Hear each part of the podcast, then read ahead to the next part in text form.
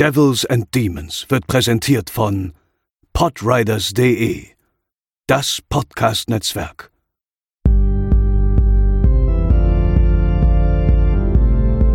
They're coming to get you, Barbara. They're coming for you. Diese Episode wird präsentiert von Deadline, das Filmmagazin, die Fachzeitschrift für Horror, Thriller und Suspense. Jetzt im Kiosk oder online unter deadline-magazin.de. Moin Moin und herzlich willkommen zur 144. Episode von Devils and Demons, eurem Horrorfilm-Podcast. Ich bin der Chris. An meiner Seite befinden sich Pascal. Moin Moin. Und André. Hallo. Zunächst einmal wollen wir uns ganz herzlich bedanken für das tolle Feedback, auch zu unserer letzten Episode zu Halloween 3 mit äh, Wolf. Äh, die hat euch sehr gefallen, haben wir festgestellt. Und äh, ja, vielen Dank dafür generell auch, dass ihr unsere letzten Episoden alle so fleißig gehört habt. Äh, heute ist ja aus mehrerlei, mehrerlei Hinsicht ein besonderer Tag. Zum einen äh, finden hier gerade parallel, während wir hier unsere Aufnahme äh, produzieren, äh, immer noch die US-Wahlen statt, äh, was sehr spannend ist. Aber zum anderen ist heute auch ein besonderer Tag, denn wir werden heute über einen berühmt, eine berühmt berüchtigte Filmreihe ähm, sprechen, die quasi es nur darauf abgesehen hat, ähm, den Gorehounds dieser Welt äh, zu gefallen. Äh, quasi Filme, über die auf dem Schulhof gesprochen wird, fast so ein bisschen wie früher in den 80er Jahren über die Freitag der 13. Filme zum Beispiel und auch so eine Filmreihe, bei denen, bei der der Mythos und die Geschichten rund um den Film und die Wahrheit oft so ein bisschen miteinander verschmelzen.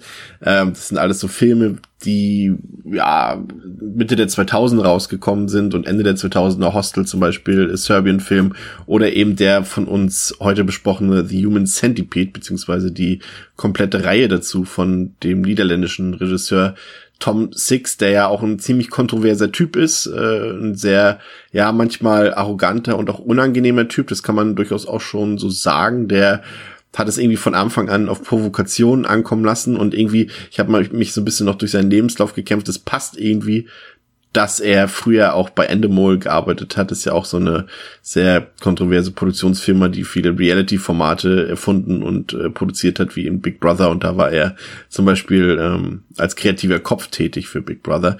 Ähm, aber mal zu euch beiden. Ähm, wie vertraut wart ihr im Vorfeld mit der Reihe? Und äh, ist das generell eine Filmreihe, die euch äh, anspricht? Jetzt ohne jetzt auf die, explizit auf die Filme einzugehen, generell von der Thematik her oder als ihr zum ersten Mal gehört habt, okay, da gibt es sowas, interessiert mich das oder interessiert mich das nicht, André? Ja, du hast es ja schon so ein bisschen gesagt, ne? Das ist ja so eine typische, ähm, es ist so ein, so ein Tratsch-Franchise, äh, über das man natürlich irgendwie immer spricht, weil A ist die, die, also der Ruf eilt ja auch dem Film voraus und wie du auch gesagt hast, äh, sicherlich auch so ein typischer Film, der immer kontroverser oder beziehungsweise sensationslüsterner besprochen, beschrieben wird, also vielleicht tatsächlich auch ist in diversen Internetforen und Facebook-Gruppen. Ähm, und natürlich der aufgrund seiner Thematik allein schon so eine gewisse Weirdness hat, die man einfach, ähm, ja, natürlich mit der man sich sehr, sehr ähm, bei manchen Leuten vielleicht unbeliebt machen kann, bei anderen, anderen wiederum sehr beliebt. Also der Film ist ja allgemein einfach, wie gesagt, sehr äh, wie du gesagt hast, kontrovers und der ist sehr verrückt und die Idee allein schon halt. Ähm, was der Film ja macht, ist, ohne jetzt irgendwie ins Detail zu gehen, aber er ist halt so plakativ, dass du ja an sich halt vom Namen und vom, vom Plakat her sofort weißt, um was es geht. Und dann weißt du ja als Zuschauer, das macht er ja zumindest, da ist er ja auch nicht, nicht irgendwie, hält nicht hinterm Zaun. Du weißt sofort, was dich erwartet. Und entweder kannst du ja direkt sagen, okay, das interessiert mich jetzt aber, oder, oh Gott, geh mir weg, ich nehme Abstand. Von daher, das ist ja eigentlich ganz fair, sage ich mal, für den Konsumenten ähm, weil der Film quasi nicht damit äh, ja versteckt hält, was er der was er dir bieten will.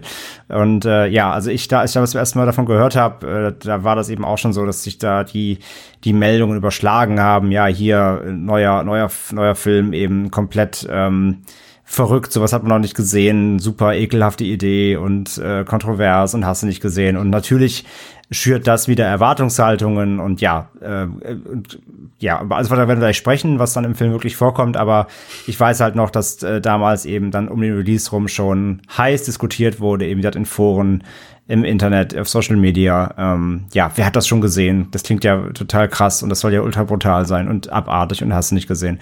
Von daher äh, war ich da natürlich auch damals sehr äh, gespannt natürlich direkt, was ist denn wirklich, also was ist denn dran direkt an dem ganzen Tovabo und ja, das werden wir uns weiter mal angucken. Wie sieht's bei dir aus, Pascal?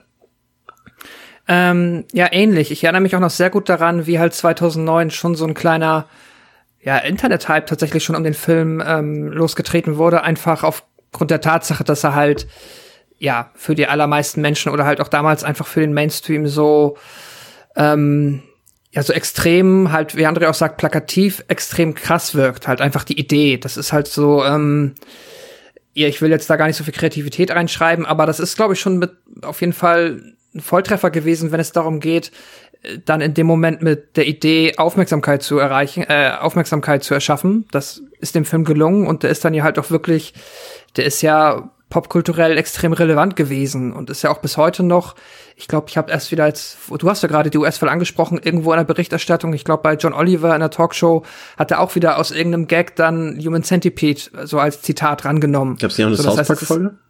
Es gibt auch es eine South Park-Folge, genau. auch, ja das ist halt auch schon immer so, sobald du eigentlich deine South Park Folge hast, bist du eh schon ein, äh, ja, zumindest, äh, zumindest zu der Zeit ein popkulturell relevantes Thema gewesen. Ja, South Park oder Simpsons. Und sobald ich einer genau. aufgreift, hast du es eigentlich geschafft. genau, dann bist du ab dem Zeitpunkt quasi äh, legitimiert, zumindest einmal in irgendeiner Art und Weise wichtig gewesen zu sein. Und das hat die Filmreihe damals halt tatsächlich geschafft, ohne halt jetzt, ja, oder darauf gehen wir ein, inwiefern da eine Leistung hintersteckt, aber allein durch die Idee. Und das ist halt, glaube ich, einfach das, was den Film auch sowieso, also, oder was das Größte ist, worum es überhaupt zu reden, oder was den Film halt ausmacht, ist einfach, dass halt einfach nur diese Idee dafür gesorgt hat, dass der Film überhaupt Relevanz hat und dass er so eine Relevanz erfahren hat im Nachhinein. Ja, Dadurch, weil die so extrem wirkt. Vor allem ist es ja auch wieder so, eine, so ein Film oder so eine Filmreihe, bei der natürlich auch viele Leute, jetzt nichts für ungut, aber viele Leute behaupten, sie hätten den gesehen, äh, haben ihn aber tatsächlich gar nicht gesehen und kennen mhm. nur das von Trailern oder von, von Texten oder sowas. Also jetzt kein Vorwurf. Aber ähm, wir haben uns natürlich jetzt äh, komplett mit der Filmreihe beschäftigt in der ungeschnittenen Variante, die äh, ihr euch natürlich nicht besorgen solltet, da die Filme ja in Deutschland auch beschlagnahmt sind. Ähm, und der dritte, glaube ich, ist noch nicht mal, glaube, der wurde nicht mal bewertet, glaube ich. Ne? Den haben sie ja nicht mal eingereicht, glaube ich. Aber dazu der ist, glaube ich, gar nicht, ist ja, glaube glaub ich, gar nicht erschienen in Deutschland, oder? Dritte, ja, es gibt von, ja, kommen wir noch später zu Laser Paradise. Äh, da gibt's ja noch ein paar interessante Sachen zu berichten. Aber kümmern wir uns erstmal um den ersten Teil aus dem Jahre 2009. Und äh, bevor wir loslegen, hören wir kurz in den Trailer rein. Yes, um, I was wondering if I could get driving directions to a nightclub called. Hello, sweetie. No, we're in Germany right now. Maybe we can talk to you later? All right, we miss you. Bye, Amy. Bye, sweetie. I think we're supposed to turn. I thought you knew exactly where we were going. What was that? We came from over here, I swear. We just got a little lost. A little lost? Yes. We're not a little lost. We're really lost. Hello, can anyone help? We got a flat tire. Can we come in? Something to drink? You're tourists. Um, we, uh, we are on a road trip through like Europe. A, yeah. Can you call uh, the emergency car service for us? You have a really lovely home.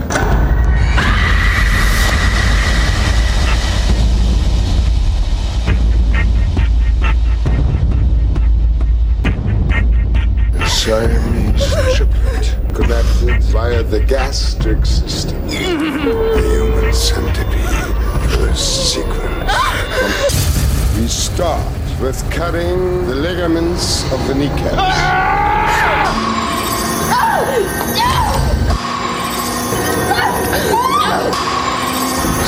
Wahnsinnig! Her kommst du her!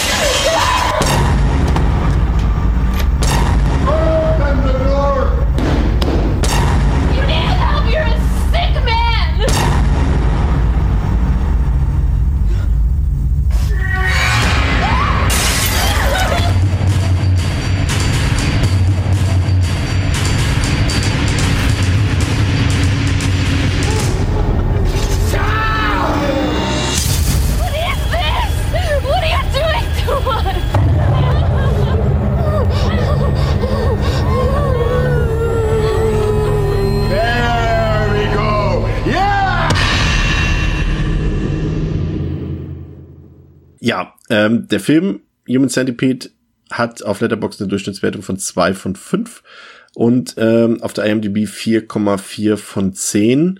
Und ähm, ja, zu Tom Six hatte ich ja schon mal einhergehend ein paar Sachen gesagt. Äh, zur Besetzung können wir, glaube ich, eher so ein bisschen zwischendurch im Film drauf eingehen. Also wir haben natürlich hier einen äh, bekannten äh, Mimen dabei mit Dieter Laser, der ja ein sehr bekannter deutscher Film- und Theaterschauspieler ist, äh, bei dem es vielleicht durchaus, äh, wenn man ihn jetzt nicht so aus Interviews und so kennt, schon verwunderlich ist, wie es so jemand in so einen Film schafft.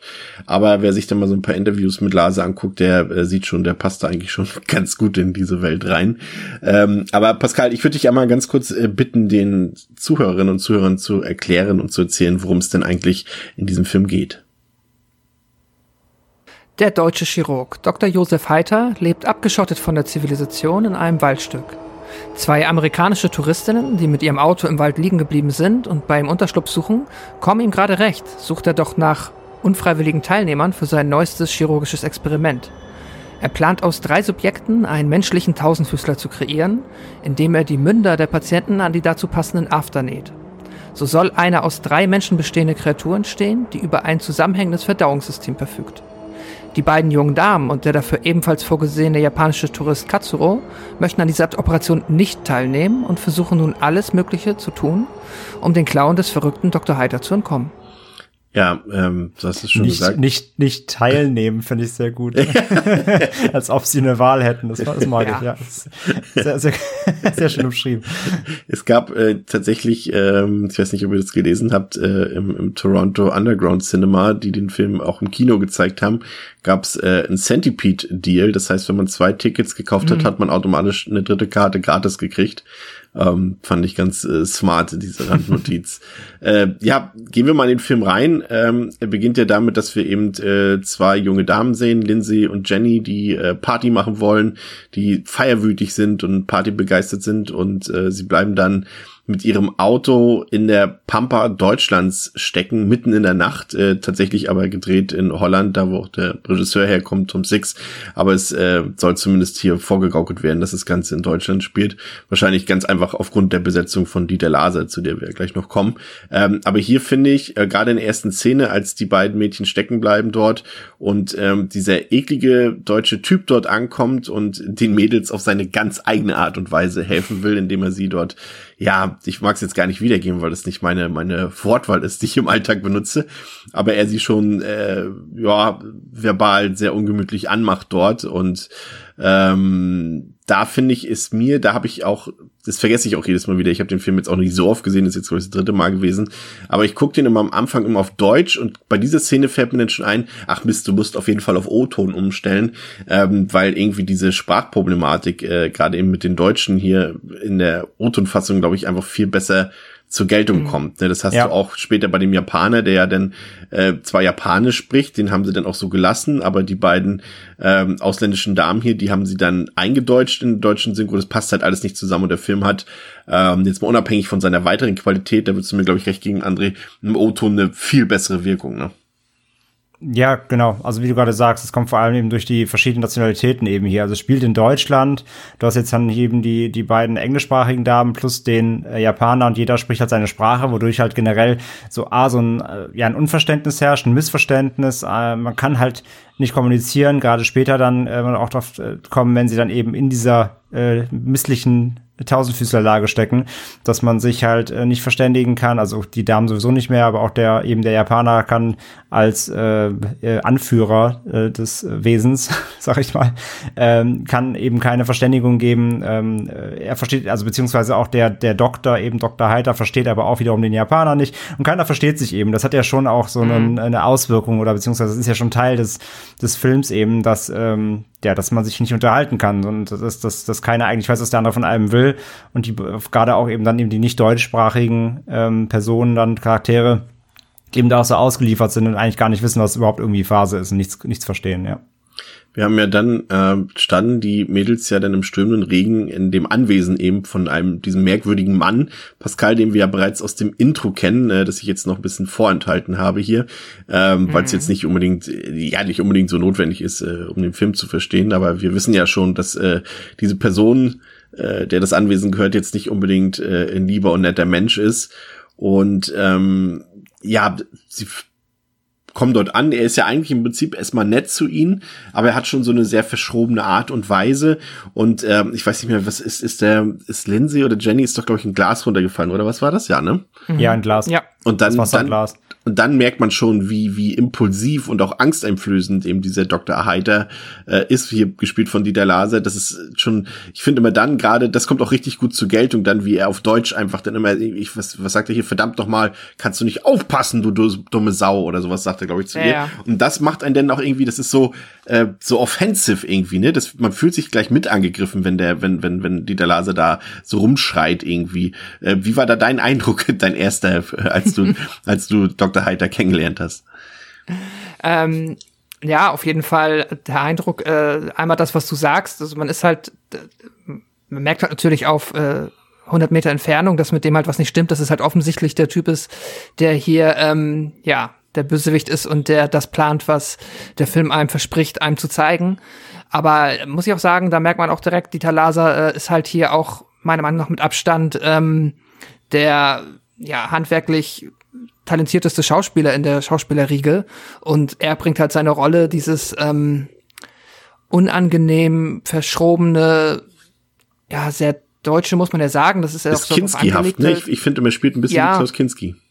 Ja, stimmt, also genau dieses, mir fehlt gerade das Wort nicht, aber dieses sehr, ähm, naja, sehr wütende, sehr aggressive, äh, spielt er sehr gut. Auch sogar in den Momenten, wo er halt eigentlich theoretisch vielleicht ein bisschen diplomatischer umgehen sollte, sieht man halt bei ihm immer, dass er halt damit auch Probleme hat. Also er ist jetzt nicht wirklich der, er ist nicht so der Bösewicht, der erst einen auf, ja, der halt einem so vorspielt, dass er eigentlich ein guter Typ ist, sondern merkst du schon recht schnell. Also er versucht natürlich, damit sie nicht sofort weglaufen, so ein bisschen ähm, hier quasi ein Hilfsangebot darzustellen. Das schafft sie dann halt ähm, ja, mit äh, Drogen auszuschalten, aber man merkt schon, dass mir das schwerfällt. Ich finde, das macht Dieter Laser super. Also das ist auf jeden Fall das Highlight. Was man dann halt von den beiden ähm, Damen, die hier die Mädels darstellen, halt leider nicht sagen kann. Ich wollte auch noch einmal erwähnen, weil das hat mich wieder sehr zum Lachen gebracht. Dieser Moment, wenn, also erst einmal die Tatsache, dass sie halt aus dem Auto aussteigen und dann statt der Straße zu folgen in den Wald reingehen. Das ist halt natürlich schon erstmal genial. Das ist halt ein smarter Move. Und ich, muss immer wieder lachen, wie der Film halt das hier leider nicht wirklich schafft, einem zu verkaufen, dass sie in einem dunklen Wald sind, weil es ist der, glaube ich, best ausgeleuchtetste Wald, den man halt dann schon lange als dunklen Wald verkauft bekommen hat. Ich finde der das Film, halt, äh, finde der ja, Film, sehr albern. Finde der Film ist auch, äh, der wird ja ich benutze jetzt mal das Zauberwort handwerklich im weiteren Verlauf ja etwas besser. Aber ich finde mhm. gerade noch zu Beginn wirkt der äh, eben eigentlich bis bis zu diesem Moment, äh, den wir gerade besprochen haben, ähm, äh, bis quasi äh, Dr. Heide zum ersten Mal ausrastet, ist der optisch doch auch relativ billig, was eben das, was du sagst, auch so ein bisschen ähm, ja untermauert. Also ich fand nicht das, also ich fand das Ganze so, dieses Szenario, auch wie sie dort im Wald stecken bleiben und auch diese Intro-Sequenz, die ja auch nachgedreht wurde, so ein bisschen, das hat mir alles am Anfang nicht so gefallen. Also schon, okay, das geht jetzt wieder Richtung digitaler Amateurfilm. Das hat sich dann zum Glück so ein bisschen geändert. Ähm, aber das, ja, würde ich dir auf jeden Fall auch vollkommen recht geben. Aber zu Dieter Laser äh, muss ich auch sagen, also ich finde auch, dass er, so viel kann ich schon mal vorweg sagen, dass seine Performance und allein seine Anwesenheit hier den Film ja komplett äh, belebt. Also äh, ich würde auch sagen, ich verrate jetzt noch nicht meine Wertung des Films, aber würde jetzt ein anderer Schauspieler, der vielleicht weniger so so ja eindrucksvoll ist wie Dieter Laser hier, ähm, dann hätte ich den Film glaube ich deutlich mehr abgewertet noch. Also er belebt den Film durch seine irre Spielweise, hat auch eine tolle Mimik und Gestik drauf, die immer so André, wie ich finde, so an der Grenze ist, ne? Also es ist an der Grenze zum Lustigsein schon fast, also auch für, als Zuschauer, äh, muss ich sagen, da, da kam mir schon das ein oder andere Lachen so über die Lippen. Aber ähm, ich finde, er hält da immer noch so, ein, so, ein, so einen gewissen Rahmen ein, dass es eben doch auch schaurig und gruselig ist. Ja, man findet das, glaube ich, auch vor allem lustig, weil man selbst, ähm, also wir finden das, glaube ich, lustig, weil wir deutsch sind und das und er, er das sein Spiel halt auch so, er, er ist ja auch so ein gewisser, ein bisschen, bisschen so Richtung Allmann, ne? Also er ist ja so, gerade mhm. wenn er am Anfang die Tür aufmacht, so in seinem Bademantel und auch so seine, er hat ja so, wenn er nicht gerade ausrastet, hat er auch so eine sehr reservierte Art so. Ähm, er ist zwar so ein bisschen irre im Blick schon, aber er ist ja trotzdem erstmal recht reserviert und spricht ja dann auch ein äh, gutes, solides Englisch mit denen, ne? Und man merkt ja auch direkt, also man hat jetzt quasi zwei Fronten. Du hast am Anfang diesen, diesen Assi, diesen ekligen im Auto und dann hast du Dieter Laser und er wirkt ja dadurch, dass der am Anfang so assi war, auch auf, nur auf Deutsch geredet hat, wirkt der Doktor erstmal direkt ein bisschen intellektueller, sag ich mal. Ähm, mhm. Also erstmal schon die Tür aufmacht, sie auf Englisch begrüßt und so weiter. Und was ich dann halt mag, ist, wenn sie dann halt im Wohnzimmer auch sitzen und er ist ja dann, wie gesagt, er ist sehr, er, er, er hat ja auch dieses cleane Haus, ne, mhm. nur mit diesem seltsamen Bilden und er halt dann wieder mit seinem, mit seinem Bademantel und er wirkt, er hat, macht, er hat ja so ein bisschen so, auch so ein bisschen, ähm, Schickimicki-Vibe erstmal so ein bisschen, so ein bisschen, zumindest ein bisschen edler, ne, also er versucht ja so ein bisschen, äh, erhaben zu sein. Ja, das hast du halt auch bei der Szene mit dem Glas, merkst du das halt, das ist so einer, der komplett ausrastet, wenn mal irgendjemand einen, einen Schluck Wein auf seinem Teppich äh, verteilt, so. Yeah. Genau, einmal das, aber gleichzeitig, ähm, das ist, also die, in dem Glas ist ja in dem Moment auch schon Betäubungsmittel. Ja. Und er ist ja eben auch vor allem sauer, weil sie das ja trinken sollte, damit sie ausgenockt wird. Und das verkippt sie eben. Dann ist er erstmal sauer natürlich, weil sein Plan nicht funktioniert. Ähm, ähm, und es hilft ja dann eben nur, weil sie hat ja schon genippt und es hat dann gereicht quasi. Aber ja, er war natürlich erstmal einfach sauer. A, dass er es das verkippt hat und B, dass äh, sein Plan da direkt quasi durchkreuzt wurde. Das kann er nämlich gar nicht leiden. Und ähm, ja, und das, was die Performance angeht, stimme ich euch beiden zu ähm, da merkt man eben auch, finde ich, dass er eben auch so Theaterschauspieler ist. Ne? Der kann halt Total. auf Knopfdruck so sehr laut und äh, ausdrucksstark und impulsiv sein. So, das ist ja so eine ähm, das merkt man richtig, dass der eben normalerweise auf einer Bühne steht und in ein Publikum reinschreit. Ne? Das merkst du richtig in dem Moment. Mhm. Ähm, das kann halt sehr gut. Und ja, es wirkt halt sehr bedrohlich, es wirkt imposant. Dann auch gerade wieder, wenn wir vom O-Ton eben sprechen, in dem Moment muss es auch für die Mädels dann sehr bedrohlich wirken, weil sie sprechen kein Deutsch und dann schreit sie da so einer auf Deutsch in einem Ausdrucksweise. Wir, wir wissen, dass für nicht deutsch sprechende Menschen Deutsch sowieso generell ja sehr aggressiv klingt. Ne? Deutsch ist ja eine sehr äh, kernige Sprache für, für, ähm, für nicht deutsche Ohren. Und äh, deswegen wirkt da, glaube ich, sein Ausraster sowieso noch mal doppelt für diese beiden Mädels dann im Moment. Und ja, von daher bin ich ähm, auch, mag ich, mag ich sehr gerne da den ersten Auftritt von ihm. Er hat ja natürlich auch so ein bisschen diese, das kommt ja auch nicht von ungefähr, auch sein Vorname Josef äh, kommt natürlich eben doch hergeleitet von dem ähm, berüchtigten Nazi äh, Arzt Dr. Josef Mengele und mhm. das ist ja hier quasi so ein bisschen äh, ja verbunden. Also es ist schon eine Anspielung auf jeden Fall darauf. Ähm, nachdem er eben die beiden Damen dort äh, betäubt hat, ähm, sehen wir, dass er im Untergeschoss äh, so eine Art ja, Labor hat, würde ich mal behaupten, äh, oder so ein OP-Raum mehr oder weniger. Und ähm, die Betäubung der beiden Frauen, die hat auch angefangen zu wirken. Und wir sehen, wie die beiden aufwachen und sich plötzlich gefesselt ähm, an Krankenhausbetten in Heiders Labor wiederfinden. Da ist auch noch so ein anderer Mann, der auch relativ zügig von Dr. Heiter getötet wird und dann durch den bereits angesprochenen Japaner Katsuro ausgetauscht wird. Ähm, ja, Heiter stellt sich dann seinen Patienten vor und erläutert sein Vorhaben. Er will die drei Menschen aneinander nähen, quasi von After zu Mund, von, von, äh, ja, quasi aneinandergereiht sozusagen wie siamesische Drillinge. Und er nennt das auch selbst dann den menschlichen Tausendfüßler. Und ähm, ja, die, ähm, das fand ich ganz interessant, ähm, dass der, wir sehen ja da auf quasi auf seiner, nicht PowerPoint-Präsentation, aber er hat doch noch hier so ein, wie heißt das, äh, was man in Schule immer hatte, hier diese Overhead-Projektor. Overhead-Projektor.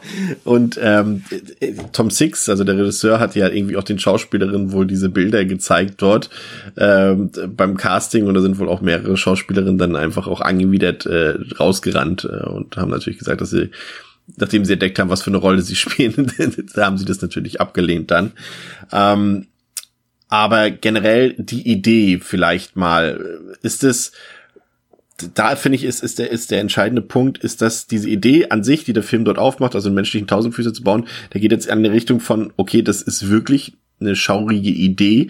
Stellt euch mal vor, das würde jemand wirklich in echt umsetzen und das ist so trashig, das könnte auch Richtung Sharknado schon fast gehen. Wie sah das bei euch aus? Also ist das eine Sache, eine Idee, die dort umgesetzt wird, ähm, auch in der Form, wie der Film es macht, die ihr ernst nehmen konntet, also wo ihr auch wirklich sagt, oh krass, das finde ich schon gruselig oder dachtet ihr so, okay, das ist vollkommen lächerlich? Pascal. Ja, also jetzt so, so eine Art menschlicher Tausendfüßler als übernatürliches Monster ist irgendwo schon effektiv. Und wenn du jetzt fragst, ob das schaurig ist, würde ich sagen, ja, klar. So jetzt irgendwie als so abgefahrenes Silent Hill Monster oder so kann ich mir das vorstellen. Jetzt natürlich hier die Idee, ähm, das ja nur theoretisch zu bauen, indem man halt dann so eine kranke Operation durchführt. Ähm, ja, finde ich jetzt per se nicht schauriger als äh, alles andere, was man halt unter äh, extremen Foltermethoden versteht. Da werden wir auch noch im dritten Teil drauf kommen. Da werden auch noch andere Praktiken an Menschen durchgeführt, die ich jetzt erstmal per se nicht weniger schlimm finde, beziehungsweise halt doch einfach schlimmer, weil sie eher zum Tod führen. Keine Ahnung, klingt ein bisschen blöd, aber das hier ist zwar einfach ähm, natürlich auch extrem, weil es extrem eklig ist, aber es ist ja jetzt sagen wir mal im Vergleich zu anderen Horrorfilmen, die auch so ein bisschen in der sehr harten Ecke mitspielen, jetzt ja nicht mal das Schlimmste, was einem passieren kann oder das Grausamste, wahrscheinlich nicht mal, was dir so bezüglich Schmerzen zugeführt werden kann es ist halt absolut widerlich so. Das ist halt ähm, auch der Selling Point dieser Idee. Es geht nicht darum, halt irgendwie was ganz, ganz Schlimmes, Schreckliches, Horrormäßiges zu machen. Es geht darum, etwas halt zu so gross out, halt was ganz Widerliches zu machen, weil halt natürlich offensichtlich der Mensch, der dann hinter einem ist, irgendwie die äh, Exkremente des Menschen vor ihm zu sich nehmen muss. Und das ist halt ibär, das ist widerlich und davon lebt diese Idee. Und davon lebt natürlich dann auch die Angst der äh, der drei, die dann halt, nachdem sie nach und nach verstanden haben, was dieser verrückte Typ da von ihnen möchte, äh, wenn sie sich dann der Konsequenzen bewusst werden, die da auf sie zukommen, da ist dann natürlich die Angst durchaus nachvollziehbar und deswegen funktioniert das auf der Ebene dann wieder mal, mal noch schon. Ich muss aber auch hier nochmal, oder nee, ich will einfach nur erwähnen, ich finde das tatsächlich, also ich finde es immer zuerst ein bisschen lächerlich und dann finde ich es eigentlich ganz gut, um nochmal so ein bisschen den Doktor zu charakterisieren, dass er es halt, auch man könnte mal eure Meinung zu sagen, dass er es halt für nötig erachtet sein Plan halt den Patienten, die offensichtlich, das weiß er natürlich selber, da gar keinen Bock drauf haben, aber dass er ihnen halt trotzdem vorher noch mal wie halt so ein Arzt im Krankenhaus die OP erklärt und äh, so ein bisschen beschreibt, was alles passieren ich wird. Ich finde, das ist fast einfach so ein bisschen dieses äh, Dr. Frankenstein-Ding, ja. was da so, das hatte ich vorhin vergessen zu sagen, erste Misch Mischung aus, aus, aus, aus Dr. Mengele und äh, Dr. Frankenstein quasi und der ist ja auch immer so, dass, dass er seine finsteren Pläne dort noch zumindest dem Zuschauer offeriert und ich glaube auch hier dient diese Szene einfach eher, um dem Zuschauer das zu präsentieren. Ich weiß nicht, wie André mm, das ja, sieht. klar. Ähm, ja, ich sehe es auch das, wie, eher wie Pascal. Also ich, ich muss auch immer dran denken, als wenn du halt im Krankenhaus liegst und es wird halt was einen Eingriff gemacht und der Arzt erklärt dir halt einfach so, damit du beruhigt bist, ne, was passieren ja. wird und so. Nur hier ist es halt super schlimm und alle haben keinen Bock und er, äh, ja, bringt das halt da mit den PowerPoints und, und beziehungsweise mit dem Overprojektor so, ja, dann machen wir das und vor und dazu kommt noch eben, dass die ihn eh nicht verstehen. Er macht es ja auf Deutsch. Ja, ja. genau. Oder? Oder vertue ich mich, war das auf Englisch? Nee, nee, nee, nee, nee macht auf Deutsch, Englisch. Ne? Das heißt, Englisch. Englisch, ja? Okay, ja. sorry, ich hätte es gerade ja. auf Deutsch gewesen. Das wäre noch lustiger gewesen. Ähm, aber was dem okay, Japaner aber auch nicht weiterhilft. Wollte ich gerade sagen, Japaner hilft es dann eh nicht.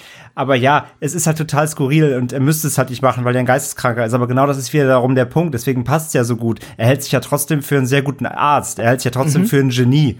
Und deswegen macht das auch Sinn, dass er das so voll erklärt. So, ja, ist voll durchdacht und guck mal, es ist alles wissenschaftlich voll akkurat.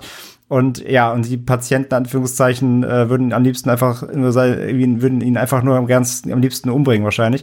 Ähm, von daher, ich finde das sehr, sehr auch, ich finde es auch halt ich muss auch immer schmunzeln und es ist halt insgesamt, um noch mal die Frage davor zu beantworten, Horror und so weiter. Äh, Horror finde ich, es ist, also klar, es ist ein Horrorfilm, aber ich finde es nicht erschreckend oder so groß. Ich finde es auch, A, ich finde es eher skurril generell. Mhm. Die ganze Idee ist einfach skurril weil einfach vorher auch noch keiner drauf kam und es einfach im zweiten Schritt dann eben, da stimme ich Pascal voll zu, habe ich auch nicht viel ähm, hinzuzufügen, es ist einfach natürlich widerlich. Es ist äh, quasi, wenn du dir die Anatomie dann des Ganzen vorstellst, ist natürlich einfach eklig. Und, äh, und, und es ist halt, es geht um Exkremente, es geht eben um Fäkal, es geht um Intimbereich, so, ne? Äh, das ist einfach natürlich für ähm, die Vorstellung schon reicht. Es ist einfach eklig und unangenehm und das reicht ja dann auch schon. Darauf zielt ja eben auch alles ab, wie Pascal auch gesagt hat. Ähm, aber ja, ist für mich auch, also Horror richtig erschreckend oder grauenvoll, sage ich mal. In dem Sinne finde ich es nicht. Ich finde es skurril, ein bisschen, ein bisschen, dadurch, dass es so drüber ist, auch ein bisschen lustig in dem Sinne, also in Anführungszeichen lustig, aber vor allem eben äh, eklig. Ja, das wäre tatsächlich meine Frage quasi im, Prinzip gewesen, ob das jetzt, gut, der Film hat ja, wie wir am Ende wahrscheinlich resümieren werden, ist jetzt ja kein Splatter-Film in dem Sinne, das ist eben das, was ich meinte mit Schulhoflegende, der klingt ja halt so, als wäre das urste Splatter-Film, ist es natürlich nicht, aber äh, nehmen wir mal, aber ich würde ihn jetzt trotzdem mal in die Kategorie Fun-Splatter, da geht er tendenziell, der erste Teil zumindest mein, aus meiner Sicht fast schon so ein bisschen hin, ähm, aber da können wir nachher noch mal drüber diskutieren. Ähm, mir ist gerade aufgefallen, gibt es eigentlich irgendeinen Nachweis im Film darüber, dass Dr. Heiter wirklich ein Doktor ist, oder ist es vielleicht auch einfach nur so ein Gerd Postel-Verschnitt. Da habe ich mich die ganze Zeit gefragt. Na, ich, ich äh, habe ich auch dass ich darüber nachgedacht. Ich glaube tatsächlich schon, dass er zumindest irgendwas in die Richtung gelernt und Abschluss hat oder so, weil ich finde schon, dass er, also A, der, sein ganzes Verhalten, sein ganzes Auftreten passt einfach so zu einem Arzt irgendwie. Ähm, naja, seine ja Empathie ist nicht gerade vorhanden. Na, passt ja auch zum Arzt. Ähm, und, äh, ähm, und ich finde halt einfach trotzdem halt eher von allen drei Filmen, jetzt ohne mal vorzugreifen groß, aber nur mal von allen drei Filmen ist der erste der, wo die Operation irgendwie auch alles sehr korrekt aussieht, sage ich mal, oder noch am äh, ärztlichsten ist es ein Wort. Ähm, also er macht, er, er führt das in dem Film halt, er erklärt es ja auch sehr korrekt und so weiter anatomisch und er weiß, was er tut. Also ich habe schon das Gefühl, dass er hier in dem Film wirklich einen Doktor spielt, der das halt handwerklich alles kann, der das gelernt hat, der Operation durchführen kann, ist halt hier nur missbraucht. Ähm, aber eben, es wirkt hier ja alles sehr, in Anführungszeichen, sage ich mal, sauber und korrekt mhm. durchgeführt, in dieser Welt zumindest. Von daher, ob er jetzt wirklich ein Doktor ist, ist nicht bewiesen natürlich, aber ich würde es ihm hier in dem, in, in dem Film auf jeden Fall irgendwie abkaufen. Bestätigen nicht auch die beiden oder einer der beiden Polizisten später noch einmal, dass er ein Chirurg ist? Sagt er nicht sowas? Mir war so.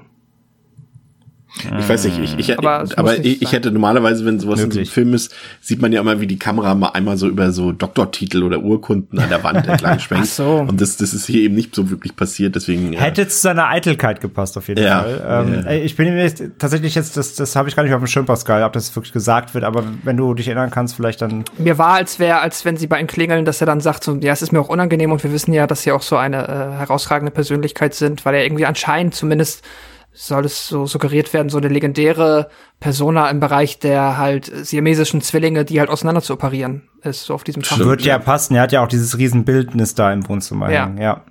Habe ich jetzt habe ich wirklich tatsächlich gerade vergessen, weil ich zu sehr auf den Rest fixiert war, aber äh, möglich, ja, gut möglich. Aber wie gesagt, ich, ich würde es ihm hier abkaufen aufgrund seiner des Skills, den er hat, sage ich mal. Lindsay kann sich in der Folge befreien und wird auch direkt wieder, ich liebe das, das sind halt für mich die stärksten Momente des Films, als, als Laser dann immer so wütend Deutsch redet, bist du wahnsinnig? Und so, das ist einfach, äh, ich kann, man kann es gar nicht imitieren, deswegen, äh, liebe Zuhörerschaft, entschuldigt bitte das. Ähm, aber auf jeden Fall äh, rastet er vollkommen aus und verfolgt sie natürlich auch sofort. Das ist dann ein bisschen, cheesy schon auf jeden Fall, fast auch ein bisschen lächerlich wirkend. Und es mündet dann in diese Szene am Pool, in, in, in der Lindsay dort im, im Pool sich versteckt und halt der natürlich clever ist und das Verdeck schließen will, aber letztendlich äh, das nicht dazu kommt, äh, weil der Strom ausfällt und dann ähm, versucht Lindsay Jenny zu befreien und sie schaffen es sogar nach draußen, aber werden dann von Heiter mit dem Betäubungsgewehr getroffen und es folgt dann ähm, die von André schon angesprochene OP und die ist gehört dann definitiv auch zu den härteren Szenen des Films, die auch wirklich gut getrickst sind, muss ich sagen. Bevor wir, da, bevor wir da weitermachen, ich wollte nur ganz kurz sagen, weil du gerade gesagt hast, auch die der Verfolgungsjagd lächerlich und so weiter. Ich finde die eigentlich ganz ganz cool oder lustig auch, weil ich finde Dr. Heiter ist bei dir so gelangweilt genervt. Also, ja, ja. Er ist halt so, mhm. ihr, ihr kommt eh nicht weg, so, ich hab euch äh, jetzt mach's doch nicht schlimmer als, also zöger's doch nicht hinaus, ich will jetzt endlich hier meine geile OP machen, nerv mich doch nicht. Auch dann, wenn da halt die, das Verdeck dann äh, zugeht und ähm, er ist dann so, so, so, so ganz suffisant halt, weil er ist, haha, hab dich, dann geht es Strom aus, er so, oh nee, und geht dann so raus und die Kamera bleibt aber drauf, er ist schon aus dem Raum rauf und so hörst du so, oh, so ein Scheißdreck. das ist halt schon, ich finde das irgendwie geil, wie, wie suffisant genervt er ist, weil er einfach weiß, so, ich krieg dich eh ich will hier meine OP machen, ich habe auch noch was zu tun, so, jetzt nervt, jetzt zögerst doch nicht hinaus, so, ich mag das irgendwie. Das ist irgendwie, irgendwie hat das was.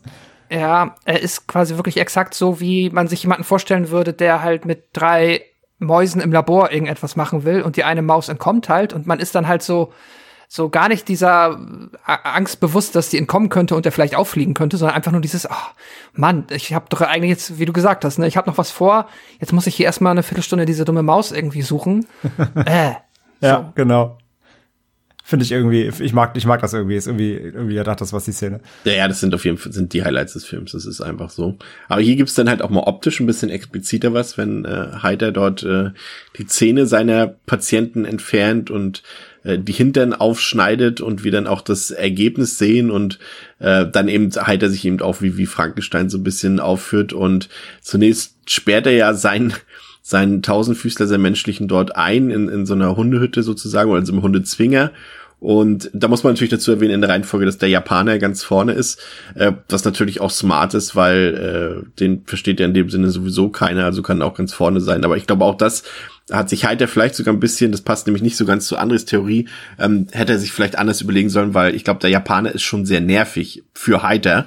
Und da war es vielleicht nicht unbedingt so eine gute Situation, ihn ganz nach vorne als, ein, als einzigen Sprachmündigen dort zu installieren. Ja, aber ich sage ja, vielleicht gerade deswegen, damit sie es nicht absprechen können. Damit der Kopf nicht irgendwie sagt, ja, ja, also, wir klar. machen jetzt das und das und das, damit zumindest mhm. die beiden Mädels sich verständigen können, sondern eben der Kopf den Kopf versteht keiner. Das heißt, äh, der ist äh, ja in dem Sinne äh, handlungsunfähig, beziehungsweise ja. kann eben kann nicht den Ton angeben und sagen, komm Mädels, wir fliehen jetzt oder so, sondern ja, die wissen. Aber auf den Geist gehen kann ihn trotzdem noch ganz schön. Das, tut das er ja auch. die Mädels aber genauso können. Von daher, also rein sprachlich, dass eben sich keine Absprache erfolgen kann, macht sogar Sinn. Ich mochte es aber total, wie der Japaner sich immer beschwert hat über seine Gesamtsituation, obwohl man kein Wort verstanden hat, ja. aber man, man, hat ihn einfach gefühlt, fand ich. er wusste einfach, naja, was gut, ist das hier für eine Scheißsituation, wie komme ich hier rein? Hat er ja unter, Im, im O-Ton hat er ja Untertitel, der Japaner tatsächlich meine Blu-ray hat keine Untertitel. Ich habe nicht ein Wort. Ich habe auch gelesen, dass das, ich weiß jetzt, dass das in vielen Versionen so ist, dass der nicht untertitelt wurde. Ja, ich habe tatsächlich kann ich dir kein einziges Wort sagen, was der Japaner gesagt hat. Für mich war das quasi so, dass ich in der Rolle der anderen Figuren war. Ich habe ihn einfach nicht verstanden, weil ich also ich hatte keine Untertitel auf der deutschen Anker Blu-ray. Weird, okay. Ich hatte aber, halt aber das, was Pascal sagt, das stand auch in der IMDb tatsächlich, dass es da verschiedene äh, Versionen gibt. Ich habe halt die UK-Version und da ist sie halt auf Englisch untertitelt, ja. Ja. Aber es ist auch ist nicht zur Sache, wie du sagst, er beschwert sich halt die ganze Zeit. Er sagt hier, was für eine Scheiße und hör auf und äh, versucht halt mit den Mädels teilweise auch zu reden, die nicht verstehen und ja, also genau das. Es ist nicht wirklich, also auch wenn man ihn nicht versteht, ist es eigentlich egal, weil er ist einfach nur wütend und will halt weg, aber es nützt ja nichts. Wie, wie fandet ihr das generell jetzt die Sequenz nach, also bei der OP und nach der OP so vom Ekelfaktor her? Äh, ohne jetzt äh, darauf einzugehen, wie denn das nachher beim Spaziergang aussah und wenn die ersten sag ich mal, mh, Organ, nee, wie drücke ich es aus, biologischen Dinge vorgehen im Körper dieses Tausendfüßlers, aber generell die, die, die Effektarbeit und, und, und äh, wie hat euch das gefallen, optisch? Ich fand, es ist schon, äh, also es ist gut gemacht, du hast ja auch gesagt, gut getrickst, würde ich dir zustimmen. Ähm, ich finde immer wieder tatsächlich diese OP-Szene, ja, die ist schon mit am explizitesten, was der Film da zu bieten hat ich bin trotzdem immer wieder, aber wahrscheinlich einfach wirklich, weil auch in mir, in meinem Kopf sich noch so verankert hat von damals, dass der Film krass ist. Und ich habe jetzt auch zum zweiten Mal gesehen und mir ist jetzt halt wieder aufgefallen, der ist dann halt in diesen Momenten so krass ist er dann halt nicht. Es ist halt wirklich nur eher das, was passiert, nicht wie es gemacht wird. Das ist gut getrickst, aber halt jetzt nicht äh, auf irgendeine Art und Weise äh, unverhältnismäßig extrem krass gorig oder ja.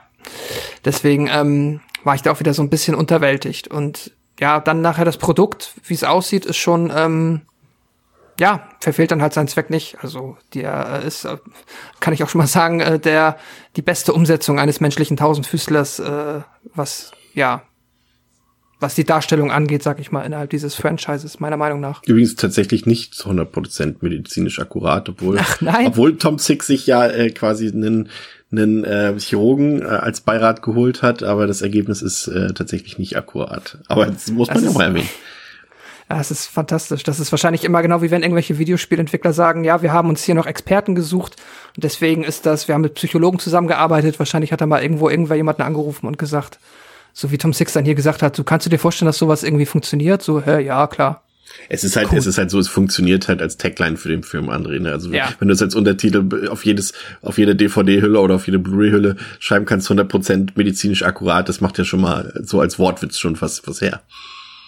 Ja, absolut, klar. Es äh, unterstreicht auch nur die Skurrilität und den Gag, ja, ja absolut.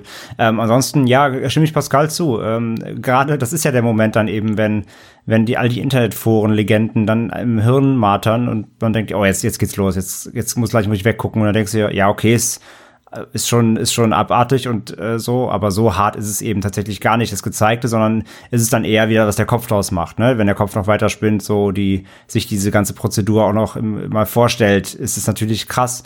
Ähm, und es ist natürlich so der, der Key-Moment des Films natürlich, äh, wo das passiert, was der Titel verspricht.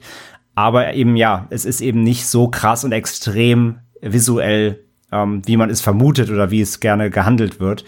Und von daher so, ja, es ist, es ist, es ist hart, es ist gut gemacht, aber es ist eben bei weitem nicht so, so krass und extrem, wie man es A erwarten würde und B gerne immer wieder hört. Ähm, aber ja, ansonsten trotzdem gut gemacht. Und äh, ja, das ist natürlich der, der Schlüsselmoment des Films, wo dann endlich das umgesetzt wird, was man ganze Zeit natürlich schon äh, erwartet oder weiß, dass es irgendwann kommen wird.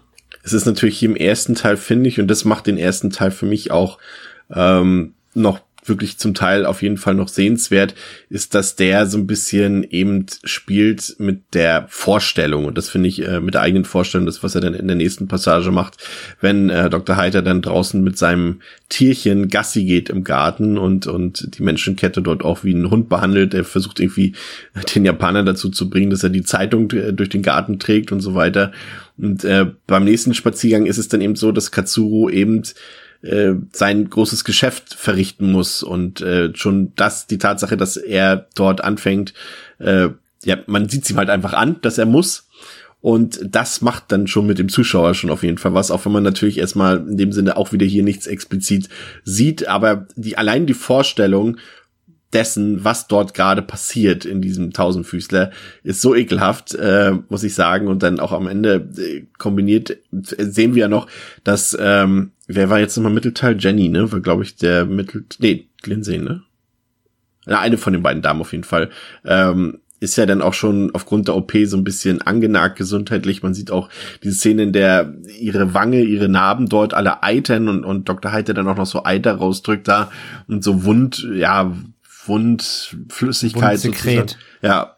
Und äh, da muss ich sagen, das ist äh, zum einen natürlich äh, visuell ekelhaft, aber in der Szene, in der Katsuro eben mal groß muss, auch in der Vorstellung dann einfach auch ekelhaft. Und ich finde, das ist aber das, was der Film gut macht, dass er im Gegensatz zu dem, was wir später noch besprechen, Teil 2, das eben nicht zeigt in dem Sinne, sondern einfach noch ähm, nur anhand von, von der Mimik von Katsuro zum Beispiel und, und einfach wie. Ein paar Geräuschen. Ein paar Geräuschen, das aber da, und das fand ich dann einfach absolut ekelhaft. Und da hat der Film seine Wirkung auf jeden Fall nicht verfehlt.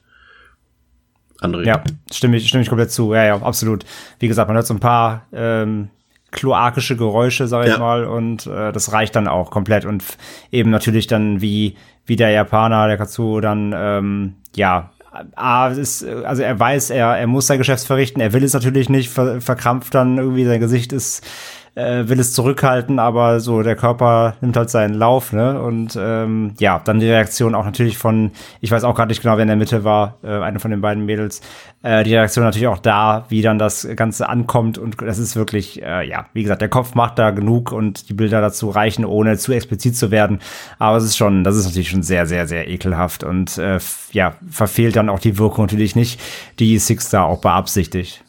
Ich finde ja, du bist ja auch ein bisschen Kenner des japanischen ähm, Splatter-Kinos und des Sickos, sag ich mal. Ich fand, das, der ganze Film, vor allem auch seine Idee, haben mich total daran erinnert, dass das eigentlich ja fast japanisches Kino sein könnte, hier ein bisschen äh, europäisiert irgendwie, aber so allein der Grundgedanke des Films, das ist, geht halt so in die Richtung irgendwie äh, äh, Guinea Pig und ach, mhm. alle möglichen Sachen, äh, brauchen wir jetzt ja nicht namentlich ja. nochmal erwähnen, aber absolut, die sind auch vor allem sind die halt auch oft so anal fixiert tatsächlich. Also genau. Es gibt es gibt Zombie-Filme, die bestehen daraus, dass, dass Leute äh, halt anal, anal gebissen werden, so Anal-Zombies, genau. Also es gibt äh, ganz viele japanische äh, Filme, die in irgendeiner gewissen Weise oder in Szenen oder mit Ideen und Szenarien irgendwie Analfixierung haben. Äh, weiß nicht, warum die Japaner da so äh, gerade im Horror auch drauf stehen. Ähm, ja, deswegen, das würde total passen, gebe ich dir vollkommen recht, ja. Ja, finde ich total, habe ich total nett, weil das ist so, das kann, kann man zum Beispiel überhaupt nicht vergleichen. Natürlich so von der Inszenierung her und sowas geht das natürlich auch alles Richtung Hostel zum Beispiel. Aber ich fand so von, das hätten die Amerikaner halt nie gedreht. Also man merkt halt einfach, dass das und dass das äh, woanders nur funktioniert und äh, wahrscheinlich deshalb auch einer der wenigen Filme, die im Ausland zumindest von der Mundpropaganda erfolgreich waren, aber kein Remake bekommen haben in den USA. Da haben, würden sie sich, glaube ich, auch nicht rantrauen. Da wollte sich keiner rantrauen. Ja, aber das hat, hat mich total erinnert, weil die Japaner sind ja dann doch schon ein bisschen, nee, mir fällt jetzt nicht das richtige Wort ein, krank ist ja Quatsch, das sind sie ja nicht, aber sie sind halt ähm, offener für besonders skurrile und vielleicht auch ekelhafte Sachen, äh, die sie dort in solchen Filmen verarbeiten und ähm, das kennt man sonst aus dem westlichen Kino ja eigentlich nicht, deswegen hatte mich das total erinnert an diese japanischen Sickos. Ähm, dann äh, hatten wir bereits erwähnt, äh, auch zwischenzeitlich, ähm, dass dort die Herren von der Kripo kommen. Und äh, auch bei denen fand ich es auch wieder lustig, auch was für ein Eindruck da auch Heiter wieder hinterlässt. Das sind zwei Kriminalpolizisten dort, aber Heiter rastet auch wieder komplett aus und auch so eindrucksvoll. Ähm, fand ich, dass das äh, ja, dass er sich da auch von diesen, von den, von den Behörden quasi da nicht irgendwie in sein Konzept ähm, sprechen lassen will. Und ähm, das muss ich jetzt mal kurz überlegen. Ähm, Ach so, genau, er geht ja dann runter, um irgendwie nochmal zu gucken. Nee, sie wollten einen Durchsuch, ach genau, sie wollten einen Durchsuchungsbefehl äh, durchsetzen und gehen ja dann erstmal nochmal, glaube ich, ne? Die beiden. Ja, also nee, also er sagt halt, haben Sie einen? Er sagt, nee, ich kann aber sofort einen holen. Dann sagt er, ja, ohne kommen Sie hier nicht rein, quasi. Also ohne, ohne da das Haus nicht durchsuchen. Und und sie äh, jagt sie halt eben noch mal weg und die Zeit will dann Heiter natürlich nutzen, um den Tausendfüßer zu verstecken der aber dann merkt, der ist halt abgehauen. Und äh, bevor wir weitermachen, ganz kurz nämlich dann auch zu der Szene. Ich fand, ähm, ich finde es krass hier in der Szene, wie, also als auch die Polizisten dann auftauchen, dann sollte man meinen, dass halt Heiter, wenn er auch schon sagt, wie, also Pascal, wie gesagt, äh, wenn da auch so eine Line kommt von wegen, wir wollen ihre Zeit nicht stören und, und überhaupt, wir, mhm. wir wissen ja, wir, wir viel beschäftiger Mann sind und so. Also wenn die auch schon mit der Erwartungshaltung so dahin kommen. Ich finde es krass aber, dass Dr. Heiter äh, in dieser Situation nicht cool bleiben kann. Denn ja. er rastet hier relativ schnell auch aus und er ist, er wirkt halt sehr unsicher, er ähm, ja, ist sehr hektisch. Also er bleibt, er, er macht hier, er, bleib, er spielt hier nicht den Cool Guy wie am Anfang mit den Mädels. Man merkt schon, dass er mit den beiden Polizisten dann da im Raum doch nervös wird. Das fand ich, das finde, das, das vergesse ich auch immer in dem Film. Ja, vor allem, er, er, wird ja dann, er, dadurch, dass er ja dann später noch den einen äh, Polizisten dort hier sagt, sie trinken das jetzt aus und wie er dort mit zitterndem das, Glas vor ihm steht. Genau, das meine und quasi ich. Ne? Also, den, den, den körperlichen ja. Konflikt auch erzeugt, ist er ja in diesem Moment wirklich kurz davor, seinen ganzen Plan zu versauen. Genau, er, er, er snappt richtig so, er dreht, er dreht richtig frei und hat Angst und äh, ähm, ja, wird, wird sehr, wird sehr laut, impulsiv und ähm, gerade in dem Moment mit den Polizisten sollte er natürlich eigentlich eher cool bleiben, um halt keinen Verdacht zu erregen. Das schafft er aber eben ähm, hier, hier einfach nicht. Und das finde ich jedes Mal, vergesse ich jedes Mal und bin immer wieder erstaunt, weil er einfach am Anfang lernt man ihn so kennen, dass er eben sehr reserviert sein kann und sehr sehr cool das spielen kann, um eben ähm, diese Falle aufzubauen. Aber dass dieses Pokerface äh, kann er halt hier bei den Polizisten nicht aufrechthalten. Das, ähm, ja, weiß nicht, irritiert mich immer wieder, weil man ihm das eigentlich so zutrauen würde, dass er natürlich hier den, den ähm, gestandenen Doktor raushängen lässt, ne, der man bitte in Ruhe lassen soll. Aber das schafft er halt nicht. Ja, es, ich finde das auch ganz spannend tatsächlich. Das ist auch ja, ja eh mit Abstand die äh, vielschichtigste Figur und ich bin mir auch mal nicht sicher, ob er also einerseits kann man natürlich das Gefühl bekommen, dass er einfach mit der Autorität das Problem hat, dadurch, dass er ja eh auch von seiner sehr arroganten Warte aus immer mit den anderen Menschen interagiert und hier einfach nicht glücklich damit ist, dass halt hier jetzt jemand kommt und sagt, äh, wir müssen jetzt mal mit ihnen sprechen und wir haben hier zumindest einen begründeten Verdacht, dass hier irgendetwas nicht mit rechten Dingen zugeht. Und andererseits kann es aber auch natürlich schon wieder ein bewusst gewähltes Mittel gewesen sein, einfach nur um, weil halt, so wie ich es halt auch erinnere, die fangen ja per se erstmal relativ devot an, die Polizisten. Die kommen ja nicht rein und sagen so, äh, hier, wir sind sie, wir haben, müssen jetzt hier mal ein bisschen uns umschauen, sondern die sind ja schon sehr vorsichtig. Und es wirkt manchmal auch so ein bisschen, oder zumindest finde ich das auch eine Möglichkeit, dass er halt bewusst aggressiv versucht halt drüber zu gehen, um die halt quasi zu verscheuchen. Aber äh, er ist ja auch ab dem Punkt eigentlich schon auch mit jeder Lösungsstrategie, die er jetzt hat, und das ist er sich ja auch eigentlich bewusst zu dem Zeitpunkt, das sind ja keine langfristigen Lösungsstrategien mehr. Auch das Glas Wasser, das er den Polizisten anbietet, das ist ja auch kein, ich meine, was ist dann sein Plan? So, wenn er jetzt auch noch zwei Polizisten mit in die Sache reinzieht, wenn er die nicht äh, quasi anders los wird, dann ist ihm wahrscheinlich auch bewusst, dass das dann eine Frage der Zeit ist, bis die nächsten Polizisten hier auftauchen Mhm. und so viele, so viel Wasser kann er gar nicht den Leuten geben, bis halt irgendwann halt sein Keller voll.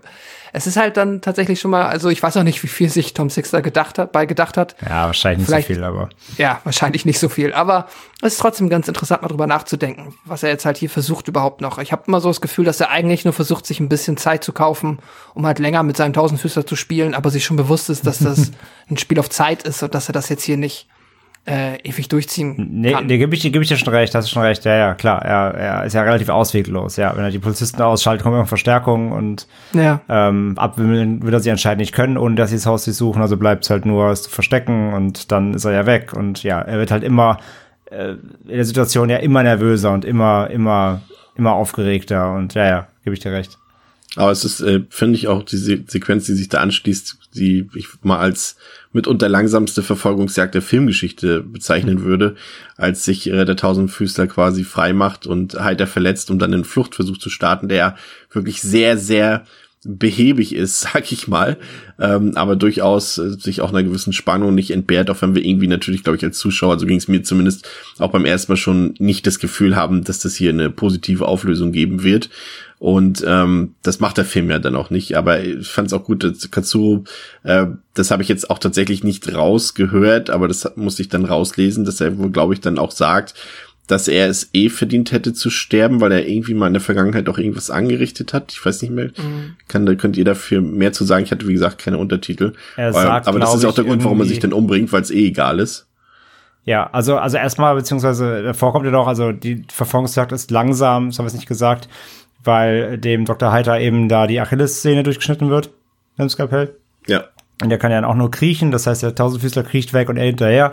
Und genau, und dann sind, kommen sie, kriecht er nach oben und da im Zimmer sagt er, er sagt, glaube ich, sowas von wegen irgendwie, ich bin, ich bin eh unwürdig und ich kann nicht mal irgendwie meine Familie richtig ernähren und ich bin, bin ein scheiß Mensch und so. Also, genau, also er hat da nicht gerade den Lebensfrust. Also hier hat ein Japaner sich, ähm, sich geschnappt, der hat äh, also auch scheinbar schwer mit seinem Leben zu, zu, zu kämpfen und äh, wählt dann eben hier den, den Freitod tatsächlich als Tausendfüßler Kopf, genau. Ähm, die Herren von der Kripo kommen dann wieder, nachdem sich Katsuro quasi dort umgebracht hat. Und ähm, Heiter bringt dann eben beide um, wird aber selbst tödlich von einem Kopfschuss äh, getroffen, ähm, was ja okay ist, wir hegen ja keine Sympathie mit Heiter, aber es kommt dann trotzdem noch zu einer Szene am Ende, die, auch wenn jetzt die Figuren, die wir hier haben, die quasi unsere Antagonisten sind, also die beiden Damen, wir haben jetzt nicht unbedingt eine Connection zu denen aufgebaut und fiebern jetzt vielleicht auch nicht unbedingt mit dem mit, aber es ist schon ein sehr bemitleidenswertes äh, Szenario, was sich da ergibt, weil Katsuro hat sich getötet, also das Vorderteil ähm, des der äh, des Tausendfüßlers und das hin mit nee das Hinterteil ist auch gestorben durch diese Infektion, die da ist, äh, die wir besprochen haben, die ähm, in der Szene dargestellt wurde, als Heiter dort äh, den Heiter drückt den Eiter aus. äh, Wow. draußen und äh, jetzt ist quasi das Mittelteil noch am Leben, aber in einer ausweglosen Situation, weil das Vorder- und Hinterteil eben äh, tot ist und Und das, der äh, Doktor, der es genäht hat. und der Doktor, der es genäht hat. Und das ist schon, äh, ja, ich will jetzt nicht sagen nochmal ein trauriger Abschluss, aber eine fies, ein fieser Abschluss ähm, des Films, äh, muss ich sagen, durchaus der komplette Showdown hat mir eigentlich relativ gut gefallen, muss ich sagen. Also der hatte Spannung mit drin, der hatte auch fiese Momente mit drin und eigentlich auch ordentlich Tempo. Würde ich eigentlich positiv äh, resümieren, das Ende. Pascal. Ja, also jetzt so zum Ende, ich muss sagen, die äh, beiden Kommissare, die reißen mich immer wieder ein bisschen raus, weil ich finde, da ist auch dann so das schauspielerische Talent eher so Tatortniveau. Ähm, Waren es nicht sogar zwei deutsche Tatort-Schauspieler? Ich weiß es gerade Mit nicht. Sicherheit. Also ich habe mal geguckt, ein bisschen was haben die so an TV-Filmen in der Vita stehen, aber ähm, ja, da kann auch auf jeden Fall ein Tatort gut dabei gewesen sein. Ähm, ja, ich finde, das reißt mal ein bisschen raus. Das ist leider immer, das wirkt äh, wieder wieder so ein bisschen, wirken die so ein bisschen wie ein Fremdkörper in dem Film. Äh, halt gerade im Gegenüber zu äh, Dieter Laser. Ähm, davon abgesehen, ja, gefällt mir das Ende eigentlich auch wieder ganz gut. Aber auch nur okay. Also ich finde es in Ordnung. Ich finde es jetzt nicht überwiegend spannend. Es ist halt natürlich, der Film endet äh, hier auf einer sehr deprimierenden, auf einer sehr ja, traurigen Note, wenn man so will. Es gibt kein Happy End. Es gibt der Restfunken Hoffnung, dass halt so schnell Verstärkung eintritt. Äh, weil man jetzt von den beiden Polizisten nichts mehr gehört hat, dass sie in der Mitte ja vielleicht noch irgendwo überleben hätte können, dass jemand sie halt findet und sie dann da äh, rausoperiert, bevor sie auch stirbt. Aber that's it. Und ähm, ja, kann ich mit leben, finde ich jetzt nicht schlimm, passt irgendwie zum Film. Ähm, aber ist jetzt auch nichts, aber das ist halt auch kein Film, der jetzt irgendwie auf einem krassen Finale enden muss, weil das ist gar nicht das, was der, was den Film ausmachen soll. So. Ja. Ja, ähm, ja, André, du kannst gerne über das äh, Finale reden und dann auch gerne schon mit deinem Fazit anschließen zum ersten Teil. Ja, ich finde das Finale eigentlich auch ganz, ganz gut. Ich mag eigentlich die Verfolgungsjagd eben, weil sie trotz der Langsamkeit irgendwie schon spannend ist, wenn er da hinterher kriecht und so. Ähm, was ich, ich jetzt mal auch nicht so gut finde, ist halt die Polizisten generell, wie sie agieren. Die sind schon auch wieder sehr doof, ne? Also, der eine wird halt im, mhm. ähm, im, der hat ja so ein kleines Schwimmbad da eben, wo auch die, äh, mit der, der Poolszene haben wir vorher gesehen, der wird abgeknallt und fällt dann eben ins Wasser. Dann kommt der andere rein, Dieter, äh, äh nicht Dieter Laser, äh, Laser, Laser, ja genau. Ich sage aber Dieter Laser, ich finde es auch viel geiler, wenn man Dieter Laser nennt. Also die Amis nennen die bestimmt Dieter Laser, oder? Wenn die, wenn die über den Film es sprechen. Gibt ein, äh, es gibt ein Interview mit ihm zu, auch zum, zur Premiere des ersten Films in den USA und dann fragt er tatsächlich der, der Journalist, äh, is your name really Dieter Laser? Und dann sagt er, ja, yes, that's my real name. Also die finden das auch witzig. Ja, ich, ich finde auch total, ich finde es total cool. Ich finde, er sollte sich offiziell, also hätte sich offiziell auch einfach Dieter Laser nennen sollen. Ähm, nee, ich finde hier Dr. Heiter sitzt dann da schon in der Ecke, äh, der Polizist kommt halt rein, übersieht ihn quasi, stellt sich dann so richtig blöd, auch so schön äh, wie auf dem Präsentierteller da auf die andere Seite vom Pool und er braucht halt nur zweimal abdrücken und er ist auch tot, kriegt zwar selber auch die Kugel ab, aber die Polizisten verhalten sich schon echt arschdämlich, muss man sagen. Ähm, naja, auf jeden Fall hat das ziemlich ein bisschen raus. Der Selbstmord von dem, ähm, äh, von dem, ähm, von dem Asiaten da als äh, Kopf ist, finde ich, hart, wie er sich ja die Kehle aufschneidete auch. Ähm, das ist echt schon ziemlich, ziemlich krass. Und dann eben die Endpointe mag ich eigentlich ganz gerne, weil die einfach, die ist richtig bitter und die passt einfach auch zu dem Film, weil der schon sehr, ist ja schon sehr menschenfeindlich und sehr, sehr misanthropisch, der ganze Film, die Idee. Und von daher finde ich diese, dieses bittere Ende dann da, sie da alleine, alle tot, äh, inklusive äh, ihren äh, Centipede-Mitstreitern, das ist schon äh, sehr, sehr böse. Und ja, fin äh, zum, zum, zum Fazit generell. Ich finde ja, der erste Teil ist einfach ein Film, der lebt durch die Idee, das haben wir gesagt, ja auch, der ähm, macht einfach etwas, was vielleicht die, die wenigsten sich überhaupt vorstellen könnten, einfach als äh, und setzt es auch einfach um, ohne Kompromisse, nennt es auch so, macht da keinen Hehl drum, was dieser Film zu bieten hat. Er nennt ihn nicht irgendwie, äh, keine Ahnung, die Verwandlung und bietet dann sowas, sondern er nennt ihn einfach Human Centipede fertig aus. Das gibt's halt hier äh, komm damit klar oder nicht oder guckst dir an oder nicht. Und äh, bietet ja auch dann im Endeffekt genau das. Ich finde halt die, die ganze Stimmung des Films wäre schon einfach sehr, sehr böse und, und abartig und ähm, ich halt hier eben Dr. Heiter, Dieter Laser ist halt wirklich super. Der trägt den Film auch ganz klar, obwohl er eben der Antagonist ist, aber der hat so viel Charisma und so viel Energie in diesem Film ähm, und ist einfach so eine Persönlichkeit, äh, dass man ihn natürlich, ähm, auch wenn er halt natürlich ein, ein abscheulicher Mensch äh, ist, ein abscheulicher Charakter ist, ähm, man will trotzdem, man, man will ihn schon verfolgen, man will wissen, was er tut und warum und überhaupt. Und von daher, es klappt alles sehr, sehr gut. Die anderen Charaktere bleiben halt relativ blass, auch schauspielerisch eben und sind dann doch eben im Endeffekt nur Beiwerk. Ähm, ja, und dann natürlich die ganze, die ganze Ausführung selbst ist halt wirklich schön eklig, ohne aber unnötig explizit zu sein oder irgendwie da eben auf Teufel komm raus ähm, ran zu zoomen an irgendwas, sondern es bleibt halt der, doch vieles dem, äh, dem Zuschauer überlassen im Kopf und das reicht, es funktioniert. Ähm, die, die Bilder, die man hat und der, ähm, die, die, die Sounds und so weiter und alleine eben die, die, der, der Anblick und die Vorstellung reichen, um da genug Kopfkino ähm, rodeln zu lassen. Und das ist wirklich alles sehr unschön und eklig und drüber einfach. Von daher, man, man schwankt so zwischen echt Schmunzeln, äh, angewidert sein und, und ähm, ja, und halt und, und generell äh, Abneigung gegen all das, was man sieht und trotzdem ist es irgendwie so faszinierend, dass man es dann doch verfolgt einfach. Und von daher, ähm, so, der, der ganze Film bietet natürlich gar nicht so richtig viel. Es dreht sich schon alles um diese eine, eine Operation, um dieses, äh, um dieses Gimmick, sag ich mal, natürlich. Aber äh, ich finde einfach, der Film macht da sehr viel richtig, äh, mit dem auch ähm, nicht sonderlich großen Budget eben, was er, was er da hatte. Ähm, funktioniert es auch alles ganz gut. Das sieht halt aus wie ein besserer Fernsehfilm oft, aber ist, ähm, ich finde, das Look and Feel passt einfach generell zu dem Film. Ist halt alles sehr reduziert, was aber ja auch eben zu der, ähm, zu diesem Haus eben passt da von, von Dr. Heiter. Und von daher, ähm, ich habe jedes Mal wieder so einen skurrilen Spaß mit dem Film, wie gesagt, so also eine Mischung aus ähm, suffisantem und ironischem äh, Kichern und Lächeln über manche Dinge und dann wieder angewidert sein über andere. Und das funktioniert bei mir. Und ich finde halt dafür, dass er das so stringent und konsequent durchzieht, ähm, so, das dafür, das, das halte ich dem Film zugute und von daher ähm, kriegt der Erstteil von mir eine 3 von 5. So, wenn man natürlich äh, generell schon beim Plakat, wie gesagt, und bei der Idee sagt, äh, bloß nicht, dann weiß man ja eben genau, wovon man, dass man nicht gucken muss. Von daher finde ich es auch sehr fair, dass der Film einfach einem direkt auch sagt, was Phase ist. Und das klappt bei mir irgendwie immer wieder ähm, von allen Betrachtungswinkeln aus gesehen.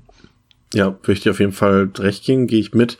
Äh, Im Endeffekt eigentlich fast immer ein bisschen enttäuschend, wenn wir eben äh, betrachten, in Betracht ziehen, was man so vorher über den Film gehört und gelesen hat, dann ist er dann doch eigentlich relativ zahm, aber ähm, ich mag einfach seine Art und Weise, dass er halt sich eben, äh, wir hatten es eingangs irgendwie so ein bisschen äh, an, an den Sickos orientiert, so ein bisschen Frankenstein mit japanischem Provokationskino äh, connected und äh, das Dieter Laser hat mir jetzt heute vergessen, wir haben es, äh, glaube ich, schon mal irgendwann erzählt oder auf Twitter gepostet auch, äh, Dieter Laser ist ja verstorben im Frühjahr und ähm, der liefert hier mhm. wirklich eine eindrucksvolle, teils auch cringige ähm, Performance ab, die aber diesen löchrigen Film irgendwie zusammenhält, weil er mit seiner Performance auch einfach ablenkt von den Schwächen des Films und äh, der hat ein paar Szenen bei, die auch durchaus zum Würgen anreizen, äh, wie auch die Figuren im Endeffekt.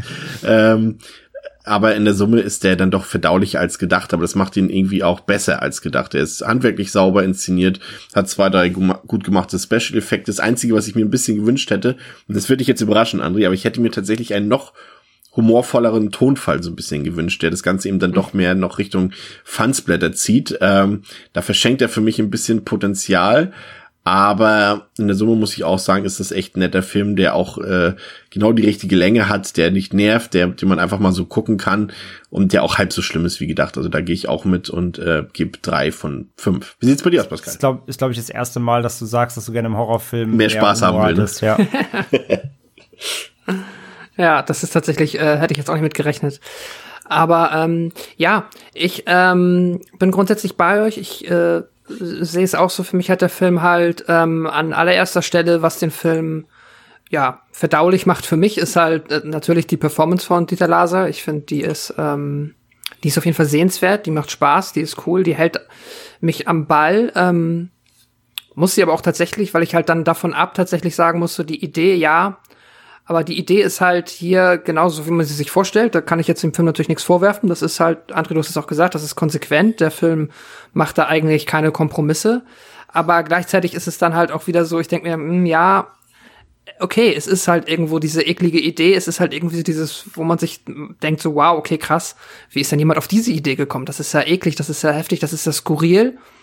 Aber ähm, so darüber hinaus ist ja das, das tatsächlich dann halt das auch gewesen. Und wenn ich halt einmal halt äh, quasi das ja gedanklich verarbeitet habe, dass es halt hier um diese Idee geht und ich dann damit da, da, mich das nicht mehr wirklich schockt und nicht mehr wirklich irgendwas bei mir erzeugt, dann ähm, geht das halt, also ist das jetzt bei mir auch beim zweiten Mal halt sehr emotionslos so an mir vorbei gegangen. Da habe ich dann nicht mehr gedacht, oh krass, jetzt wird baut er hier gleich einen Tausendfüßler. Das ist ja einfach nur heftig. Das ist ja cool, spannend, aufregend. Fand ich halt, sind halt alles Emotionen, die bei mir nicht äh, nicht noch einmal entstanden sind. Ich glaube, das war beim ersten Mal, als ich den zum ersten Mal gesehen habe, ein bisschen mehr der Fall. Ähm, ja, hat jetzt hier tatsächlich für mich verloren beim zweiten Mal. Ähm, das ganze Konzept fand ich da nicht mehr so spannend. Und davon abgesehen, ja, der Film sieht aus wie ein etwas besserer TV-Film stimme ich zu. Da ist jetzt halt, ähm, ja, wahrscheinlich aus dem Budget noch mit das Beste draus gemacht worden, wobei mit Sicherheit auch es da noch Regisseure gibt, die in der Hinsicht da, ja, talentierter sind als Tom Six, die da noch mehr raus hätten holen können, aber das ist schon okay. Schauspielerische Leistung eher nicht so okay, jetzt von Dieter Lase halt natürlich abgesehen.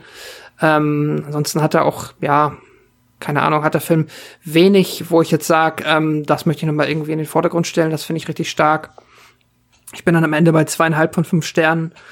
Ich kann ihn schon irgendwo gucken. Ich habe da tatsächlich auch meine Schmunzelmomente. Ich habe dann hier und da auch die Szenen, die ich irgendwo ähm, ja quasi schon stark finde. Aber jetzt so richtig durchgehend ähm, am Ball halten tut er für mich nicht. Er, ich habe schon gesagt, in entscheidenden Momenten bin ich dann halt eher unterwältigt, bin ich halt eher ja enttäuscht, hätte mir wieder mehr erwartet dafür, dass der Film halt quasi schon so einen Legendenstatus innerhalb der Popkultur innehält, ist das dann halt leider äh, zu wenig, was wahrscheinlich einfach diese Diskrepanz ist zwischen auf der einen Seite dieser Hype und diese skurrile Idee und dann halt dieser eigentlich doch relativ kleine Film, so dieses kleine Stück Film, was halt versucht damit ein bisschen rumzuspielen, was dem dann ja in meiner Wahrnehmung irgendwie nicht gerecht wird.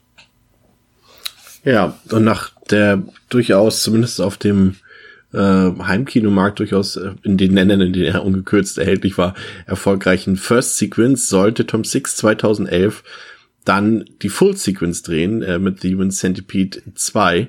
Ähm, ein Film, den er in Farbe gedreht hat, der dann aber später äh, zu einer Schwarz-Weiß-Version abgeändert wurde, weil er angeblich äh, zu gory und zu brutal und zu ekelhaft war. Ähm, das sind natürlich auch immer so Aussagen, die kommen dann aus der Produktion selbst. Ob das natürlich tatsächlich äh, der Grund war oder nicht, ähm, sei mal dahingestellt, äh, da der Film auch in seiner in dieser Form, in der er dann letztendlich hat, äh, sowohl im Ausland äh, als auch im Inland massive Probleme hatte. Also in Deutschland ist er halt nicht rausgekommen, in Österreich gibt's äh, eine Uncut-Fassung davon. Selbst die äh, Version aus England ähm, wurde massiv gekürzt teilweise. Also von daher, ähm, ja, weiß ich nicht, hätte der wahrscheinlich in Farbe auch keinen Unterschied mehr gemacht. Und die Farbfassung gibt's ja dann mittlerweile auch schon, ähm, die hat er rausgebracht, ähm, um zumindest äh, das deutschsprachige Publikum nochmal extra mit ihrem Gore-Hounding zu befriedigen. Ich habe ähm, ich hab halt mal durchgesäppt, kann ich ja später was im Fazit zu sagen. Ja, gerne. Ähm, bevor wir auf den Film eingehen, kurz äh, der Trailer bitte. Hey, I hope you're not time wasting, you. I've got a dozen people waiting to look at this place. Hey, come on, let's get this lease signed, eh?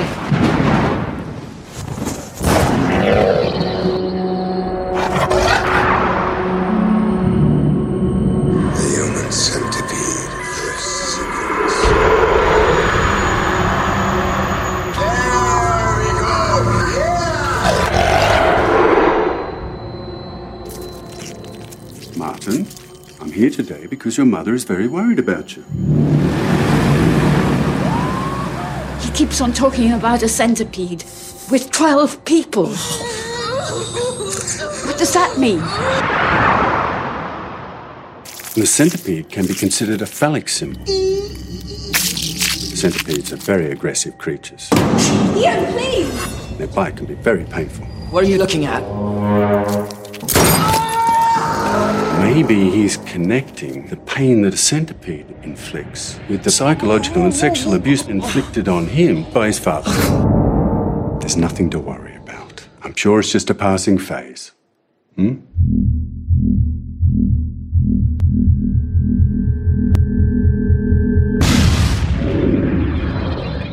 What is this? 100% medically accurate. One digestive system? Is this a perverted film you've been talking about? This isn't right, Martin. What you're doing, it's wrong.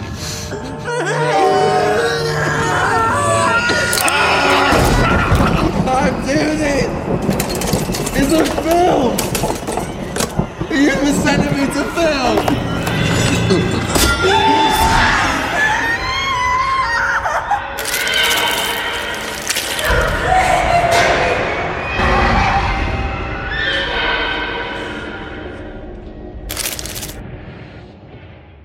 Ähm, der Film hat auf ähm, Letterbox tatsächlich äh, die doch ziemlich unterwältigende äh, Durchschnittswertung von 1,8 von 5 auf der IMDb 3,8 von 10. Pascal, worum geht's in der Fortsetzung? Der als Nachtwächter arbeitende Brite Martin Lomax ist ein geradezu besessener Fan von Tom Sixes Film The Human Centipede. Nachdem die Pflege eines tierischen Tausendfüßlers und das Basteln von Fanalben ihm nicht mehr ausreicht, um seiner Liebe zum Film Luft zu machen, beginnt er selber mit der Jagd potenzieller Opfer, die er in seinen eigenen menschlichen Tausendfüßler integrieren will. Ja, Martin Lomax, ähm, gespielt von Lawrence R. Harvey, ähm, der tatsächlich in seiner Audition zum Film ähm, auf anraten, nicht anraten, auf, auf äh, Anfrage von Tom Six einen Stuhl vergewaltigen sollte. Ähm, äh, spielt hier Martin Lomax, äh, Pascal hat's gesagt, ist ein ziemlich, äh, ja, hm, doch schon ein bisschen widerlicher, ekliger Wachmann, der im Parkhaus äh, seine Nachtschicht hat und auf seinem Laptop äh, eben den Film Human Centipede auf seinem Laptop guckt. Das heißt, wir haben hier äh, dann auch die Einführung gleichzeitig einer Metaebene zu verzeichnen, weil eben dieser Film auch in dieser Welt des zweiten Teils existiert. Und Martin ist auch großer Fan von Human Centipede.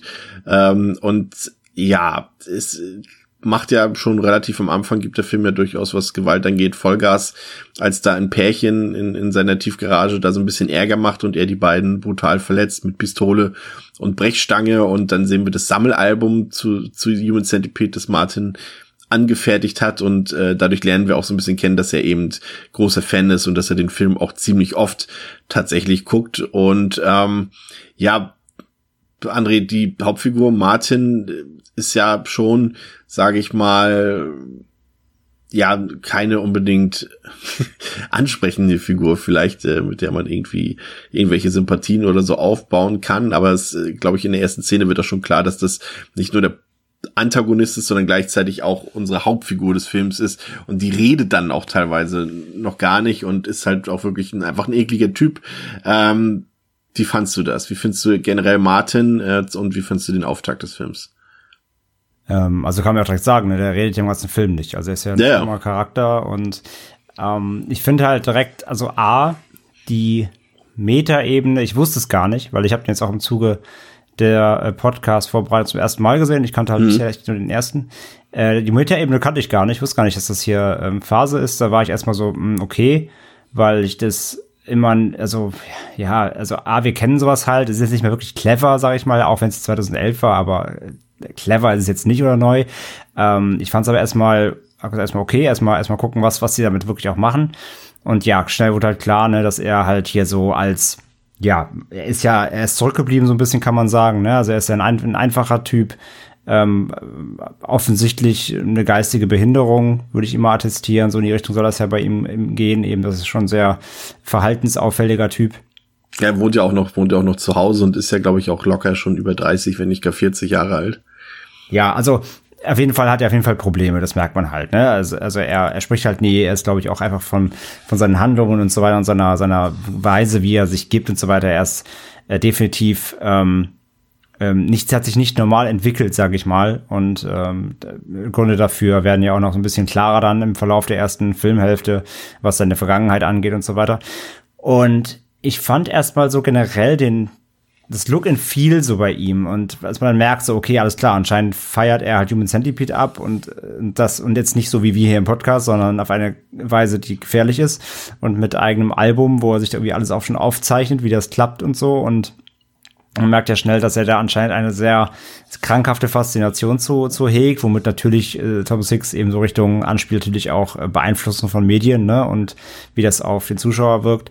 Und ja, dass er dann auch direkt dann loszieht da und die, ähm, diese, diese Parkhaus-Kunden da äh, abmeuchelt durchaus, durchaus hart. Da wird schon klar, wo, wo der Hase langläuft, so. Und durch diese, ich fand tatsächlich diese Schwarz-Weiß-Optik gibt dem Film direkt schon so eine, also die ganze Optik ist sehr, ähm, äh, ja, auch sehr, im Grunde wie der erste, aber teilweise den Look noch er verstärkt, auch wieder sehr menschenfeindlich. Es wirkt halt sehr kühl natürlich, ne? Und Fandst, sehr, hat dich das auch so ein bisschen an, an Buttgereit erinnert? Ja, aber nicht, aber halt handwerklich nicht so stark natürlich, ne? Also, Ja, ja. Butgereit ist ja gerade was Kamera angeht sehr stark mit vielen Detailaufnahmen und der weiß ja genau, wie er die Kamera positioniert, um da auch so ein ähm, ja filmästhetisches Bild immer zu erzeugen, ganz egal wie wie ähm, ja abartig die, die Szenerie ist, also auch bis bei Nekromantik oder so und er weiß immer genau, wie die Kamera bestehen muss, damit das Ganze irgendwie wirkt, als ob es auch in einer Kunstgalerie stehen könnte. Da hat er ja einfach ein Hand, Händchen für. Ähm, das ist halt hier doch alles sehr plakativer, sage ich mal. Aber vom Look and Feel, wie gesagt, es ist auch so ein, es ist so ein chromatisches äh, Schwarz-Weiß. Ne? Es ist ja Mhm. sehr, sehr, sehr starkes, dunkles, kräftiges. Ähm, die Schwarzwerte sind sehr, sehr hoch. So, du hast Sehr kontrastreich, ne? Genau, kontrastreich dadurch. Ähm, das hat eine Wirkung, finde ich. Und das macht es auch direkt unangenehm irgendwie. Also das hat schon eine Wirkung. Also ganz gleich, ob das jetzt als Zensurmaßnahme gemacht wurde oder als Stilmittel. Ich finde, es hat eine Wirkung. Und von daher fand ich den Anfang erstmal gar nicht so ja, eigentlich, eigentlich ganz gut sogar. Also ich, wie gesagt, die Metaebene war ich noch so, hm, okay, mal gucken, was er, was er daraus machen will. Rein als, okay, ich will zeigen hier, ne, oder plakatives, ähm, harte Filme machen, machen Menschen mit schwachem Geist irgendwie aggressiv oder eignen zur Nachahmung, so, das war mir dann erstmal zu wenig, aber ich habe es erstmal hingenommen. Ähm, aber der Auftakt auch mit dem Morden und so weiter, das war schon erstmal relativ hart, fand ich, ja. Pascal, der Film zeigt ja eigentlich im Grunde auch schon in seiner, in seiner Einführungsphase, dass er eben den Spaßfaktor, den Teil 1 hatte, hier gar nicht mehr äh, nutzen will und deutlich düsterer, ja fast nihilistischer, fast misanthrop agiert äh, im Vergleich mhm. zum Vorgänger. Ähm, wie hat das auf dich gewirkt, auch im Vergleich zum ersten Teil, dass sich die Tonalität dann doch deutlich gewendet hat? Ja, ich finde das ziemlich krass. Äh, ich habe den jetzt ja auch zum zweiten Mal gesehen. Ich hatte da aber als auch eine lange Zeit zwischen. Also ich glaube, ich habe den ähm, 2014 habe ich ihn gesehen zum ersten Mal. Und mir ist er halt so in Erinnerung geblieben, als die, also diese Tonalität ist mir halt äh, mehr in Erinnerung geblieben, als tatsächlich nachher, sagen wir mal, die, ähm, die Gewaltspitzen, die da noch stattfinden. Oder die Ekelspitzen. Einfach so dieses grundsätzliche Gefühl von, wie du gesagt hast, oder wie ihr beide schon gesagt habt, dieses kühle, trostlose, misanthrope, äh, unangenehme, ja, so diese Menschenfeindlichkeit, die da halt auch drin steckt, was André auch gesagt hat, die ist, das ist so extrem. Und ich habe tatsächlich, es wusste ich gar nicht, dass das ähm, äh, tatsächlich auch, äh, also ich aber ich hatte mal das Gefühl, das ist ein Stilmittel, dass der Film in Schwarz-Weiß ist. Ich wusste, äh, die Theorie, dass das auch daran liegen kann, dass der sonst zu brutal ist, äh, war mir gar nicht bekannt. Und ich hatte halt, äh, also jetzt, ich, es ist schwer es einzuschätzen, wie ich es mag, weil ich finde es irgendwie effektiv. Der Film schafft es auch diese, ähm, dieses ja depressive Feeling auf mich zu übertragen in dem Moment. Also der Film schafft schon mich da reinzuziehen. Das ist ja erstmal gut, weil ich offensichtlich das Gefühl habe, dass der Film das auch möchte. Ähm, Spaß empfinde ich dabei natürlich nicht. So, also es ist halt jetzt kein Dieter Laser, der mich dann irgendwie noch amüsiert. Das ist halt alles schon sehr, sehr, ja, sehr trist und sehr trostlos. Ähm, äh, ja, der Martin ist halt so auf seine Art und Weise. Also es gibt da natürlich schon die Momente, wo ich denke, okay, das ist jetzt wieder so ein bisschen, also dieses extrem trostlose schafft es manchmal halt nicht tatsächlich so aus, also so zu beeindrucken, wie trostlos es ist, dass ich darüber wieder lachen muss, wo ich so denke, so wow, es ist jetzt okay, das ist sowas, äh, das ist schon wieder auf eine gewisse Art und Weise beeindruckend. Ja, ähm, vielleicht auch, weil wir natürlich als äh, Vergleichspunkt hier natürlich eben Dieter Lase hatten, hier haben wir Lawrence R. Harvey, der vorher noch nicht so großartig was gemacht hat, bei dem sich auch so ein bisschen ja die Geister dann scheiden an seiner Leistung. Äh, kann mich zum Beispiel an die, die Kritik von der, von der Roger Ebert Seite erinnern, die das dann doch eher als, als lächerlich dargestellt haben und das ist einfach wie so ein, ja, ein ekliger Typ von der Straße ist, der halt sich selbst spielt. So im Grunde von, ich muss sagen, André, ich war eigentlich relativ angetan. Äh, ich weiß gar nicht, ob es an seiner schauspielerischen Leistung lag, weil ich die gar nicht eigentlich so herausfordernd in dem Sinne fand, weil natürlich hier die Abwesenheit von Dialog natürlich schon einiges beeinflusst in der Performance. Ich glaube, es ist einfach vielleicht seine, ja, muss man zugeben, man kann es auch so sagen, einfach seine Optik, äh, die Optik des Schauspielers, die, die einfach perfekt auch in diese Rolle reinpasst, so blöd es auch klingt. Aber ob es jetzt tatsächlich seine schauspielerische Leistung soll, will ich mir auch in Frage stellen. Aber ich finde, er funktioniert ähnlich gut wie Dieter Laser im ersten Teil. Ja, absolut, ähm, weil er auch natürlich als in seiner Statur und die er hat und überhaupt, also er ist natürlich jetzt nicht der, der typische Hollywood-Schauspieler so, ne? Also was so äh, das Aussehen angeht, ne? Also es ist natürlich äh, eher, eher klein, ähm, sehr, sehr mehrgewichtig, ne? Also generell sind sehr unförmige Körperhaltung und so weiter, aber es passt alles sehr, sehr gut eben, ne? zu diesem abstrakten Charakter, zu diesem Charakter, der war, der halt auch einfach eine, keine Lebensqualität hat oder generell im Leben halt offensichtlich nicht viel erreicht hat. Und ähm, das macht er halt sehr gut und äh, er, er hat auch keine Probleme damit, das alles so offen zu zeigen. Ne? Also er ist oft auch unbekleidet und, und ähm, ich glaube, ihm fehlt auch das Gefühl einfach dafür, ne? Dem Charakter meinst du jetzt? Ja. Ja, ich rede jetzt vom Schauspieler. Ach so. Wirklich. Ne, also er hat offensichtlich auch keine Probleme als Schauspieler da wirklich sich so zu präsentieren in seiner wirklich vollsten Blöße und sitzt ja auch immer absichtlich dann da wirklich so mit mit der Bauch hängt fast am Knie und ähm, er, also das ist ihm ja alles nicht nicht zu schade und das macht er halt sehr gut, weil er setzt halt das ein, äh, den den Körper, den er hat in dieser Situation. Das funktioniert, das ist für die für den Charakter und für die Szenerie halt sehr hilfreich einfach, weil ihn das halt ähm, ja, ähm, ich meine, wir haben natürlich ein gewisses Bild von, von Menschen oder wir haben eine gewisse Meinung, wenn wir so eine, so eine, so einen Menschen sehen, der dann da irgendwie in seiner völlig verlotterten Bude ähm, ja, achtet offensichtlich auch null auf sein Äußeres, da sitzt eben und äh, gleichzeitig weiß man irgendwie schon, dass er auf jeden Fall äh, Hang zur Gewalt hat und Co. und eben auch hier schon zum Mörder wurde, dann schließt sich halt ja schnell ein Bild und so weiter. Und das ist halt optisch alles in Zusammenhang mit der, ähm, mit der Figur, mit der, mit dem, mit dem Schauspieler und seiner ganzen Körperspannung, Körperhaltung und dem Aussehen generell in der Maske, ähm, ergibt das halt ein, ein krasses Bild so und das macht er auf jeden Fall gut, ja. Ähm, ja, der Film geht ja dann so ein bisschen, meines Erachtens leider, so in diese Küchenpsychologie über. Also wir sehen ja dann, dass Martin so eine Lagerhalle dort anmietet und äh, er auch schon mehrere Leute dann entführt, die er dort einsperrt sozusagen und ähm, er selbst ist eben bei seiner Mutter zu Hause, wohnt mit ihr zusammen, die behandelt ihn natürlich ihn auch so, wie man das von so einem eher doch oberflächlichen Film erwarten konnte. Sie fragt, hast du schon wieder eingeschissen, sagt sie, glaube ich, irgendwie zu ihm. Und mhm. das ganze, äh, die ganze Verbindung zwischen den beiden ist einfach nicht sehr familiär. Alles andere als warmherzig, äh, selbst kaltherzig wäre sehr positiv formuliert.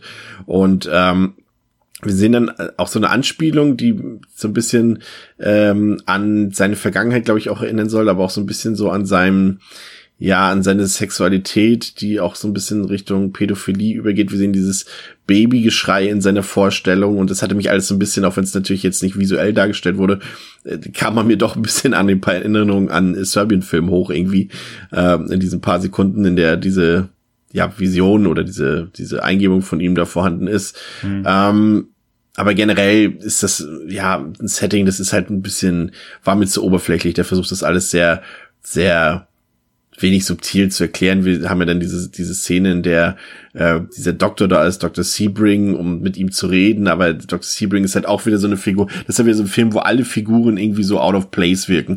Da gibt's keine normale Figur geführt in diesem Film, die irgendwas zu sagen hat. Dr. Sebring steht halt selbst der ist halt selber pädophil, nee, nicht pädophil, der ist, na doch, ich weiß, nee, pädophil war er nicht, aber äh, was ist er eigentlich? Ich weiß es gar nicht mehr so genau. naja, er, also er, er steht auf, auf sehr junge Frauen oder sehr junge Mädels schon. Ja, aber also auch auf Martin. Nicht, nicht Kindesalter, ähm, aber äh, er ist halt auch schon ein sehr schmieriger Typ einfach, ne? Ja, und er steht halt auf Martin, ne?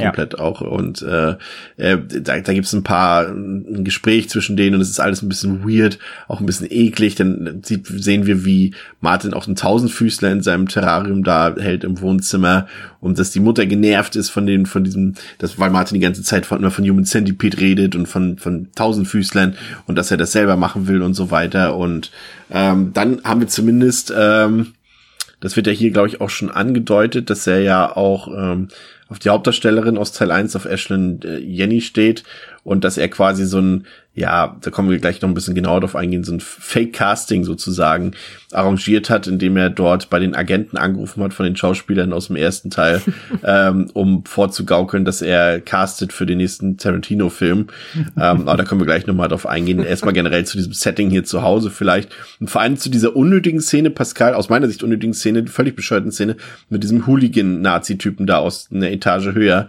äh, auch völlig unnötig, ne? Auch so, ja. auch wie er, natürlich, natürlich soll er ja so ein bisschen eben so Nazi-Typen darstellen, aber auch die Wortwahl, dann nennt er ihn Spasti und Untermenschen so. Das ist alles so ein bisschen so für das Schockgefühl, was Tom Sixy macht, aber nicht irgendwie, man hat nicht das Gefühl, dass er das irgendwie sinnvoll zu einer Story zusammenknüpfen kann, oder? Ja, nee, genau, das, also dieses Sinnvolle zu einer Geschichte zusammenknüpfen überhaupt nicht. Wenn man dann halt auch da überhaupt großartig von der Geschichte reden kann. Das ist eigentlich mehr, um noch mehr dieses, ja, diese, ähm, ja, assige Umgebung halt auch noch mal der die ein bisschen zu charakterisieren, ist glaube ich halt auch der Hooligan da einfach, damit man noch mal merkt, so ja, die leben halt irgendwo ähm, in der ja in der Wohnung, die halt nicht geil ist mit Nachbarn, die halt auch so einen Fick geben darauf, die halt die Musik laut aufdrehen und dann halt, wenn jemand irgendwie sich beschwert, runterkommen und dich zusammenschlagen. Und die Mutter ist halt dann auch noch mal da, einfach noch mal ähm, maximal feindselig halt auch, ne? Ist ja dann auch einfach nur dieses hinterhältige, dass sie dann quasi ähm, sagt so, ja, ich auch, ich hab, nee, mein Sohn, der hat sich beschwert so. Oder jetzt ähm, mach doch mal hier, lass doch mal den Mann des Hauses raushängen jetzt. Obwohl sie natürlich selbst weiß, dass sie kennt ja ihren Sohn wahrscheinlich sehr gut und dass das relativ äh, aussichtslos ist, dass er jetzt, sagen wir zumindest bis er dann snappt und durchdreht, ähm, aber dass er jetzt einfach nur versucht, da sich dem gegenüberzustellen, das ja funktioniert halt nicht. Ähm, ist aber, wie du gesagt hast, ich finde es auch überflüssig, weil ich, das ist auch so der Punkt des Films, wo ich mir denke, so, okay, äh, das brauche ich alles gar nicht. Ich dachte, ich gucke jetzt hier Human Centipede 2. Ich meine, ich ist okay, aber diese ganze, auch was du gesagt hast, diese Küchen, Küchenpsychologie, diese, also so meine Interpretation, meine Interpretation nach waren das Flashbacks, die er hatte, irgendwie so in seine Kindheit, wie er von seinem Vater missbraucht ja, wurde, genau, glaube ich. Ganz genau, ja. Ähm, so habe ich das verstanden. Dieses Pädophile habe ich da jetzt noch gar nicht so gesehen. Aber äh, auch das alles, es ist für mich so, ey, ganz im Ernst, dieses Meta-Ding, okay, mach das, mach ihn zu einem Fan von Human Centipede, damit kann ich leben. Das ist dann irgendwie noch mal, dann hast du dem noch mal ein extra Gewürz gegeben dem Film, dass es sich so, dass man nicht nur sagen kann, oh, jetzt sind es zwölf Leute, aber alles das davor, ich fände nicht extrem schlecht, aber ich find's auch nicht super spannend und ich brauche das nicht unbedingt. Und ich glaube, das ist jetzt auch so der Bereich, dass zumindest noch mal eine Szene, die ich dann tatsächlich dem Film auch übel nehme, wo ich jetzt ja sonst sag, ich will jetzt auch gar nicht so den Spieß heraushängen lassen und sagen so, ah, und Tom Six, du kranker Typ, was machst du denn hier? Ich meine, wenn das jetzt so mit allem, was sonst passiert, bin ich ja per se erstmal okay, muss mir nicht gefallen. Aber dass man jetzt hier wirklich ein, an diesen an dieses Set, an diesen Dreh und halt in diesen Film noch ein echtes Baby mit einbaut. Also diesen, dieses äh, äh, von der ähm, schwarzen Familie, die dann noch später dann auch äh, von ihm überfallen wird. Das fand ich, das ist mir dann tatsächlich zu geschmackslos. Weil ich so denke, das ist ja ein echter Mensch, der jetzt quasi seine erste Filmrolle unfreiwillig. Ja, vor allem, was muss das für eine Mutter sein, ganz ehrlich? Ja. Was ist das für eine Mutter, die sagt so, ja klar kann mein Baby bei Human Centipede 2 mitspielen. Ist doch witzig steht dann später in seiner IMDB. Äh, nee, finde ich, das ist mir dann tatsächlich, äh, das finde ich irgendwie übergriffig für einen Menschen tatsächlich, ihn in so einen Film zu stecken, der ähm, noch nicht mal reden kann. Das, das fand ich nicht geil. Ja, gehe ich mit. Ja, aber äh, hast du vollkommen recht, Pascal. Ne? Also das ist ähm, mit mit Martin jetzt ähm, was du als Flashback meintest, Chris. Also das ist ja nicht Martin, der da spricht oder der, der an seine eigene irgendwas in der Handlung denkt, sondern das ist ja, das sagt ja auch dann äh, der, also kommt im Gespräch mit dem, mit dem Doktor ja raus, dass Martin eben als Kind von seinem eigenen Vater vergewaltigt wurde. Mhm. Und daher hat er vermutlich ja auch diverse Störungen. Und man hört quasi dann, das fand ich auch echt, muss ich sagen, das fand ich relativ düster und echt bitter. Man hört dann quasi den Vater reden, der auch so sagt, so von wegen, ah, du bist ja noch nicht mal, du bist ja noch nicht mal drei oder sowas. Oder ja. Du bist ja grad, mhm. Das fand ich schon echt hart, ey. Und ich muss auch sagen, also deswegen, ich, ich, also, ihr habt zwar jetzt auch nicht gesagt, dass ihr es scheiße fandet, aber ich, bis dahin fand ich den Film eigentlich tatsächlich noch sehr, sehr, äh, sehr stimmig, sage ich mal. Also, natürlich ist das eine, eine, eine wie gesagt, Küchenpsychologie, um natürlich den Charakter zu rechtfertigen, warum er denn so ist, wie er ist, na klar, ne? Also, ähm, ist jetzt auch nichts Neues, aber so fand ich, ich fand ich von der Stimmung her und so weiter war das schon alles sehr, sehr düster und das ist ja auch, also ja, kannst du ja so erzählen, ne? Also, dass er ein Missbrauchopfer war, erklärt, warum er vielleicht im Leben auch eben einfach nicht viel erreicht hat. Er ist ähm, offensichtlich davon geschädigt von diesen Erlebnissen und ja, vielleicht ist die Mutter ja auch so, weil sie nicht eingreifen konnte oder nicht eingegriffen hat oder so. Vielleicht hat sie dadurch eben auch einen Snap bekommen und ist eben nicht mehr ganz auf der Höhe. So, also du merkst auf jeden Fall, dass diese äh, Familie krass gebrochen ist und eben einfach schwere Probleme hat mit allem quasi. Und naja, und so Sachen mit, mit dem Hooligan und so weiter, das sind halt, du brauchst halt ein paar Charaktere, die eingeführt werden, wo du weißt, okay, landen dann nachher halt im Tausendfüßler. Ne? Also das ist halt ja. eher so ein Mittel zum Zweck. Ich fand aber eben bis, bis dahin so äh, quasi, ähm, fand ich zumindest halt den Aufbau von eben Martin als Charakter, war das noch okay. Weil es ist alles jetzt nichts Bahnbrechendes, aber es macht bis dahin alles noch irgendwie schlüssig Sinn, ähm, ja, warum er so ein absolut trauriges und gleichzeitig eben dann auch gewalttätiges Leben irgendwie führt, was dann mit ihm da passiert eben ist.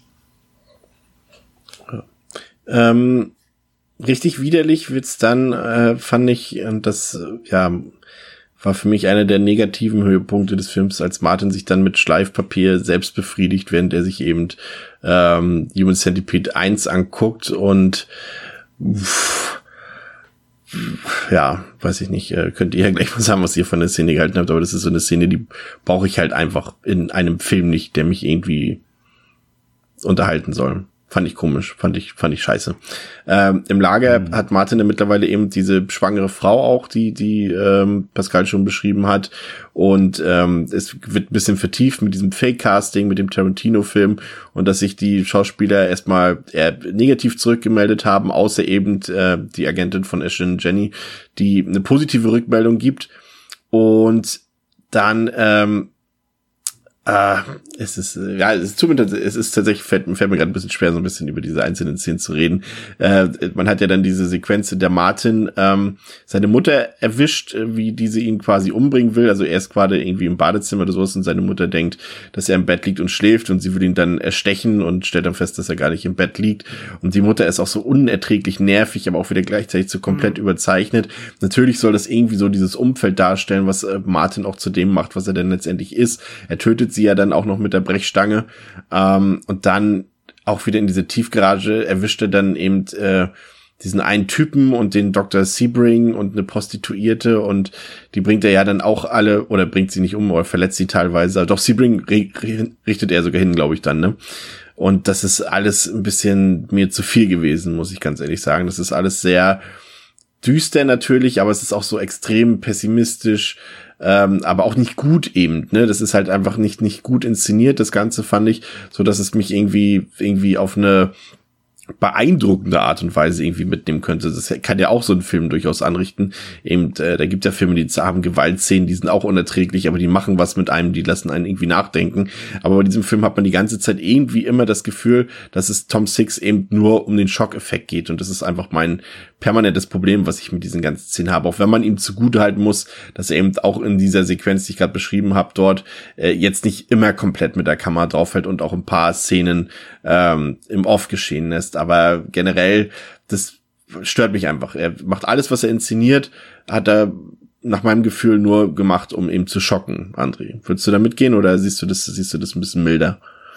Nee, absolut. Der, der ganze Film ist ja wirklich Shock Value. Das kann man auch schon mal so generell sagen. Äh, der ist halt deutlich mehr auf Grafisches und äh, noch mehr Extreme ausgelegt als der erste, ganz klar. Das mit dem Schleifpapier ist halt, ja, es ist nur eine Szene, die nochmal unterstreichen soll, wie krank Martin ist. Das weiß ich aber vorher und spätestens in zehn Minuten später weiß ich erst recht quasi. Also die ist halt auch so ein bisschen unnötig. Es zeigt einfach nur noch mal, wie extrem seine äh, sexuelle ja, Lust an diesem Film und vor allem eben an dieser Schauspielerin hier eben ist. Ich finde es übrigens auch so krass, dass die dann wirklich da mitspielte als sich selbst. Äh, also was hat Tom Six gesagt? Hast du noch mal Bock im Centipede zu stecken? Ja klar. ähm, aber gut, ähm, also das will er so unterstreichen, wie krass er auf sie abfährt und natürlich muss er ja als ähm, Du, die ja. kurze Einwand, die Schauspielerin ja. lebt bis heute davon, die tingelt ja auch über viele Conventions. Ja, natürlich, ist halt die, klar. Ist halt die aus der aus dem menschlichen Tausendfüßler, ne? Ja, natürlich, absolut, klar. Hast du bei so einem Kultfilm ist es ja auch äh, verständlich dann irgendwie und ähm, wird es bestimmt genug geben, die das auch annehmen. Ähm, ja, jedenfalls halt hier, die Szene ist für mich halt wirklich einfach nur maßgebend dafür. Es soll halt zeigen, wie, wie krank er ja ist und wie krankhaft er da hinterher hechelt, diesem Film und dieser Schauspielerin. Von daher, ähm, ja, ist eklig. Es, es muss nicht sein, aber ja, wie gesagt, äh, fügt der Figur Martin weder was hinzu noch nimmt was ab, weil, wie gesagt, dass er absolut äh, gestört ist und das äh, lernen wir, wir dann spätestens ein paar Minuten später dann erst recht kennen. Ich muss auch sagen, das Ganze mit diesem Tarantino-Casting, das ist für mich dann wiederum der Stilbruch des Films, weil ich da jedes Mal drüber lachen also musste irgendwie, wenn das erwähnt wurde, weil das irgendwie so dumm ist. Ähm, mhm. Also, A, so ein Fake-Casting, also sorry, die, die Filmbranche ist so connected, du kennst halt die Leute, du weißt, wer da anruft. Also wenn er irgendeinen random Dude anruft, so. Vor allem, der Typ redet ja auch nicht mal. Das ist halt auch wieder ja, so ein Logikloch im Film. Wie macht ja, er denn das? Zumindest, zumindest zeigen sie es nicht, ne? Vielleicht ja. redet er dann off. Aber halt, ja, wenn er sagt, ich, ich, ich, ich caste für Tarantino, dann, dann, dann stellst du das erstmal sicher, dann validatest du das irgendwie als Agent und checkst halt, wer dahinter steckt und so. Wie gesagt, die Filmbranche ist connected, die weiß, wer da am Start ist. Da fährt nicht irgendjemand einfach mal random hin und sagt, oh, Tarantino hat mich gerufen. Das passiert, yeah. das passiert halt nicht. Und ich finde es halt, auch warum er gerade Tarantino nehmen muss. Das ist dann irgendwie so ein, ist, ist halt so ein cooler Insider-Gag wahrscheinlich oder so, keine Ahnung. Finde ich dumm. Reißt total raus, nimmt dann tatsächlich von dieser ganzen ähm, ja, nihilistischen, pessimistischen ähm, ähm, Grund, Grundsatz dem Feeling, er nimmt das immer was weg. Und wenn der Film was gut macht, dann, du sagst eben gerade quasi zwar für dich, äh, macht es schlecht, aber ich finde dieses durchgehend, ich habe hier keinen Spaß, weil es ist schon so hart und, und düster, dass es mir keinen Spaß macht. Das ist ja auch eine Eigenschaft, die einen Film gut machen kann. Und ich finde schon, dass der Film das schafft. Du hast bei dem Film keinen Spaß, größtenteils. Und das ist schon äh, fast immer. Und das ist schon krass, finde ich, dass er das so aufbauen kann. Und das reißt mich, hat mich da sehr rausgerissen, dieses, immer mit diesem Tarantino und Quatsch. Das fand ich dämlich einfach. Das nimmt auch einfach, das bringt da, das bringt einen Gag rein, der gar nicht passt. Und das ist dann, das ist dann so äh, off Record irgendwie. Das hat mir nicht gefallen. Und ähm, ja, und dann, äh, äh, wie gesagt, mit dem mit der Mutter, die ihn dann da töten will, und er killt sie ja dann auch später selbst. Ne? Also er bringt ja seine Mutter dann um, die dann da irgendwie mit einem gedrückten Schädel bei ihm auch am, am Essenstisch sitzt und so. Und das sind alles natürlich so Szenen im Mittelteil, bevor es dann überhaupt noch, also wir kommen ja gleich erst zu dem harten Part, zu dem wirklich harten Part. Ähm, wo er immer noch mal hier, hier und da reindrücken will, um zu zeigen, so guck mal, wie krass das alles ist. Und äh, ich meine, dass Martin dann irgendwie da auch anscheinend ja fast so ein ist ja fast auch für ihn wie so ein Befreiungsschlag, als seine Mutter killt, ne, die ihn ja da und doch irgendwie da anscheinend ja auch über Jahre dann auch mit malträtiert hat auf eine gewisse Art und Weise und so. Ähm, und ja, dann wird so ein bisschen fast Texas Chainsaw Massacre, wenn er mit ihr dann zusammen da am Essenstisch äh, sitzt und er pfeift sich mhm. irgendwie ein Brot rein, während die Mutter mit eingeschlagenem Schädel da sitzt. Und so, das ist halt alles es ist schon alles wirklich sehr auf eben, wie gesagt, auf grafischen Schock ausgelegt. Ähm, diese Tristesse aufrechthalten und dann eben auch hier die Morde eben wieder, wieder in der, ich finde das ja auch natürlich, muss man auch sagen, ähm, ist halt auch wieder so ein Filmlogik-Ding. Er killt halt so viele Leute in dieser Park, in diesem Parking-Lot, in dieser Garage. Das müsste auch mal wer mitkriegen, ja? Also irgendwer muss ja auch wissen, dann Verwandte, Freunde, dass da, dass die halt unterwegs waren. Da hätte auch, da müsste auch mal die Polizei langsam aufschlagen, wenn da ganze Zeit irgendwie 15 Leute sterben in der Woche. Ist halt auch Schwachsinn so, ne? Also von daher, es gibt schon vieles, was da, was da, was da den Film sicherlich bricht, ja. Ja, der Film vermittelt auch einfach kein gutes Zeitgefühl. Also ich weiß auch ehrlich gesagt immer nicht, in wie vielen, über wie viele Tage das dann da alles passiert, mhm. weil auch ich weiß zum Beispiel, das Baby im Auto wird zweimal gezeigt, da kommt er irgendwann später nochmal hin. Das kann jetzt auch nicht so ewig lange da alleine im Auto rumgeschrien haben. Ähm, ja, das macht der Film tatsächlich leider auch nicht so gut. Ich habe auch immer das Gefühl, hm, irgendwie, warum, warum ist es so einfach für ihn? Warum fällt ja, ihm ja, so genau. leicht so als ja. dieser Freak, der wird so krass als Freak charakterisiert? Der auch nichts kann, ne? Der einfach der, genau. super einfältig ist, ja, genau.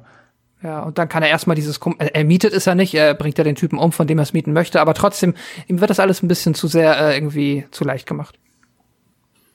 Ja, und André hat es schon angekündigt und dann geht's ja erst richtig los sozusagen. Dann wird's wirklich ungemütlich, nachdem Martin dann eben Ashton noch für das Casting abgeholt hat und sie zur Lagerhalle bringt und sie natürlich in keinster Weise skeptisch ist, dass das Casting dort in, naja, wer den Film kennt, weiß, was. Und, und der für, Fahrer für, auch nicht redet die ganze Zeit und super creepy genau. aussieht.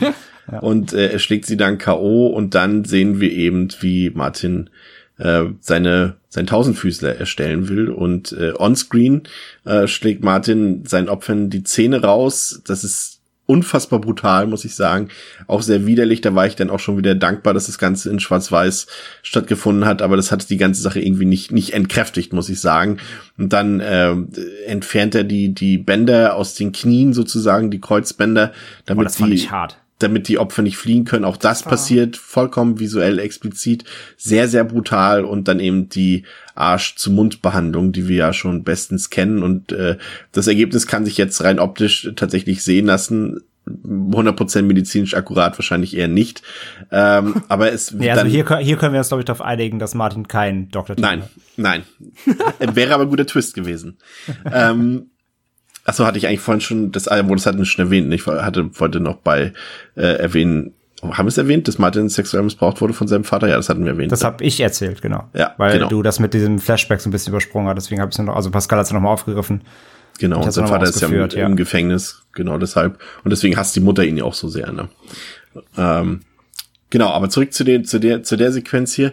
Ähm, und es hört dann auch nicht auf. Es ist dann wirklich jetzt äh, von hier an wirklich durchgehend einfach sehr schwierig auszuhalten für den Zuschauer. Er hat ja dann quasi sein Objekt der Begierde dort und das will natürlich auch nicht äh, fressen, das Insekt, und dann äh, nutzt er einen Trichter und verabreicht das Essen und spritzt dann später auch noch Abführmittel, um den ganzen Prozess so ein bisschen zu beschleunigen und diese gesamte Verdauungssequenz, die am ersten Teil wirklich nur angerissen wurde und dadurch äh, ja seinen Shock Value hergezogen hat. Hier wird die unendlich lang äh, gezogen und es ist alles sehr, sehr ekelhaft. Es kommt ja teilweise dann auch die Exkremente rausgeschossen. Es gibt ja dann, und das muss ich wirklich Tom Six dann auch, äh, muss ich sagen, das ist dann auch ein, ein richtiger Dick-Move von ihm, dass er dann das auch noch äh, Schindlers Liste parodiert, indem er dann mal kurz einen braunen Fax, äh, Farbsegment äh, dort einspielt äh, mit den Exkrementen dort, um an die rote Farbe in Schindlers Liste zu erinnern. Ähm, völlig daneben aus meiner Sicht. Aber hat gleichzeitig. Er, hat, er das, hat er das gesagt oder vermutest du das jetzt? Naja, das ist eine Anspielung darauf. Also was soll sonst sein? Der Film ist komplett schwarz-weiß, hat eine kurze äh, Sache, die farbig ist. Das ist Schindlers Liste halt, ne? Hm. Ähm, und das Ganze ist dann aber auch gleichzeitig wieder, es ist so ekelhaft und so drüber, aber auch gleichzeitig wie eine schlechte Comedy, über die man nicht lacht. Also ich konnte damit ehrlich gesagt nichts anfangen, außer eben, dass die Spezialeffekte, und das muss ich dem Film halt wirklich anrechnen, sehr ekelhaft und sehr gut gelungen sind. Tatsächlich, äh, das will ich dem Film hier nicht abstreiten. Aber generell hat mich das gar nicht mehr abgeholt. Pascal, wie sah es bei dir aus? Ja, tatsächlich ein bisschen anders. Ich muss sagen, der Film schafft das dadurch, dass er halt vorher so ähm, auf diesem hohen Niveau dieses äh, diesen, diese Trostlosigkeit, dieses nihilistische aufrechterhält, ähm, hat sich dann bei mir tatsächlich, lockert sich das bei mir dann in dem Moment, wo es halt zur Sache geht und da bin ich aber auch ehrlich, der Film natürlich jetzt, also spätestens jetzt reine, ähm, äh, also komplett darauf setzt, einfach nur noch widerlich und abartig zu sein. So, das ist halt, aber dann halt auch auf 110 Prozent gedreht. Wir haben es, du hast es sehr gut beschrieben, was da alles passiert.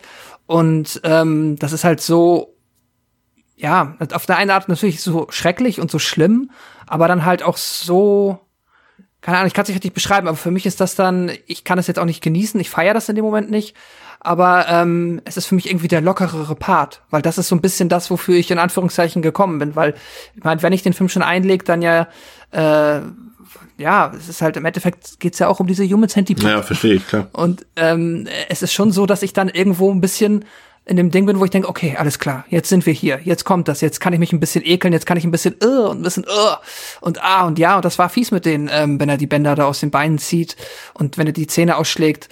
Das ist jetzt auch nichts, was ich mir irgendwie jetzt jeden Tag reinziehen muss, was ich halt mega geil finde oder weswegen ich halt äh, hinter solchen Filmen her bin. Aber wenn ich mir jetzt den Film als Ganzes angucke und er halt vorher sehr lange dieses ganz Traurige halt aufrechterhalten hat, so diese, dieses Gefühl, das ich dann da halt bei habe, ist jetzt auch nicht per se schlecht, aber es ist halt so dieses sehr trostlose. Und dann ist das jetzt für mich der in Anführungszeichen lockerere Part, so seltsam wie das auch klingt.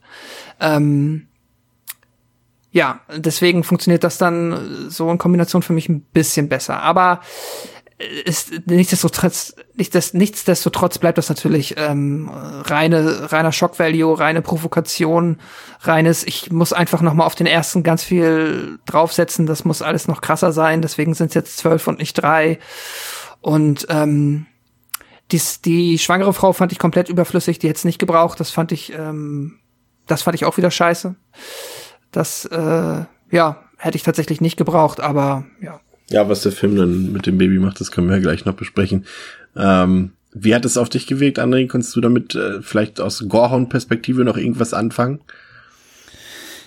Pascal hat eigentlich alles sehr gut gesagt. Ähm, natürlich ist es jetzt ab dem Moment hier wirklich äh, alles nur noch Shock Value und eben, wie du sagst, für Gorehounds und ja, für Leute, die gerne die Grenzen, ihre Grenzen ausloten und ähm, ja, sich gerne auch neuen äh, filmischen Herausforderungen stellen, wenn es um Gewalt und so geht. Es ist alles natürlich extrem, es ist extrem brutal, es ist extrem explizit. Äh, es ist zudem eben gut gemacht, das kommt noch dazu. Also die Effekte, ich sag gerade eben was mit dem, wo der da immer mit dem, die, die Knie aufschneidet und darunter die Sehnen rauspackt, ey, das hat mich echt gekribbelt, so. Wirklich, wirklich äh, krass gemacht. Und was ich auch noch äh, eben krass fand, wie wir gerade gesagt haben, er ist halt kein Doktor, er ist halt ein offensichtlich geistig ähm, etwas zurückgebliebener Typ halt, der noch nie in seinem Leben irgendwas von Chirurgie ge gehört hat äh, ich finde es halt auch so krass, wie erbarmungslos sie es auch darstellen, dass er sich ja auch verschneidet, ne? Also er macht ja auch Fehler mhm. natürlich dabei, weil er, weil er das nicht kann und bringt dabei ja dann aus Versehen auch noch Leute um. Ähm, das, das haben wir noch gar nicht so richtig erwähnt. Das fand ich halt auch noch mal echt krass, weil das so äh, noch mal A unterstreicht, dass ihm auch Menschenleben wirklich so gar nichts wert sind. Menschenleben sind ihm halt völlig egal. Er ist wie so ein Kleinkind, das eben was zum Bausatz zum Spielen hat, dann geht er halt kaputt, nämlich den nächsten. Ähm, mhm. Zum Beispiel, als er dem einen da irgendwie halt irgendwie dann auch die, die, die Arschbacken da aufschneidet, um dann da eben diese, diese äh, ähm, ja, diese Lappen da zu nähen, die, die um die, die der nächste dann dran getackert quasi wird, ähm, ja, schneidet er einem halt einmal zu viel und zu tief und dann verblutet er halt einfach und der und so, dann, dann, dann regt er sich auch richtig auf. Ne, dann, dann ist er richtig trotzig und schreit halt rum und ist wütend, dass, er das, dass das nicht klappt, dann braucht er wieder einen neuen Menschen, so. Und das fand ich halt auch so krass, wie, wie, wie der Film das so absolut ähm, bösartig und eben menschenfeindlich darstellt, dass er auch so null, null, wirklich 0,0 Empathie hat für Menschenleben, so.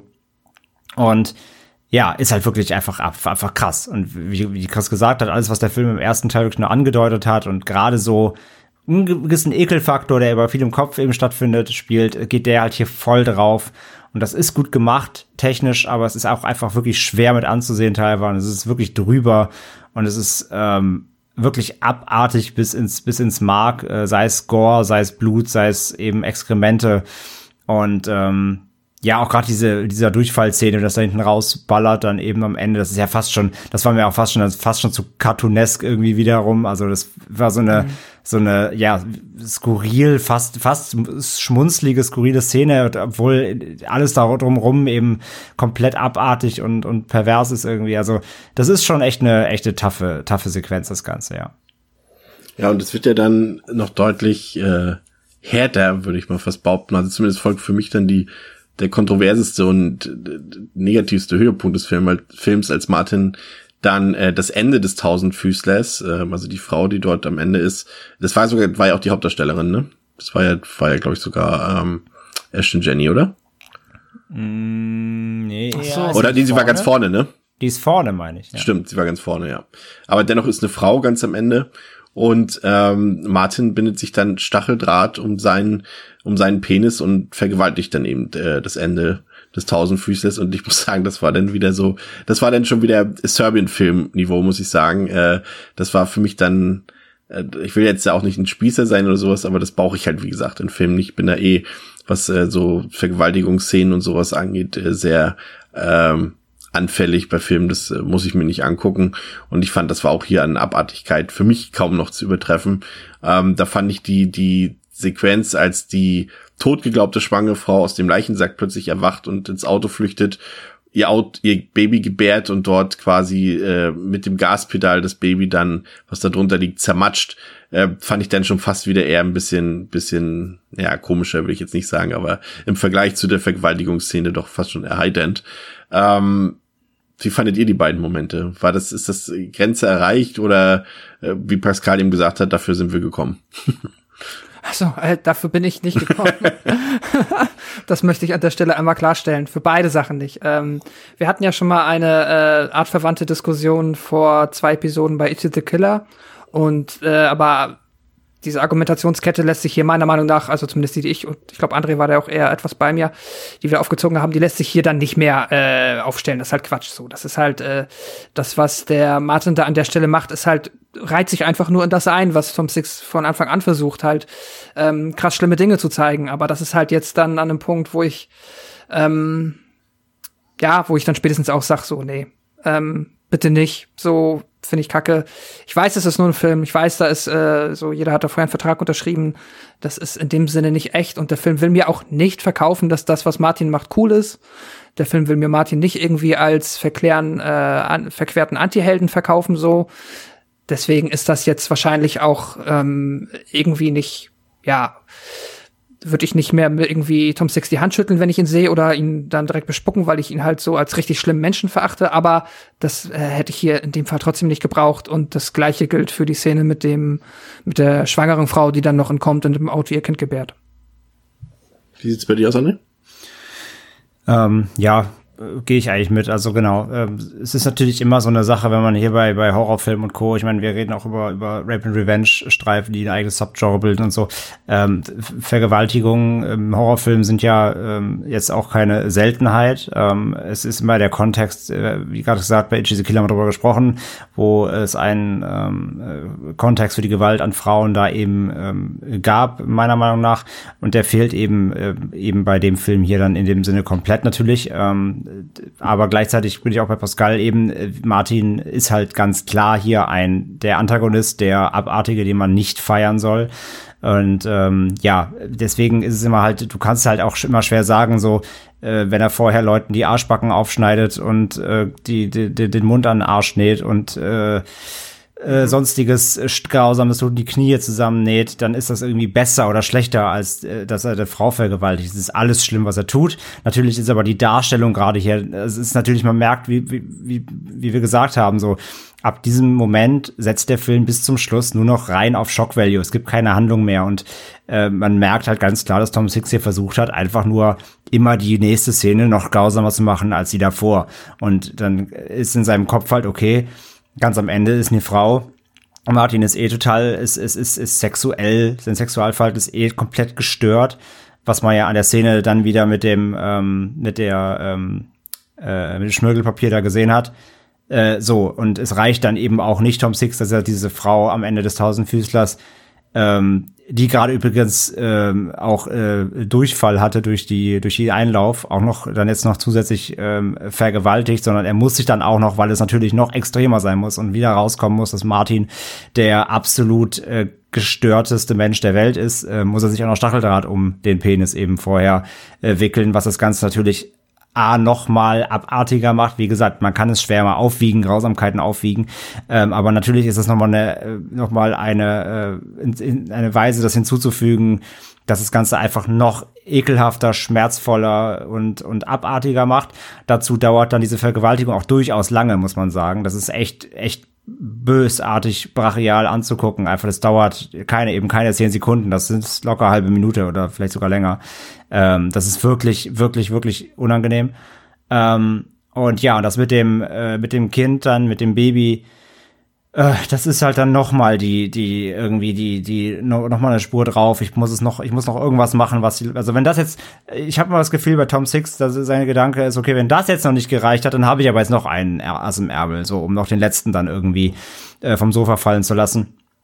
Ähm, muss aber sagen, diese Babyszene da im Auto, das ist fast auch schon, das ist fast schon grotesk albern in seiner Abartigkeit. Also äh, ein Kind zu töten ist ja generell immer im Film noch mal eins der höchsten ähm, ja Tabus natürlich ähm, und äh, ja wie ist natürlich hier passiert. Also a das Kind flutscht ja dann irgendwie, also die Frau ist hochschwanger, sie, sie rennt ins Auto, das Kind flutscht ja quasi aus ihr raus, landet im mhm. Fuß- und Innenraum.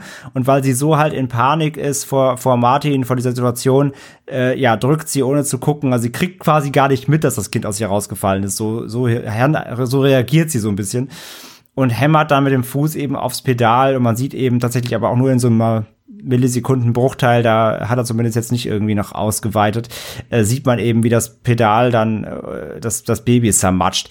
Ähm, es ist halt auch schwachsinnig, denn äh, der, der, der Instinkt einer Mutter gegenüber dem neugeborenen Baby wäre, glaube ich, dem Moment so riesig, auch trotz, trotz der Situation, trotz des Abartigen, was sie gerade erlebt hat, dass das meiner Meinung nach nicht passieren würde, dass dann man dann rücksichtslos da quasi auf das Baby tritt. Das ist, macht in meinem Gedanken kein, keinerlei Sinn. Ich weiß nicht, wie ihr das seht. Äh, würde ich jetzt einfach mal behaupten, das würde einer Mutter nicht passieren, egal in welcher Situation, sie würde da nicht dann, weil, ne, du, du kriegst das schon mit, wenn dein Baby gerade aus dir rauskommt. Ähm, von daher, ich finde, diese, diese Situation ist einfach schon so grotesk albern, so widerlich sie dann auch ist. Aber ich finde diese Szene komplett Hanebüchen. Das, die macht keinen Sinn. Also komplett. Die ist, die ist wirklich nur da, nochmal um einen draufzusetzen. So wie gesagt, der letzte, der jetzt noch nicht gekotzt hat, jetzt, jetzt ist, jetzt seid ihr dran. Ähm, finde ich, die finde ich wirklich absolut schwachsinnig. Ja, total. Und ähm, ja, es ist dann so, dass der Tausendfüßler sich dann äh, auch äh, trennt sozusagen in einzelne Parts und äh, Martin dann aus Verzweiflung bis auf Ashlyn quasi alle äh, Glieder dieses Tausendfüßlers äh, dort äh, tötet.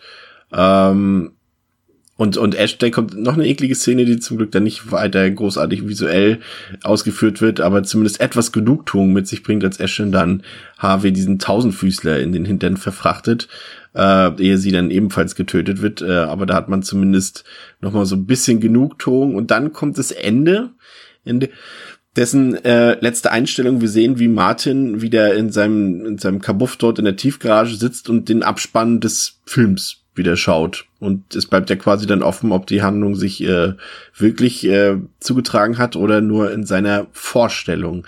Ähm, wie fandet ihr diese Auflösung, Pascal? Hm. Hm, Habe ich mir tatsächlich ja relativ nutzlos. Also ich hätte jetzt auch tatsächlich einfach äh, gerechnet, äh, wieder mit einem Ende wie eigentlich im ersten, das theoretisch ein äh, Anti-Happy End im Sinne von halt, ja, niemand überlebt. Jetzt ist ja, ich hat tatsächlich für mich wenig, also äh, auch so ein bisschen wie im ersten Teil, hat für mich jetzt wenig Einfluss auf mein Gesamtseherlebnis des Films. Ist mir relativ egal. Ich kann es nicht besser beschreiben. Ähm, generell wird ja auch, ähm, zumindest könnte man ja meinen, dass der Film so ein bisschen auch einen Kommentar ähm, auf Gewalt abgibt und auf den Konsum zum Beispiel von Horrorfilmen und ähm, welche Wirkung das auf seine Rezipienten hat und dass es vielleicht äh, gewaltsames Verhalten fördern könnte. Ähm, wie war das jetzt äh, für dich umgesetzt, André, auch hinsichtlich der Metaebene? Du hast es ja anfangs angesprochen, das hat dich schon ein bisschen überrascht und du warst gespannt, was der Film daraus macht. Ähm, findest du, dass man das noch als, als ironischen Kommentar vielleicht äh, seitens von Top Six so werten kann oder wie ist es für dich gelungen, die Umsetzung?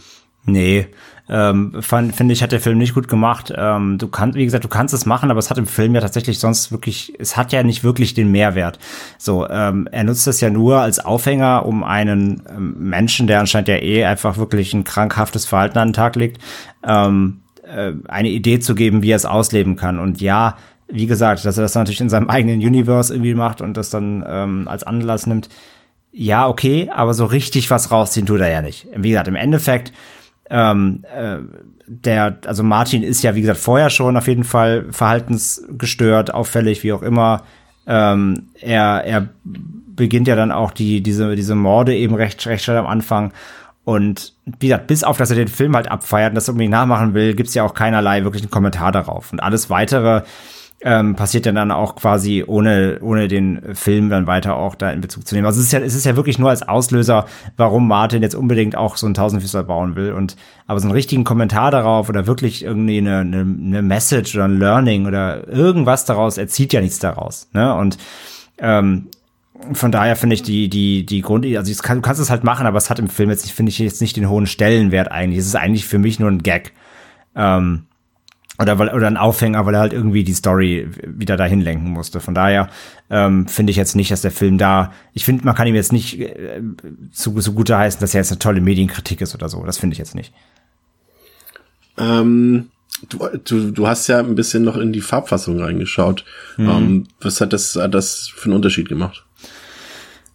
Gar nicht so krass, wie ich dachte, tatsächlich. Also der Film, also A, äh, finde ich, der Film wirkt tatsächlich wirklich in, in, in Schwarz-Weiß ähm, deutlich düsterer und pessimistischer. Also das gibt dem, ich habe also ich habe am Anfang ein bisschen geguckt, also ich wollte ihn halt nicht nochmal komplett gucken. Ne? Ich habe die die die Schwarz-Weiß-Fassung komplett geguckt und ich hatte keinen Bock, die nochmal komplett zu gucken. Dafür ist er mir dann doch echt nicht nicht äh, reichhaltig genug irgendwie vom vom Schauwert. Ähm, ich habe am Anfang ein bisschen geguckt und da, also allein in dem in dem Parkhaus fehlt es einfach so, es fehlt direkt so eine gewisse Stimmung. Also dieses Schwarz-Weiß tut da, macht da schon was Positives für den Film. Weil dann sieht's trotzdem, dann sieht's halt doch aus irgendwie wie ein normaler Film. Und der wirkt dann auch nicht so düster und er wirkt auch nicht so, so anti direkt. Und auch ein bisschen insgesamt einfach nicht so, ein bisschen billiger fast schon. So, also deswegen, ich war da dann schon echt äh, positiv äh, eingestellt, so rein von der, vom, vom, vom Look and Feel, so dieser Schwarz-Weiß-Fassung. Und ja, dann habe ich halt vor allem dann mal eben in die äh, ganze, ne, unsere, dann eben in die Centipede ähm, ähm, Szenen da reingespult, weil ich ja mal wissen wollte, eben wie der, wie der, wie die Gewalt dann auch wirkt. Und ja, schon, das muss man sagen. Also gerade jetzt auch hier dann wieder ähm, Knie aufhebeln und Co. Und wenn dann wirklich auch Blut da überall rumsuppt, das wirkt schon noch mal eine ganze Ecke krasser. Wie gesagt, auf eine andere Weise, weil es dann einfach nur grafischer wird. Es fehlt so ein bisschen diese Stimmung, auch allgemein. Es gibt ja so, so eine, immer wenn wir uns in der Lagerhalle befinden, gibt es so eine ähm, Weitwinkelkamera, die einfach den ganzen Raum so zeigt, ne? Und ich finde dann auch im Schwarz-Weißen hat das sowas von so einer räudigen Überwachungskamera irgendwie, wo du halt auch manchmal nicht so alle Details erkennst. Und es wirkt so ein bisschen auch, so ein bisschen alt, so ein bisschen altertümlich und irgendwie hat das was. Und in der Farbfassung, wie gesagt, auch hier, es ist optisch, nimmt das dem Film schon was. Äh, er wirkt weniger künstlerisch, das, was wir vielleicht so auch für ihn so ein bisschen Woodgrad assistiert haben, sage ich ja. Ähm, er wirkt weniger künstlerisch dadurch, was im Endeffekt dann aber gleichzeitig, sage ich ja, den, den Gore schon auch noch mal krasser wirken lässt. Also gerade wenn es dann wirklich in Detailaufnahmen äh, Zähne rausschlagen, Knie aufschneiden, Arschbacken abschnibbeln, äh, klar, das wirkt dann schon in Farbe mit Blut und allem drum und dran dann noch mal ein bisschen krasser irgendwie. Muss aber halt im Endeffekt sagen, ähm, rein jetzt wirklich für, für den Film gesehen insgesamt, ähm, finde ich, hat die Schwarz-Weiß-Fassung dann aber trotzdem die Nase vorn, weil er dann zumindest diese, diese Stimmung erzeugt bekommt. Und das schafft er, finde ich, in der Farbfassung, ohne jetzt ganz gesehen zu haben, aber finde ich, äh, wirkt das nicht so. Ja. Also ich finde, finde, dass, äh, dass hier für diese Fortsetzung ist Tom Six so ein bisschen die Kontroverse um, um seinen Vorgänger so ein bisschen zu Kopf gestiegen und er hat dann hier mit dem zweiten Teil so ja, nihilistischen Albtraum abgedreht, aber verpackt in einem aus meiner Perspektive äh, katastrophal schlechten und auch geschmacklosen Film. Also der Hauptdarsteller Lawrence Ahavi haben wir gesagt, der ist der, der kann hier durchaus glänzen für diese Rolle, die er spielen muss, wie Dieter Laser eben, aber er kann die Unzulänglichkeiten im Gegensatz zu Dieter Laser ähm, des Films eben nicht verbergen und nicht darüber hinwegsehen lassen. Und mir hat der Film auch im Vergleich zum Vorgänger absolut keinen Spaß gemacht. Also äh, weder die erste Hälfte, Hälfte mit der Küchen- und Hausraumpsychologie, dieses Drama, was er da so ein bisschen entspinnen will, das, das könnte für mich nicht eindimensionaler sein. Und ähm, die zweite Hälfte besteht dann im Grunde eigentlich nur noch aus Ekel und Gewalt, äh, hat aber eben erzeugt bei mir keine Form von Empathie oder Sympathie, äh, obwohl dort die Figuren dort pausenlos erniedrigt werden, aber sie spielen halt im Film keine andere Rolle als eben diese der gepeinigten Leute. Also es gibt dort keine Charaktereinführung großartig. Selbst bei, bei Ash und Jenny hätte man vielleicht ein bisschen mehr draus machen können und dann hätte man mit ihr vielleicht irgendwie mitfiebern können, aber man fiebert nicht mit. Es wird einfach Shock Value an Shock Value aneinandergereiht. Ähm, für mich sogar in einigen Szenen dann eben schon, wie eben auch bei Serbian Film, einige Grenzen überschritten. Ähm, andere Momente waren dann wieder aufgrund ihres Ekels schon irgendwie fast unfreiwillig komisch. Ähm, und ich habe eben die Stärken des Vorgängers, die eben ja abseits des Hauptdarstellers im Vorgänger auch ein bisschen vorhanden waren, habe ich hier nicht wieder erkannt eben. Also die Schwarz-Weiß-Optik, da gebe ich Anne recht, ähm, hatten wir auch schon schon ausführlich hier analysiert, die verstärkt den düsteren und menschenverachtenden Charakter des Films und auch die Splatter-Effekte sitzen. Da kann ich dem Film keinen Vorwurf draus machen, aber das macht den Film im Grunde trotzdem nicht besser, weil er keinerlei Spannung hat, kein Grusel, keine Unterhaltung und auch keine Story, die irgendwie auch nur im Ansatz mein Geist oder irgendwie mein Gehirn anregen könnte, auf welche Art und Weise auch immer. Ähm, und ich fand, das war echt schwierig, den Film auch bis zum Ende durchzuhalten. Gerade jetzt auch beim zweiten Mal, obwohl ich wusste, was passiert und was mich erwartet. Ich finde den ja ziemlich böse und auch ziemlich schlecht mit einem eingebauten Würgereiz. Ein Film, der mir am Ende letztendlich nichts als schlechte Laune mit auf den Weg gibt. Ähm, 1,5 von 5, nur aufgrund der Effekte und der Atmosphäre. Wie sieht's bei dir aus, Pascal? Ähm, grundsätzlich ähnlich. Ich kann mit der Geschichte tatsächlich auch nicht viel anfangen. Ich finde auch aus der Metaebene, die da aufgemacht wurde, wurde nicht viel, wurde gar nichts geholt. Es ist einfach nur ein Gag geblieben. Es ist einfach nur ein, vielleicht um halt noch mal so ein paar Menschen, die dann tatsächlich äh, sonst das noch nicht so mitbekommen haben, um denen irgendwie zu zeigen, hier schaut mal, das ist doch witzig. Ich äh, hab's halt am Anfang schon gesagt, ich finde, der Film hat halt diese tatsächlich, ich finde sie beeindruckend, diese nihilistische Stimmung, von der wir hier immer wieder sprechen, die ist schon, die ist schon irgendwo effektiv. Ich finde, das ist schon eine gewisse, erfordert schon eine gewisse Leistung, das so ähm, aufrecht zu erhalten und das so rüberzubringen. Deswegen für mich wirkt er halt tatsächlich schon eher immer so ein bisschen wie so ein verqueres Kunstprojekt. Also wie so eine Art Film, der halt erst versucht, einen ganz lange am Boden zu halten und sich dann in so einer komplett äh, stumpfen, das haben wir gesagt, äh, komplett stumpfen, eindimensionalen Gewaltorgie auflöst. Und dafür finde ich den Film irgendwie interessant. So. Aber wirklich unterhalten und gefallen tut er mir nicht. Ähm, und da, ohne jetzt so viel mehr Worte zu verlieren, ähm, ich habe dem Film jetzt zwei von fünf Sternen gegeben. Ich finde halt, äh, irgendetwas, eine gewisse Faszination strahlt der Film für mich aus. Äh, aber jetzt als wirklich guten Film oder als unterhaltenden Film kann ich ihn nicht bewerten und würde ich auch nicht empfehlen. André. Ja, insgesamt halt der Film. Kannst du gesagt, noch? Bist du schon ausgelaugt? ja, bei der Filmreihe, glaube ich, ist man irgendwann automatisch ausgelaugt. Nein, äh, es ist, ich finde den zweiten Teil äh, tatsächlich, ähm, da, also bei dem ist es ja so, wenn man über den halt im Internet so redet wie über den ersten, hat man halt da auf jeden Fall mehr Recht als, ne, als beim, als beim ersten. So, der wird, Ja, der, der, der wird seinem Ruf halt auf jeden Fall gerecht. Und das ist ja auch in dem Sinne dann okay. So, also wer das halt, wer Bock halt auf sowas hat, der kriegt ja auch die volle Dröhnung eben. Ich finde, ich, ich rechne dem Film halt, wie gesagt, an, dass er eines schafft, eine Atmosphäre zu erzeugen, die wirklich peak unangenehm ist, die absolut Tristesse ist, die, die pessimistisch ist, die nihilistisch ist. Wie gesagt, das muss auch erstmal schaffen. Und ich finde, das schafft der Film. Und da tut natürlich das Schwarz-Weiß sicherlich was dazu. Und es ist trotzdem nicht die beste Cinematografie aller Zeiten, aber es schafft das durchaus.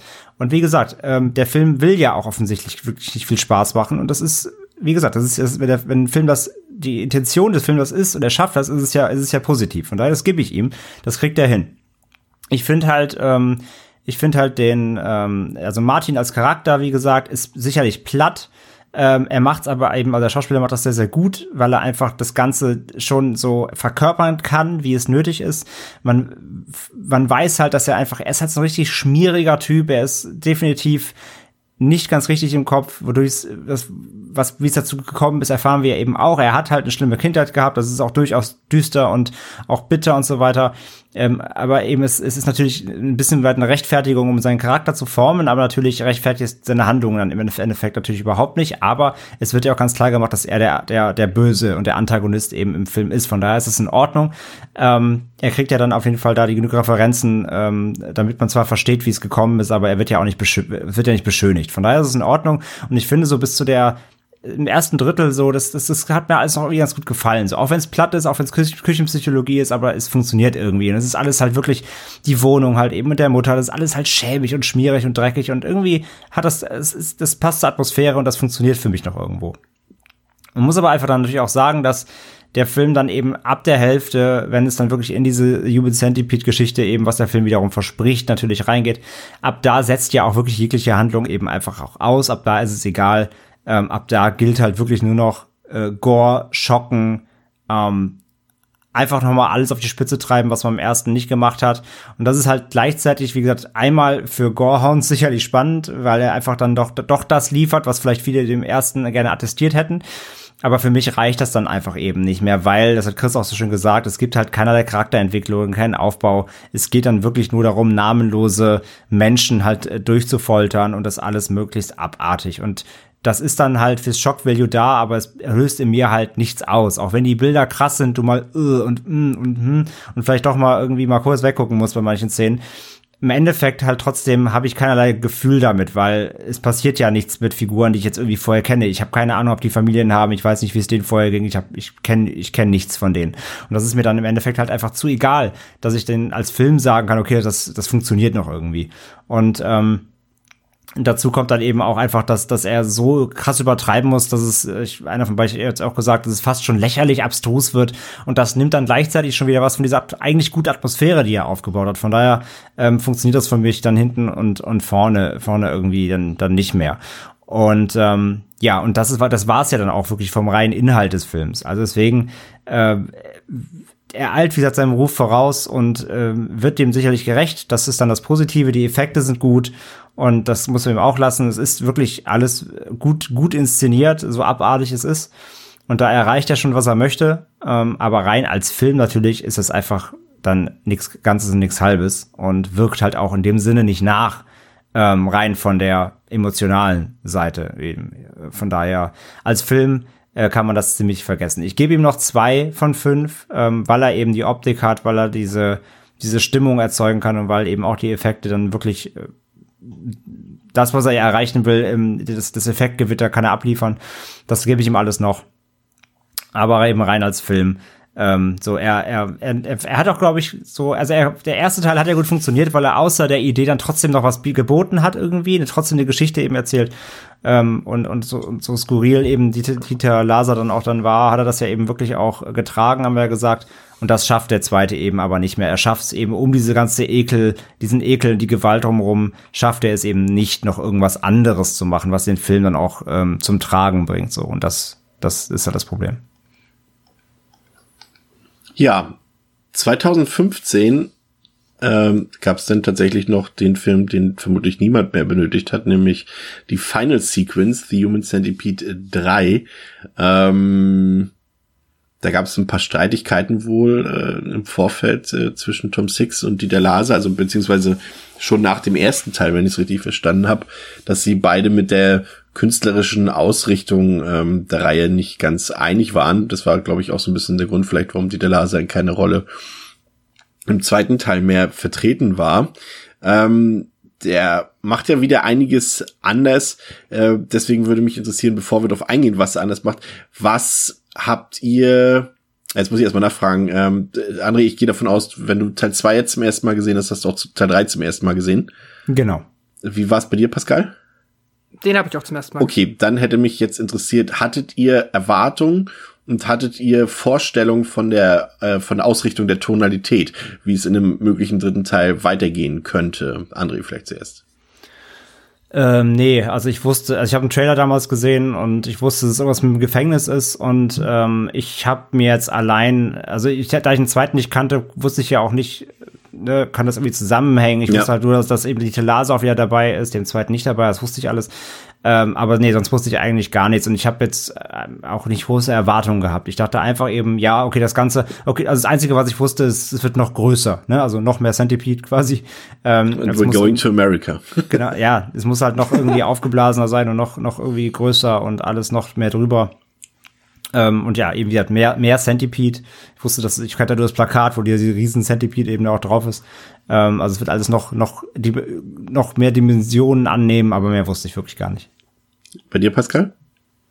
Ähm, ja, ich wusste tatsächlich auch wenig. Ich wusste nicht einmal, ich habe auch weder damals äh, Trailer gesehen vor fünf Jahren, noch wusste ich jetzt, dass Dieter Laser hier tatsächlich noch einmal auftaucht. Es, es, na, ich wusste, ich, man sieht ja immer die Filmografie. Ich habe schon immer gesehen, dass bei beiden Schauspielern jetzt ähm, der dritte nochmal dann halt auftaucht. Aber ich habe immer gedacht, dass das bestimmt wieder so ein Meta-Gag ist, dass man ihn, so wie bei Halloween 3, ähm, ne, dass das da am Fernseher läuft und dass der deswegen immer den Eintrag dann in Wikipedia oder auf Letterbox hatte. Aber dass die jetzt hier wirklich die tragende, also die Hauptrollen spielen, wusste ich nicht. Und was das für ein äh, die Tonalität, von der wir gleich sprechen werden, äh, davon wusste ich auch nichts.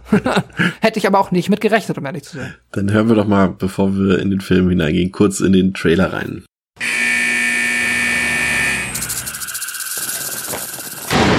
Billy.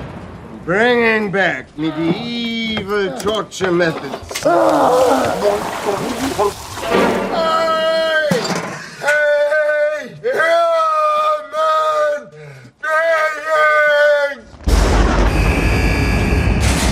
Our prison has the highest violence rates, legal and medical costs than any other institution in the U.S. correctional system. Things will have to change fast. I think I have a solution. No more prison fights. No more assaults on guards. No more disrespect. We've got to make a human centipede of our prisoners. They will literally be on their knees begging for your mercy. It's brilliant. Mr. Tom Six, creator of these films, claims that it's 100% medically accurate. I don't speak with a stupid filmmaker about his boob fetish.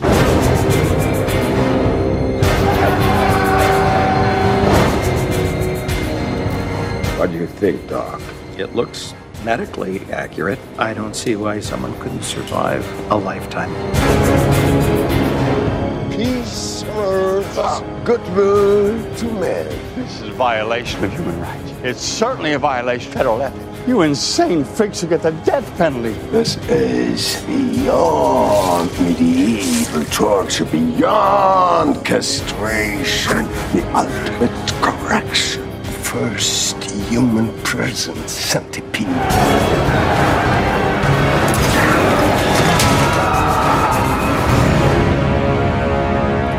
This is exactly what America needs.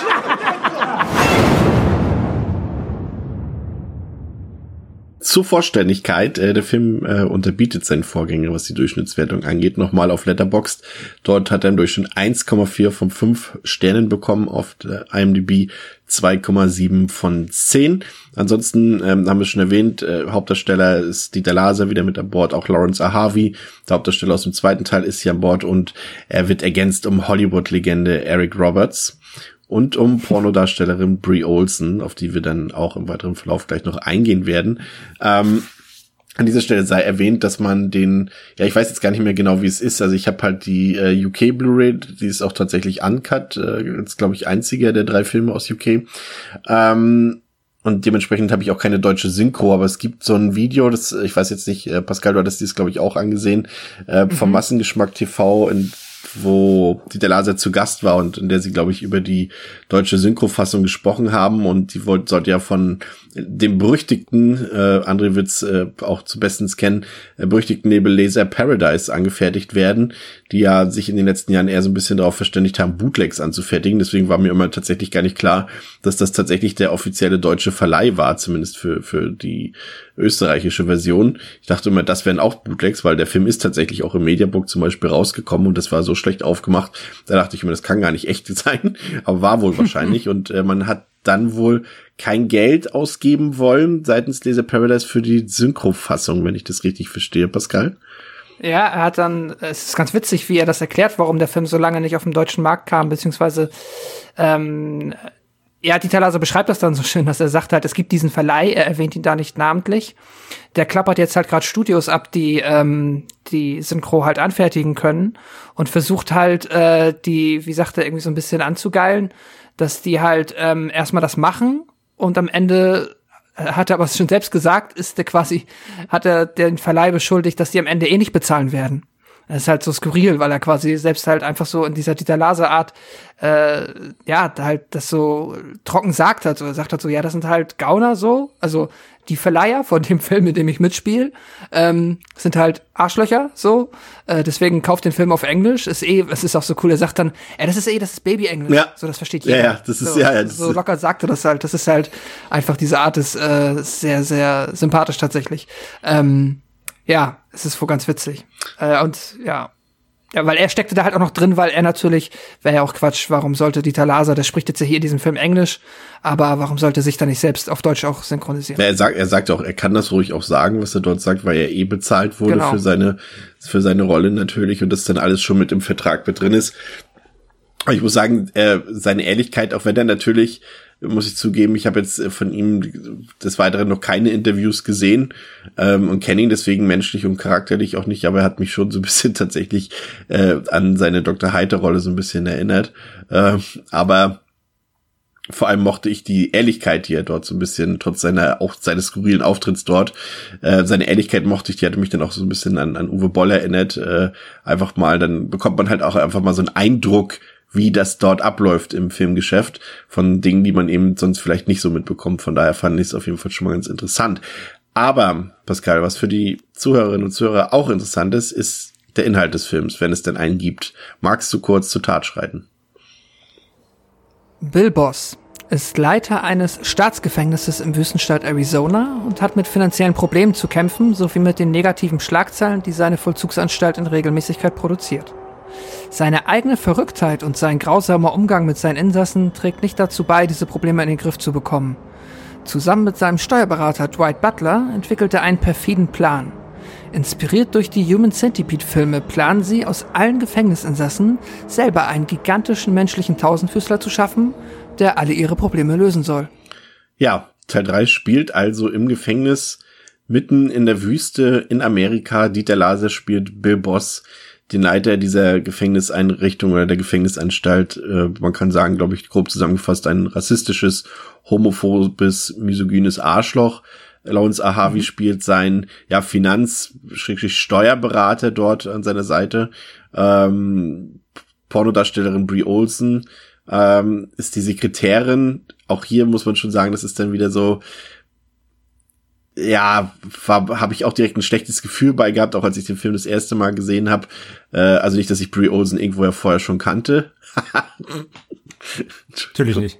Woher auch? Natürlich nicht. Wow. Ähm, ähm, aber da siehst du, okay, da wird eine Pornodarstellerin gecastet und äh, für einen richtigen Spielfilm und dann muss sie trotzdem letztendlich mehr oder weniger nur das machen, was sie auch in ihren sonstigen Werken schon tun musste und das fand ich halt schon allein das zeigt mir auch, dass da auch immer so ein bisschen in diesem, in der Art des Humors, die Tom Six scheinbar besitzt, auch immer so ein bisschen bittere Ernst äh, und Wahrheit drin da steckt und ähm, fand ich auch hier nicht so gelungen. Äh, und sie muss ja dann auch in der ersten Szene quasi direkt allerlei Widerlichkeiten über sich ergehen lassen. Ähm, muss man nicht so machen. Wir gehen, haben dann einen Gefängnisrundgang, der dort stattfindet. Und wir lernen die Anstalt kennen, wir lernen die Insassen kennen und alle Begebenheiten da drumherum. Und da wird auch eigentlich relativ zügig die Ausrichtung des Films so ein bisschen klar. Der äh, spätestens eben bei diesem Gefängnisrundgang ähm, zeigt sich, dass der Film sich wieder null ernst nimmt. Also wieder so ein bisschen, ja, ich will sagen, fast sogar unernster nimmt, als es der erste Teil getan hat. Alles soll hier so ein bisschen witzig sein, alles soll hier so ein bisschen drüber sein. Ähm, aber ich fand das tatsächlich eher ein bisschen zu gewollt und es hat bei mir nicht gewirkt. Ich habe so ein bisschen für mich verglichen wie so ein ähm, Trauma-Film, der nicht von Trauma ist, aber wie ein Trauma-Film sein will. Und äh, mit äh, katastrophalem Ergebnis drumherum. Also ich weiß nicht, wie es euch ging. Ähm, wie gesagt, im, am Anfang wird die Tonalität klar. Äh, das Ganze soll humorvoller sein, kam bei mir nicht an. Wie hat es bei euch gewirkt zu Beginn? André. Ähm, ja, mit Troma vielleicht fand ich gut. Genau. Es ist halt wirklich wie so ein Trash-Film, der aber nicht funktioniert und der nicht lustig ist und der ähm, ja, also offensichtlich wollte Tom Sixer hier einfach noch was ganz anderes machen, nach so einem, nach so einem halb satirischen ersten, der aber trotzdem natürlich den Effekt erzielen sollte, zu schockieren. Dann der zweite, der halt wirklich die Leute einfach nur äh, auf alle Ewigkeiten ähm, sich übergeben lassen sollte. ähm, und dann ist halt der dritte halt hier, der das Ganze irgendwie so als Trash, äh, äh, hyperaktives Trash-Spektakel irgendwie nochmal aufzieht. Mit Meta-Ebene äh, natürlich, nicht zu so Wieder mit Meta-Ebene, die kann er anscheinend nicht sein lassen, äh, tritt ja noch selber auf, hier auch, das äh, hören wir später noch. Manch ähm, einer würde sagen, vielleicht ist es sogar ein Werbefilmchen. Hm so oft wie dort gewisse DVDs in die Kamera gehalten Für seine werden. Reihe, ja, stimmt. Ja. Ähm, ja, also von daher, äh, da, also da drei verschiedene Filme, drei verschiedene Tonalitäten zu machen, äh, cool, kannst du machen, aber muss es halt auch gut machen können. Und offensichtlich hat er da eben dieses ähm, absichtliche Trash, ähm, hyperaktive Trash-Ding, Inszenierung einfach nicht auf dem Kasten. Und Deswegen muss man direkt sagen, dass die, die ganze Tonalität, die der Film halt hat und wie er eben ähm, Charaktere inszeniert, was er für Dialoge abfeuert, wie er auch, ähm, ja, sag ich mal, also der Film hat keine Logik. Generell, mit allem. Ähm, also der macht einfach, was er will. Ohne Konsequenz, ohne, ohne dass es in irgendeiner äh, normalen Welt funktionieren würde. Und ähm, das ist einfach alles zu, zu drüber. Also in jeglicher Hinsicht. Alles in diesem Film ist so drüber, dass es dich anstrengt. Und es ist weder cool, noch lustig, noch, ja, noch spaßig mit anzusehen, noch spannend. Es ist einfach, der Film, der Film springt dir so mit dem Arsch ins Gesicht, wortwörtlich. Und das macht halt überhaupt, das ist völlig überfordernd. Direkt nach den ersten Viertelstunde eigentlich schon. Und äh, ja, wie gesagt, aber ich fand den Troma-Vergleich sehr, sehr passend. Aber ich für, also für Leute, die den Film nicht kennen, ist es sehr treffend, die vielleicht irgendwie, oder halt generell so, wie gesagt, stellt euch den trashigsten Film vor, den ihr kennt, der so einen auf eben auf lustig machen will in seiner in seiner einfältigen Art. So ist der Film, nur er kann es halt nicht. Also ist, er ist halt nicht lustig dabei. So ist Human Centipede 3, ja. Ja, das ja. ist leider auch eben die Pascal, die so ein bisschen, du denkst erst, oh cool, die der Laser ist wieder dabei, dann kann es ja vielleicht bergauf gehen, aber es ist, äh, ja, ich weiß nicht so recht. Also es gibt ja dann auch die Szene, als er dieses Paket bekommt mit dieser getrockneten What the fuck Klitoris aus ah. Afrika, die für Kraft und Stärke sorgen soll. So aber auch wie er mit, mit Daisy, also der, der Sekretärin, die von Brie Olsen gespielt wird, umgeht. Und Laser ist, während das im ersten Teil sein Schauspiel halt wirklich sehr treffend war, auch mit seinem, mit seiner, mit seinem Zynismus und so, das hat alles perfekt gepasst, ist es aus meiner Perspektive, und ähm, André hat es ja hier quasi auch schon ein bisschen, ohne jetzt auf Laser einzugehen, schon so ein bisschen äh, in die Richtung auch gebracht, es ist einfach unglaublich nervig, finde ich. Es ist so dieses Overacting, er geht halt überhaupt nicht raus. Jedes Wort, was er sagt, ist irgendwie gefühlt eine Beleidigung. Es geht unter die Gürtellinie. Es ist schlecht gespielt. Ähm, ich muss sagen, das war für mich fast mit die größte Enttäuschung des Films, weil ich damals, als ich den bekommen habe, den dritten Teil, dachte, oh cool, die der Laser wieder mit dabei. Aber das Gegenteil ist letztendlich im Ergebnis der Fall. Es war scheußlich. also, also wir können das ja mal wirklich mal wirklich benennen. Also das, wir, wir reden da noch gerade sehr human drüber. Also äh, also Dieter Laser einmal A ist wirklich, als ob man Spielt wie unter Drogen. als ob man den Pep in den Arsch gespritzt hat, ja. aber dann wirklich mhm. 18 Drehtage am Stück. Der jedes Wort von ihm ist geschrien, jedes. Der brüllt die ganze Zeit. Ich, ich denke, ich habe ganze Zeit Angst gehabt, so äh, jetzt nicht nicht kein nicht nicht unehre den Toten, so Rest in Peace Dieter Laser, aber ich hatte wirklich beim Gucken Angst, dass der gleich tot umfällt, weil der so drüber ist, weil der schreit, dem alle Adern in seinem Körper sind permanent irgendwie angespannt, als ob er wirklich gleich Bluthochdruck mhm. hoch 20 Wobei hat. körperlich, muss man sagen, sehr fit ist für das Alter. Ja, absolut. Äh, er ist schon noch sehr ripped für sein Alter, muss man sagen, ja. ja. Ähm, man denkt halt, fünf, vor, vor fünf Jahren war es ja quasi, bevor er auch dann leider. Das ist eigentlich, ähm, ich glaube, es war auch sein letzter Film leider, ne? Fast ja, so schlimm wie bei Donald Pleasance er, damals er hat mit leider, 6 leider keinen guten Abschluss gefunden, ja. Ähm, nee, aber wirklich, er, er das ist, das ist, das ist beängstigend, wie er spielt. Und aber leider nicht auf eine gute Art. So, er ist wirklich permanent am Schreien, seine ganzen Adern stehen die ganze Zeit raus, als ob er irgendwie die ganze Zeit Bluthochdruck hat. Er ist nur am Brüllen. Und dann aber eben, wie, wie du sagst, Chris, ähm, eben nur Beleidigungen, dann eben hier äh, gegenüber der der Sekretärin ganze Zeit irgendwie ja komm mal blasen und hier du Fickstück und äh, es wirkt doch improvisiert, fandst will, du auch? Ich will das jetzt gar nicht alles rezitieren, aber halt wirklich äh, es geht nur darum, dass er sie halt er, sie muss jeden Tag unter seinem Schreibtisch hängen und er belästigt sie, wo es nur geht und äh, ja, spricht ganze Zeit eben benutzt das N-Wort sehr sehr häufig und ähm, äh, beleidigt quasi alle Minorities, die es in diesem Gefängnis irgendwie äh, gibt und andersfarbigen und ähm, also nicht weißen Personen werden auf die schlimmste Art und Weise permanent beleidigt. Und das ist wirklich auch das, also A, ist es nicht lustig, weil es auch keine, gar keinen, es gibt keine Fallhöhe für diesen Charakter. Er ist einfach ein Stück Scheiße, so. Aber es ist auch nicht cool. Es ist viel zu viel. Ähm, und dazu eben noch sein absolut egozentrisch äh, manisches Spiel dabei. Ähm, und das halt eben nicht, nicht nur in einer Szene, sondern permanent, den ganzen Film durch, 100 Minuten.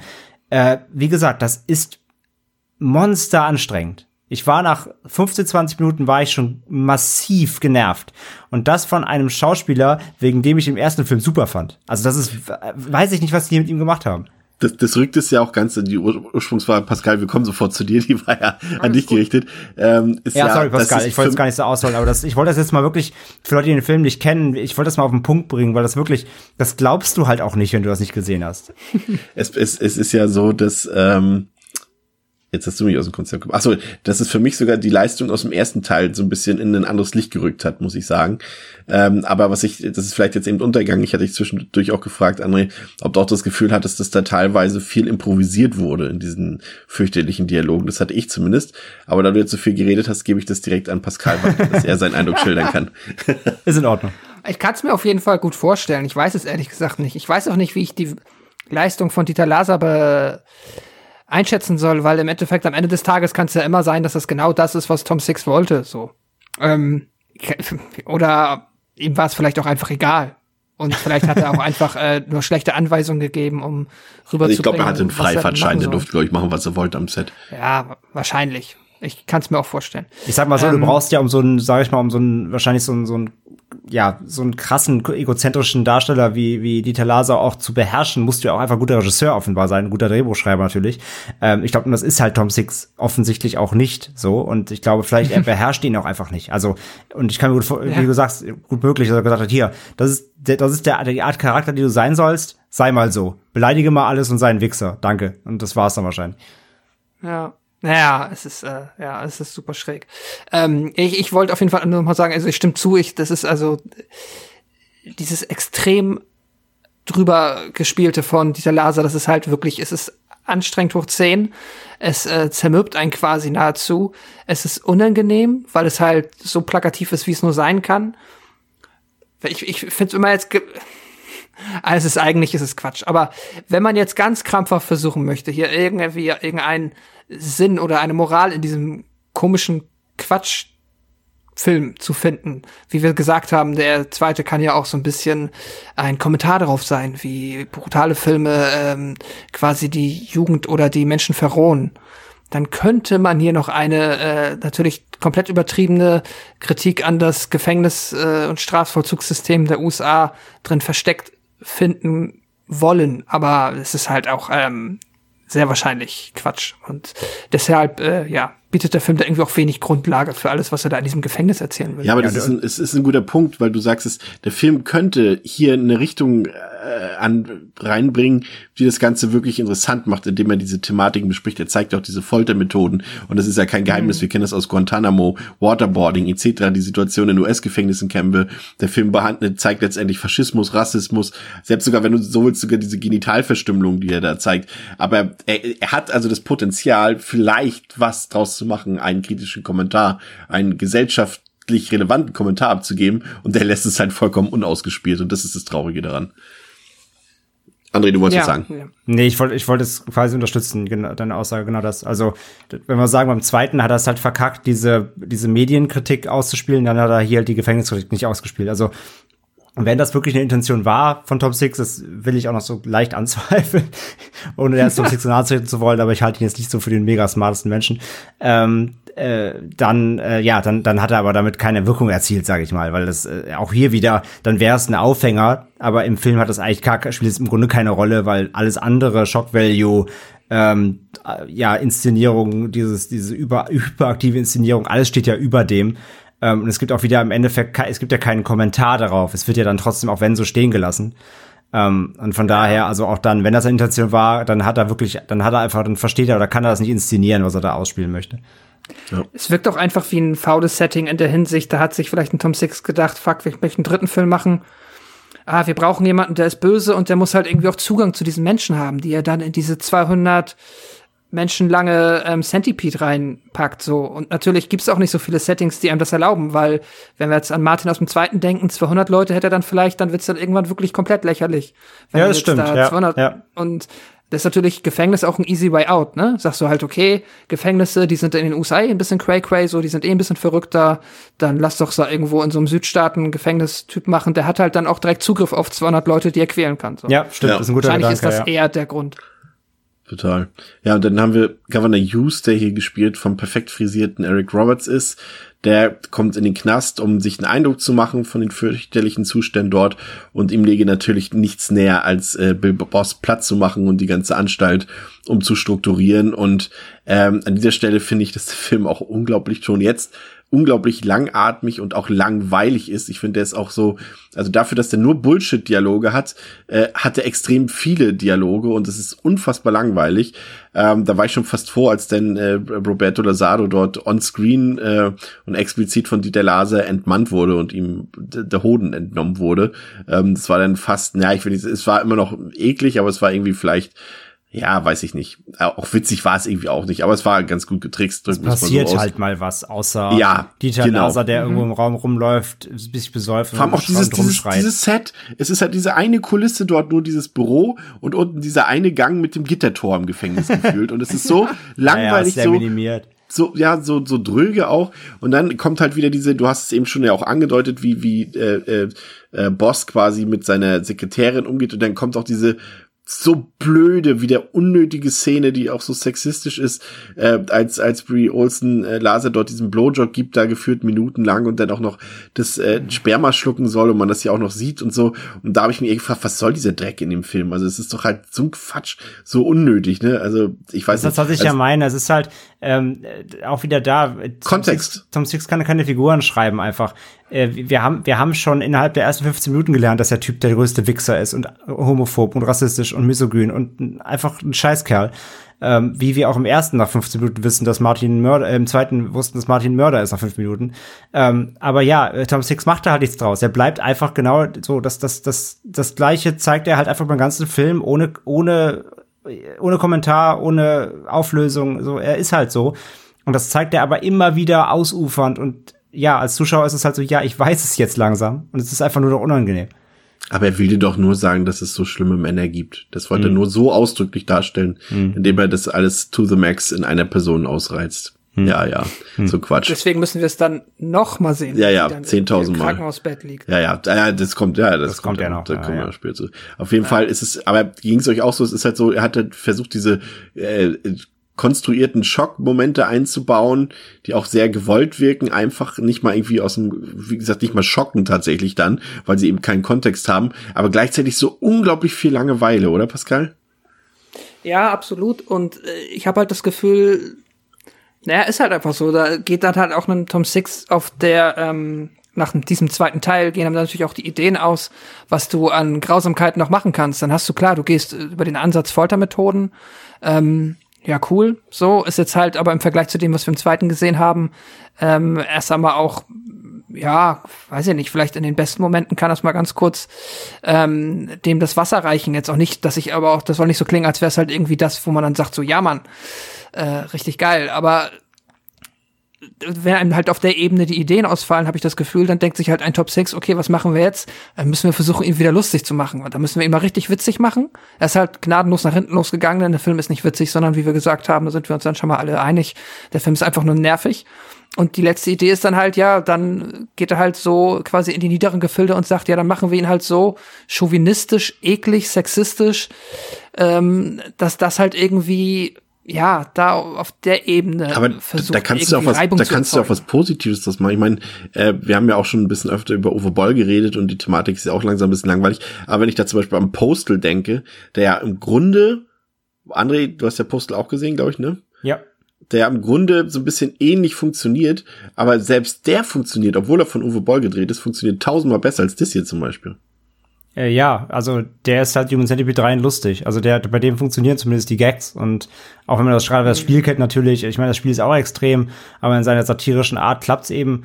Und auch Postal ist natürlich platt und so, aber die, der hat ein paar ganz gute Gags und die klappen auch und der ist halt deutlich äh, ähm, auch selbstreferenzieller. Ne? Uwe Boll spielt selber mit irgendwie da mit seinem Nazi-Gold und so. Ja gut, Tom der, Six auch. Der, ne, ja gut, stimmt sogar, ja, aber aber äh, okay, ja, ist korrekt. Habe ich jetzt hab ich das schwerer zu vergessen, weil es auch völlig weil es auch völlig egal ist in dem Film.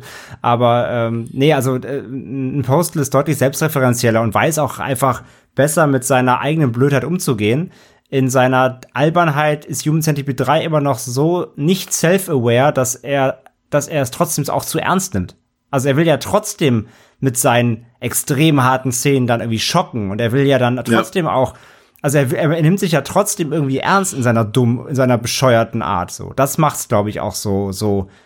Am Ende des Tages dann so auch so, so unwirksam. Also wenn du das so drüber machst, dann musst du auch wirklich die, die, die Eigensatire mitbringen. Aber dafür ist er schon wieder dann teilweise zu ernst und zu, zieht es dann doch zu konsequent durch. Das passt halt nicht zusammen ist, ja, gehe ich, geh ich vollkommen mit. Und vor allem, du hast halt bei Boll zum Beispiel auch das Gefühl, wenn, wenn man sich ein bisschen mit ihm beschäftigt, weiß man ja auch, dass er politisch sehr bewandert ist, sehr interessiert ist und auch gerne da wirklich gesellschaftskritische Kommentare abgibt in seinen Filmen. Und das hast du halt bei Top Six halt null, das Gefühl. Ja. Und das hat eine ganz andere Wirkung dann. Ähm, und es, ja, es kommt ja dann äh, zu dieser Traumsequenz dort, äh, in der quasi die Gefängnisinsassen den, den Big Boss sozusagen überwältigen und äh, ihn ja nicht freikommen lassen wollen. Und dann quasi der, der Roberto Lazaro, der vorher entmannt wurde von, von, von Boss, ähm, bekommt ein Loch in die Niere gebohrt, um anschließend dort von Roberto Lazaro vergewaltigt zu werden. Und dann dachte ich schon so, Alter, wie kommt man auf solch eine Scheiße? Wirklich, ganz ehrlich. Pascal, was ist das für Quatsch? Keine Ahnung. Sag was mal. Ich weiß es nicht. Es ist halt einfach. Also auch so unnötig lang wieder alles, aber wer kommt denn auf so einen ja. Dreck? Wirklich. Ja, was willst du machen? Weil alles andere wäre halt zu basic. Du brauchst halt irgendwie eine Idee. So, und tja, das war wohl die Idee. Hör auf, Alter. Ist halt mal was anderes. Das, habe ich, kann man, ah, nee, das hab ich so scheiße. wütend gemacht, wirklich. Jedes Mal macht bin ich gut. Das war jetzt auch nur das zweite Mal, dass ich ihn gesehen habe, aber es macht mich so wütend, der ganze Film, wirklich.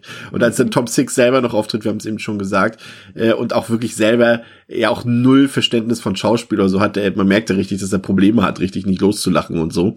Und äh, das macht das Ganze auch so ein bisschen zur Werbeveranstaltung, weil ja auch dauernd diese DVDs von Human Centipede 1 und 2 ins Bild gehalten werden. Und wir sehen ja dann auch noch die Szene, die dann anschließt, als die Insassen quasi sich, also die Gefängnisinsassen sich die Human Centipede Filme ansehen müssen und total angewidert sind. Also es wirkt dann ja auch wieder so schlecht einfach, ne? Das ist eine schlechte Metaebene, die da aufgemacht wird, die auch so unnötig ist für den Film, weil sie auch kein Gewinn ist für den Film, keinen Sinn macht im Film, mhm. wie andere eben auch schon festgestellt hat. Also das ist einfach bescheuert, ne? Ja, der einzige Gag, den ich dem dann noch, ja, wo ich sag, okay, ganz, ganz kleiner Schmunzler ist halt, wenn dann Dieter Laser, wenn halt äh, Tom Six halt sich übergeben muss, weil ihm das zu so krass ist und Dieter Laser dann quasi den Regisseur von Human Centipede äh, beleidigt und sagt halt so, ja, der, halt, der hält ja nichts aus. So. Aber das war's dann auch. Da fängt's an und da hört's für mich auch wieder auf.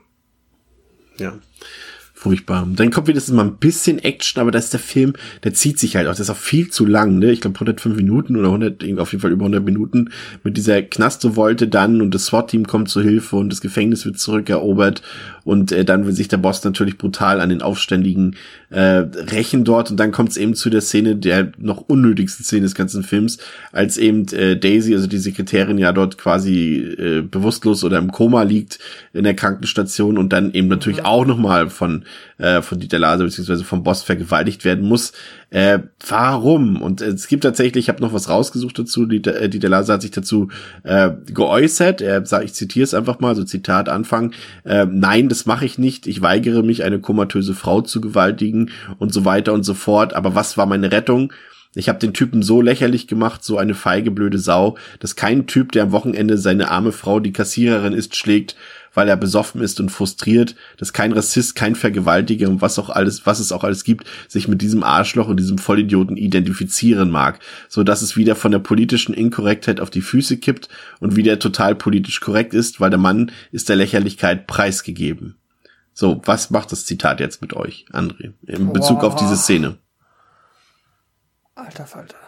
Muss ich mich dazu äußern? Ja, gerne. Ich meine, muss Weil ich mich das dazu bringt ja auch, das bringt ja auch Dieter Laser in den Kontext mit rein, der das ja begründet und äh, ihn auch als Person vielleicht sogar ein bisschen beschreibt. Ey, weiß ich gar nicht. Das ist, ich finde die Szene schon so abartig und nee, nee. Also bei der Szene war es auch wirklich bei mir vorbei, weil das ist, das ist noch, das ist wie, das ist quasi wie, das ist wie das Baby in Teil 2. Das ist so, er, er, er, er ist eh schon die ganze Zeit ein krasser Sexist und und nötigt sie da am quasi am Arbeitsplatz den ganzen Tag und und äh, ja nutzt nutzt sie für seine Gefälligkeiten da quasi und missbraucht sie.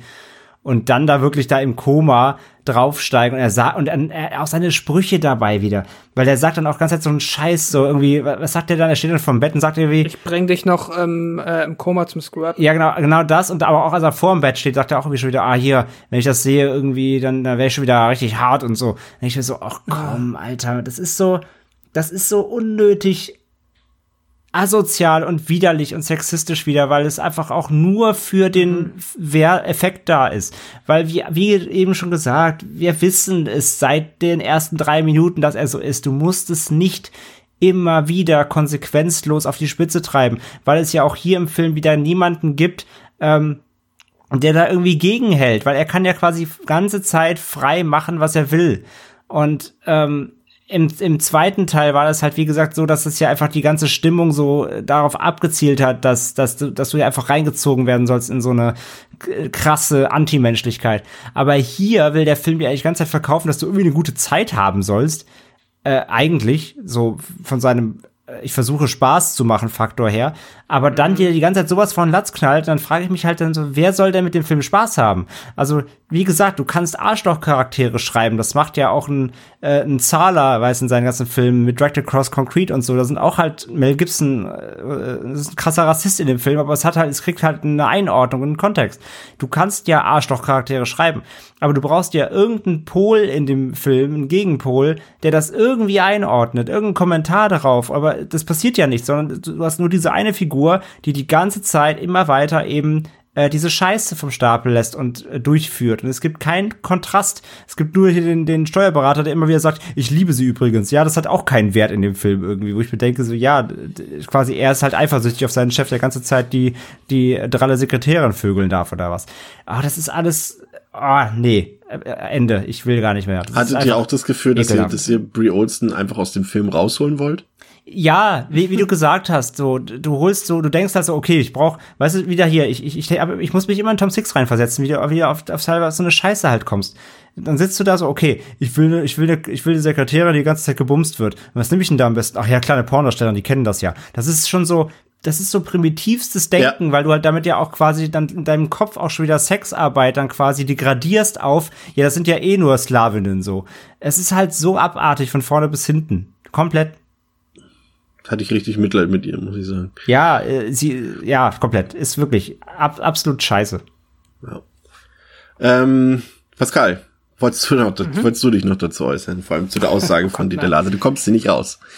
Äh, ja, oh Gott, Dieter Laser, keine Ahnung, ist natürlich halt, kann natürlich auch ganz schnell einfach, ähm, ja, kann natürlich auch eine rhetorisch geschickt formulierte Ausrede sein, einfach, um zu sagen, warum. Klingt so, Aber äh, andererseits ist er dann vielleicht auch ein bisschen recht. Ich meine, klar, wer identifiziert sich denn mit so einer Person?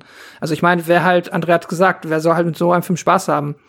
Wer das tut, ja, dann das ist nicht gut. also. Aber er rechtfertigt ja quasi nur, warum er in der Szene mitgespielt hat, aber er rechtfertigt die Szene ja nicht. Also sie hat ja immer nach wie vor keinen Sinn. Ja, ja, eben. Also es klingt halt natürlich auch so ein bisschen so, als würde er sagen, halt Tom Six hat irgendwie das äh, quasi verlangt und ich habe quasi, äh, um das unabhängig vom Regisseur Ja. und vom Drehbuch halt äh, korrekt zu machen. Das ist halt Quatsch. Ich ich meine, halt also du hast so- Dieter Laser in dem Interview gesehen, macht der auf dich den Eindruck, als würde er irgendwas spielen, worauf er keinen Bock hat? Nein.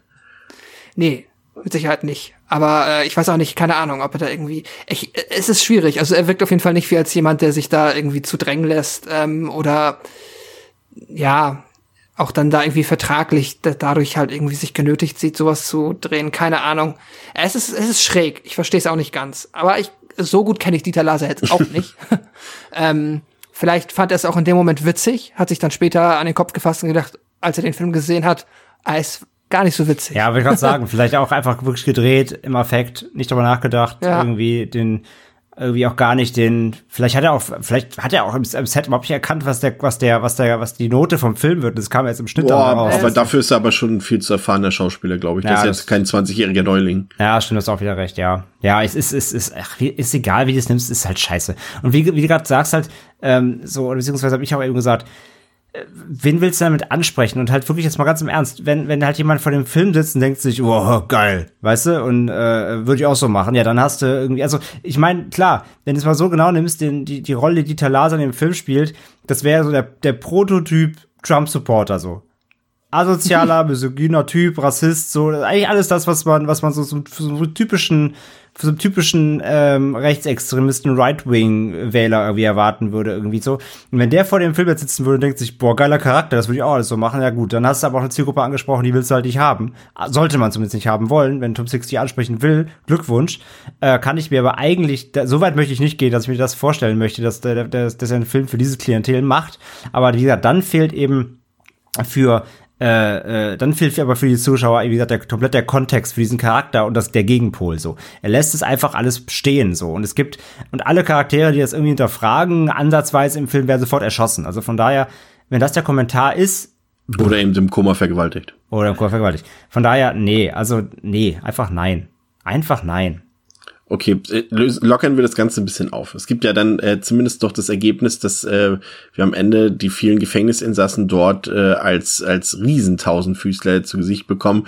Und es gibt ja dann sogar eine menschliche Raupe ohne Gliedmaßen. Vielleicht äh, lockern wir das und bringen es damit auch schon fast ein bisschen Richtung Ende. Ähm, hat das auf euch überhaupt noch gewirkt? Also für mich war es tatsächlich so, dass äh, ich den Tausendfüßler zwischenzeitlich komplett vergessen habe. Das also Human Centipede als Film. Dafür hat das irgendwie für mich fast zu wenig eine Rolle gespielt. Äh, sah natürlich cool aus, aber bestand letztendlich ja auch nur aus ein, zwei äh, Totalen oder aus, aus ein, zwei Shots, wo das ein bisschen zu sehen war. Ähm, die menschliche Raupe, ja, geschmacklos, ja, aber hatte dann auch keinen wirklichen Shock Value für mich mehr. Ähm, also im Ende für mich verpufft im Nichts. Pascal. Ja, ist auch dann, es ist, äh, löst nicht das ein, was ähm, er einlösen müsste, wenn man jetzt quasi einen Zuschauer ansprechen möchte, der wirklich halt, wenn es dann, es gibt bestimmt die Zuschauer, es gibt natürlich die Zuschauer draußen, die sich denken, ich möchte zum dritten Mal den menschlichen Tausendfüßler sehen. Das ist witzig, das ist cool, das ist extrem. Gib mir mehr davon. Äh, ich glaube auch, diese Art von Zuschauer werden hier enttäuscht, weil, wie du gesagt hast, ich habe zwischenzeitlich auch wieder vergessen. Irgendwann dachte ich mir, ah, ja, ach ja, okay. Ähm, und im Endeffekt, ähm, ja, es ist äh, vielleicht das einzig Ästhetische an dem Film ist halt diese ein, sind halt diese ein, zwei Totalen und auch mehr oder weniger das Filmplakat halt, ähm, weil es halt irgendwie schräg aussieht, so diese lange Menschenkette, äh, aber dann wird ja auch gar nichts mehr damit gemacht. So. Also außer dass da halt einmal, die gehen einmal dran vorbei, dann wird, ähm, äh, Gott, äh, keine Ahnung, wie sein Name heißt, äh, der naja, der Gouverneur von Arizona auf jeden Fall da dran vorbeigeführt. Der schüttelt ein bisschen den Kopf. Ähm, und am Ende, ja, ja, das Finale ist, können wir jetzt meinetwegen auch, kann ich auch direkt erzählen, Ja. ist ja äh, ist ja auch Quatsch dann. Also im Endeffekt ist es äh, so, der Gouverneur ist offensichtlich unglücklich damit, dass äh, dieser äh, hier Gefängnischef halt so einen Quatsch gemacht hat und denkt sich halt, ja klar, äh, die beiden landen auf dem Stuhl und ich bin, ähm, äh, ich bin wahrscheinlich mein Amt demnächst los. Und die beiden machen sich Sorgen und am Ende kommt er zurück und feiert sie ab und meint, das ist genau das, was Amerika gebraucht hat. Und da, ich sag's von vornherein, wenn die Frage aufkommt, ich habe keine Ahnung, was das soll. Ähm, no idea, warum das irgendwie jetzt ein cooles Ende sein soll. Verstehe ich Ja, nicht. ich würde deswegen Ähm, fast, weil André wollte eben äh, so ein bisschen revidieren oder Tom Six gar nicht unbedingt in dieses äh, in diese Richtung schieben, äh, würde ich tatsächlich schon machen. Tatsächlich, ich glaube nämlich, dass äh, Tom Six, ähm, ich kenne ja auch so ein paar Interviews mit ihm, ähm, dass der ist schon genau so ein Typ, von dem wir vorhin gerade gesprochen haben. Das passt schon alles ganz gut dahin in die Richtung. Okay. Habe ich jetzt nicht so auf der Uhr gehabt. Also kann er gerne, kann, er- kann er, kann er gerne korrigieren oder die Leute, die Zuhörerschaft kann mich gerne Er korrigieren. kann gerne in den Podcast kommen und dazu Stellung nehmen. Nee, nee. Also Uwe, Dr. Uwe gerne, aber Tom Six brauche ich hier nicht. ähm, also ja, also ich würde ihn zumindest, also sagen wir es mal so, ich will jetzt, jetzt ihn nicht festnageln drauf, aber ich kann mir ganz gut vorstellen, dass er durchaus äh, auch privat ein paar Ansichten vertritt, die er durchaus in diesen Filmen oder in allen drei Filmen auch ähm, präsentiert. Formulier es mal so. Mhm. Ist kein Sympathieträger. Ja, das, da würde ich mitgehen, ja. Ja, ja, ähm, ja, genau. Also das Finale ähm, hat Pascal eben erwähnt. Ist jetzt nicht eigentlich auch nicht mehr großartig der Rede wert. Äh, ist ja nur noch wie am Ende denn äh, äh, Bill Boss, also Dieter Laser dort nackt im Wachturm steht und äh, schreiend und tanzend den menschlichen Tausendfüßler begeistert äh, beobachtet. Ähm, ja, ich weiß gar nicht, was ich, äh, also Positives kann ich hier nicht äh, mehr, nichts mehr herauskristallisieren. Ich finde, das ist audiovisuell auch vor allem der schwächste Film. Da sind wir jetzt schon ein bisschen drauf eingegangen kurz, ähm, als ich davon geredet habe, dass der Film irgendwie gefühlt nur zwei Kulissen hat und die auch spärlich ausgestattet sind. Aber ich fand auch den, der hatte so einen soapigen Effekt, vor allem in diesen Büroszenen und auch der Farbfilter, der natürlich so ein bisschen dieses Wüstending. Äh, Ey, der sah so scheiße aus, durch ins Wortfall, aber das. Ja, darfst du gerne. Ich wollte Alter, war der scheiße. Ich finde der ganze, also optisch der ganze Film, diesen, dieser sieht ganz aus wie so ein schlechter Instagram-Sepia-Filter draufgelegt. Das lässt den Film noch viel billiger irgendwie erscheinen, als er ist, fand ich. Ich weiß, wie es euch da ging. Äh, ja, ich unterstütze diese Aussage. Der Film sieht wirklich scheiße aus. Definitiv. Äh, das ist halt dieses, äh, wir machen jetzt hier einen auf, ähm, na, komm schon. Äh, Drogen, Lehrer. Ja, ja, oh Gott, Narco. Es ist spät. Irgendwas, was so. Könnte Ja, auch ein Narcos Kartell. ich genau, sie hätten es auch irgendwie im Drogenkartell spielen lassen können. Also das Ja, es ist soll halt halt, es soll halt hei warm und heiß aussehen, ne? Ja. Und Wü- Wüste und schwitzig, aber ja, komm, also das ist halt dieses typische, ich brauche ich brauche eine Stimmung für meinen Film, ich lege einen Farbfilter drüber. Das ist halt das Billigste, was du machen kannst. Sieht so schlimm aus. Ja, das ist, Ja. das ist halt das, was Asylum macht, so. Ja, genau. Ja. Fehlt nur noch, dass ein Sharknado durchs, durch, durch, durchs Fenster springt. Ich merke ich merk, ich Ja. merk schon, die, die Stimmung ist gerade auf ihrem Siedepunkt, deswegen äh, beginne ich mal mit meinem Fazit. Also äh, ich hatte es eingangs erwähnt, also Human Centipede 3 wirkt auf mich wie so ein bisschen wie so ein Trauma-Film, dem die Trauma-Liebe fehlt. Ähm, ein Film, der kaum nerviger, anstrengender und belastender für den Zuschauer sein könnte. Er ist misogyn, er ist rassistisch, er ist homophob und ich bin der Meinung, dass man kann natürlich sagen, haha, ist alles nur Satire. In dem Fall würde ich sogar fast glauben, dass das so ist, wie es dort dargestellt ist und äh, es ist, weil es einfach auch nicht normal ist, dass man Frauen zeigt, die im Koma vergewaltigt werden, aber das ist scheinbar der Humor, den Tom Six so äh, für angemessen hält, haha. Ähm, ist irgendwie schade, weil dabei waren die Vorzeichen gar nicht so verkehrt. Ich hatte ja eingangs erwähnt, dass ich mir den ersten Teil noch ein bisschen humorvoller gewünscht hätte. Und äh, da hätte ja durchaus jetzt irgendwie diese Final Sequence, äh, sie, sie soll ja spaßiger und humorvoller werden und sich nicht mehr so brutal ernst nehmen wie der misanthrope Vorgänger, aber das kommt halt nicht an. Der Humor André hat es ja vorhin auch schon bestätigt, auch bei ihm war es so, bei Pascal auch, der Humor kommt in keiner Sekunde an beim Zuschauer. Der besteht im Grunde nur aus permanenten, geschmacklosen Beleidigungen, die Dieter Laser von sich gibt. Und äh, währenddessen Overacting halt im ersten Teil noch das Highlight war, ist es im dritten für mich das absolute Lowlight. Also ich finde, das spielt teilweise wie unter Drogen. Also es war nicht kaum auszuhalten. Ähm, audiovisuell haben wir eben gesagt, es ist der schwächste Film der Reihe. Er ist auch der am schlechtesten gespielteste. Und von den 100 Minuten Laufzeit sind halt locker 90 Minuten vollkommen langweilig. Und das ist halt interessant, weil wie schafft man es, wie schafft man es eigentlich, so einen derartig auf Provokation und Abscheulichkeiten ausgelegten Film so langweilig werden zu lassen. Es ist so viel Gelaber da drin, aber so viel Bullshit und äh, ja, also gar nicht. Also er versucht zwar irgendwie eine Geschichte zu erzählen, aber das hilft halt nichts, weil das nicht ineinander knüpft. Und er hätte halt interessante Kommentare abgeben können zu Folter, zu Rassismus, zu Homophobie, zu Sexismus, aber er gibt auch hier absolut kein Statement ab und macht sich damit einfach nur lächerlich. Und ähm, das soll eine Satire sein und das hat ja auch seine Metaebene, aber man muss halt irgendwie auch nicht jeden Schundfilm popkulturell irgendwie rechtfertigen. Vor allem ähm, wenn der Regisseur eben ja auch selber gesagt hat, dass, äh, dass das Desinteresse des Öffentlichen an, am, am zweiten Teil äh, dafür gesorgt hat, dass er noch mehr Provokationen reinbringen wollte in den Film. Also das sagt dann halt dann schon alles aus. Und äh, wir hatten ja eingangs Uwe Boll erwähnt und der wird ja allgemein immer gerne als schlechtester Regisseur der Welt bezeichnet. Ähm, ich finde, die Human Centipede 3 sieht da eigentlich ganz klar nach einem Bewerbungsbeitrag aus, diese Rolle ähm, zu übernehmen für Tom Six, weil ja, scheiß Film. Für mich einer der schlechtesten Filme, die ich je gesehen habe. Und äh, der hat zum Glück, und das da bin ich auch ein bisschen dankbar für, hat gar keinerlei Aufmerksamkeit mehr bekommen. Und äh, die hat sich Tom Six garantiert davon erhofft und hat sie nicht bekommen. Und alleine das befriedigt mich am Ende unserer Episode. Ein von fünf Sternen. Und äh, die, Zus die meisten Zuhörer und Zuhörerinnen wissen das ja, niedriger geht meine Wertung nicht. Also Tiefstwertung. Pascal. Ja, ähm, ich kann wenig noch äh, dazu tatsächlich ergänzen. Äh, der Film ist absolut das, ähm, ja, der, der, der Tiefpunkt dieser kurzen Filmreihe, dieser Trilogie. Da äh, es geht nichts zusammen, da jede Idee, die da irgendwo drin steckt, im Sinne von, wir ziehen das jetzt anders auf, wir machen das witzig, wir machen es lustig, aber natürlich irgendwie auch unangenehm. Äh, unangenehm schafft er, aber halt wirklich unangenehm in der Hinsicht, dass man den einfach nicht genießen kann. Also ich möchte bitte den Menschen kennenlernen, der sagt, er hatte eine gute Zeit mit diesem Film, weil der ist einfach, er ist äh, so fürchterlich in, äh, auf dies, all diesen Ebenen, die wir angesprochen haben. Er ist homophob, er ist sexistisch, er ist menschenfeindlich, menschenverachtend, aber einfach als Film versucht mir das zu verkaufen, wie als müsste mich das unterhalten. So, und das ist so ein bisschen diese Beleidigung, die ich empfinde, wenn ich diesen Film sehe. Und ähm, deswegen, ich, äh, das ist auch, äh, ich glaube, ich, ich wahrscheinlich, ich habe den gestern Nacht gesehen, also von der Nacht von gestern auf heute, und du hast es auch am Anfang der Episode erwähnt.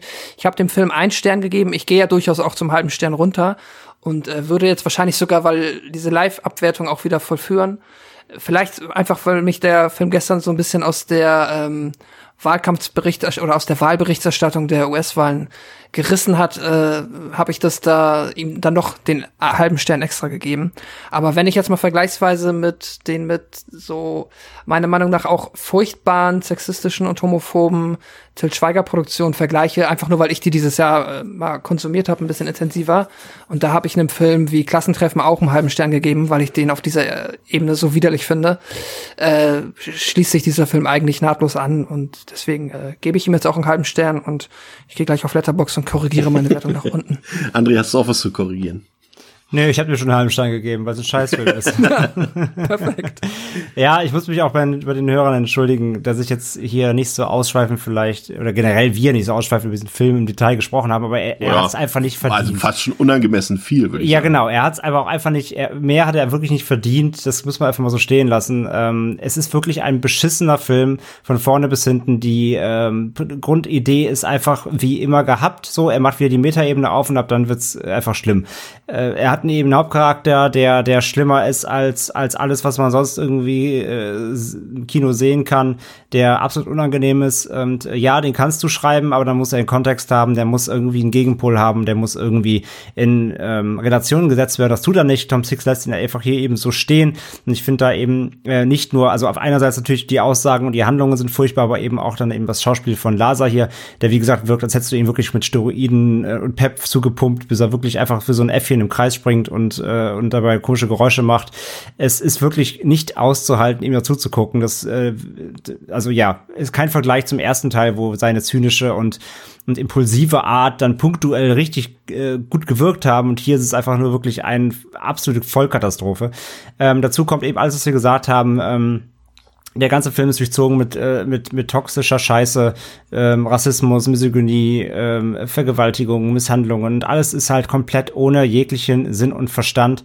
Und ähm, ja, dazu dann kommen immer wieder ein paar kleine äh, Gemeinheiten und Ekelhaftigkeiten rein, diese Kastration, die technisch wieder gut gemacht ist, ist sehr, sehr eklig, äh, tut auch sehr weh beim Zuschauen oder dieses, äh, ja, in, in die, in die Körperseite hinein äh, penetrieren, so, das sind so Verrücktheit und Ekel, Ekel-Dinge, die halt auch wieder punktuell reinkommen, die aber auch einfach dann auch im Gesamtding gar nicht so die Rolle eben groß spielen, wie man es erwarten würde bei einem Human Centipede-Film, sondern es geht hauptsächlich darum, dass Dieter Laser im Kreis läuft in seinem Büro und, und äh, säuft und Scheiße, Scheiße, Scheiße schreit. Und das ist der ganze Film. Und wie Chris gesagt hat, so 85, 90 Minuten des ganzen Films sind langweilig und völlig, äh, ja, tragen nichts zu irgendeiner Geschichte bei. Und spätestens als dann eben der äh, Gefängniswärter anfängt, irgendwie auch wahllos einfach alles, was nicht irgendwie bei drei auf den Bäumen ist und spurt in diesem, äh, äh diesem Krankenhaus, wollte ich schon sagen, in diesem Gefängnis zu erschießen, auch völlig wahllos. Es gibt auch keine Konsequenzen, wie gesagt. Ne, da müssten längst alle auf, auf, auf die Barrikaden gehen, andere Wärter, der, der Direktor, ähm, so alle Menschen sind ja schlimm in diesem Szenario auch wieder hier, natürlich. Ähm, aber ja, wenn es eine Kritik an diesem ganzen Gefängnissystem sein soll, dann ist sie halt echt schlecht erzählt, aber ich glaub's halt nicht, weil dafür, wie gesagt, ähm, findet Tom Six hier auch keinerlei Kommentare und keinen Kontrast. Er lässt es einfach alles so gewähren und was dann eben mit dem Human Centipede passiert, das ist wirklich an den letzten sieben Minuten irgendwie. Das spielt dann irgendwie gefühlt gar keine Rolle mehr und ist dann auch das immer das gleiche wie auch gehabt und äh, ja, wie gesagt, wir haben in anderen Szenen lange gesprochen, auch diese Koma-Vergewaltigung, weißt du, so Kill Bill macht das ja auch, ne? Nicht ausgeführt, sondern hier, äh, ich bin Bug und ich bin hier für, hier für einen Fuck. Ja, aber der Film beantwortet es ja dann auch, indem der Typ seinen scheiß Schädel in der Tür zertrümmert bekommt. Ähm, aber wie, wie Six es eben hier inszeniert, diese Szene, ist halt absolut an der Obergrenze der ekelhaftig und, und es ist halt völlig, es ist humorbefreit, es ist einfach nur eklig, es gibt keinen Kontext, es gibt niemanden, der einschreitet. Es wird einfach zelebriert und das, es geht einfach nicht. Und am Endeffekt landet dann Brie Olsen ja auch noch in dem Centipede aus Versehen drin, obwohl sie nicht mal eine Gefangene vom Gefängnis ist. Ja, sie wird, sie wird durchgehend vergewaltigt und kriegt dann am Ende von, am Ende noch die, die Strafe quasi. Es ist einfach alles so abartig. Und dann dieser, ähm, äh, hier Human Caterpillar, was sie ja gesagt haben, ne, ohne Arme, ohne Beine, das soll ja dann auch im Endeffekt anscheinend noch der große Gag am Ende des Films sein. Der ist halt auch dann nur noch so ein müdes, ja, okay, ne? Und dann ist der Film halt auch rum. Von daher, ich, ich habe auch keinen Bock jetzt mehr darüber zu reden. Das ist wirklich ein kompletter Scheißfilm, der ist hässlich, langweilig und ekelhaft und kann, nichts davon ist positiv gemeint. Ähm, halber Stern, filmischer Dreck. Ich würde das sogar summieren und behaupten, dass es der schlechteste Film ist, den wir in unseren bisherigen 144 Episoden hier besprochen haben. Keine Widerrede, wunderbar. Dann bedanken Muss wir uns. Muss ich nochmal durchgehen, ich bin so lange dabei. dann, dann bedanken wir uns, dass ihr zugehört habt auf unsere Reise in die Abgründe von Tom Six. Es war vielleicht durchaus zwischenzeitlich auch mal ein bisschen anstrengend, weil äh, loben, wir sind ja auch eigentlich, also wir loben ja, wenn es was zu loben gibt, loben wir ja auch gerne. Aber da gab es heute tatsächlich nicht allzu viel von und das dann auch noch drei Stunden lang. Aber wir hoffen, es hat euch trotzdem gefallen. Äh, wenn ihr eine andere Meinung habt zu den Filmen, äh, könnt ihr uns das gerne mitteilen auf unseren Social Media Kanälen, Twitter, Facebook, Instagram. Macht es gerne oder kommentiert bei uns hier auf, äh, im Blog. Ähm, ansonsten, ja, bis zum nächsten Mal. Und jetzt kommt noch der große Reveal. Ich hatte ja vor äh, ein paar Folgen versprochen, dass wir über The Strangers 1 und 2 reden mit Gästin. Und äh, da war ich ja völlig äh, out of space in, in der Planung. Aber jetzt kann ich versichern, in der nächsten Woche gibt es diese Episode tatsächlich zu hören. Also seid gespannt und freut euch drauf. Bis zum nächsten Mal bei Devils and Demons mit Pascal, André und Chris. Auf Wiederhören. Ciao, ciao. Tschüss. Tschüss.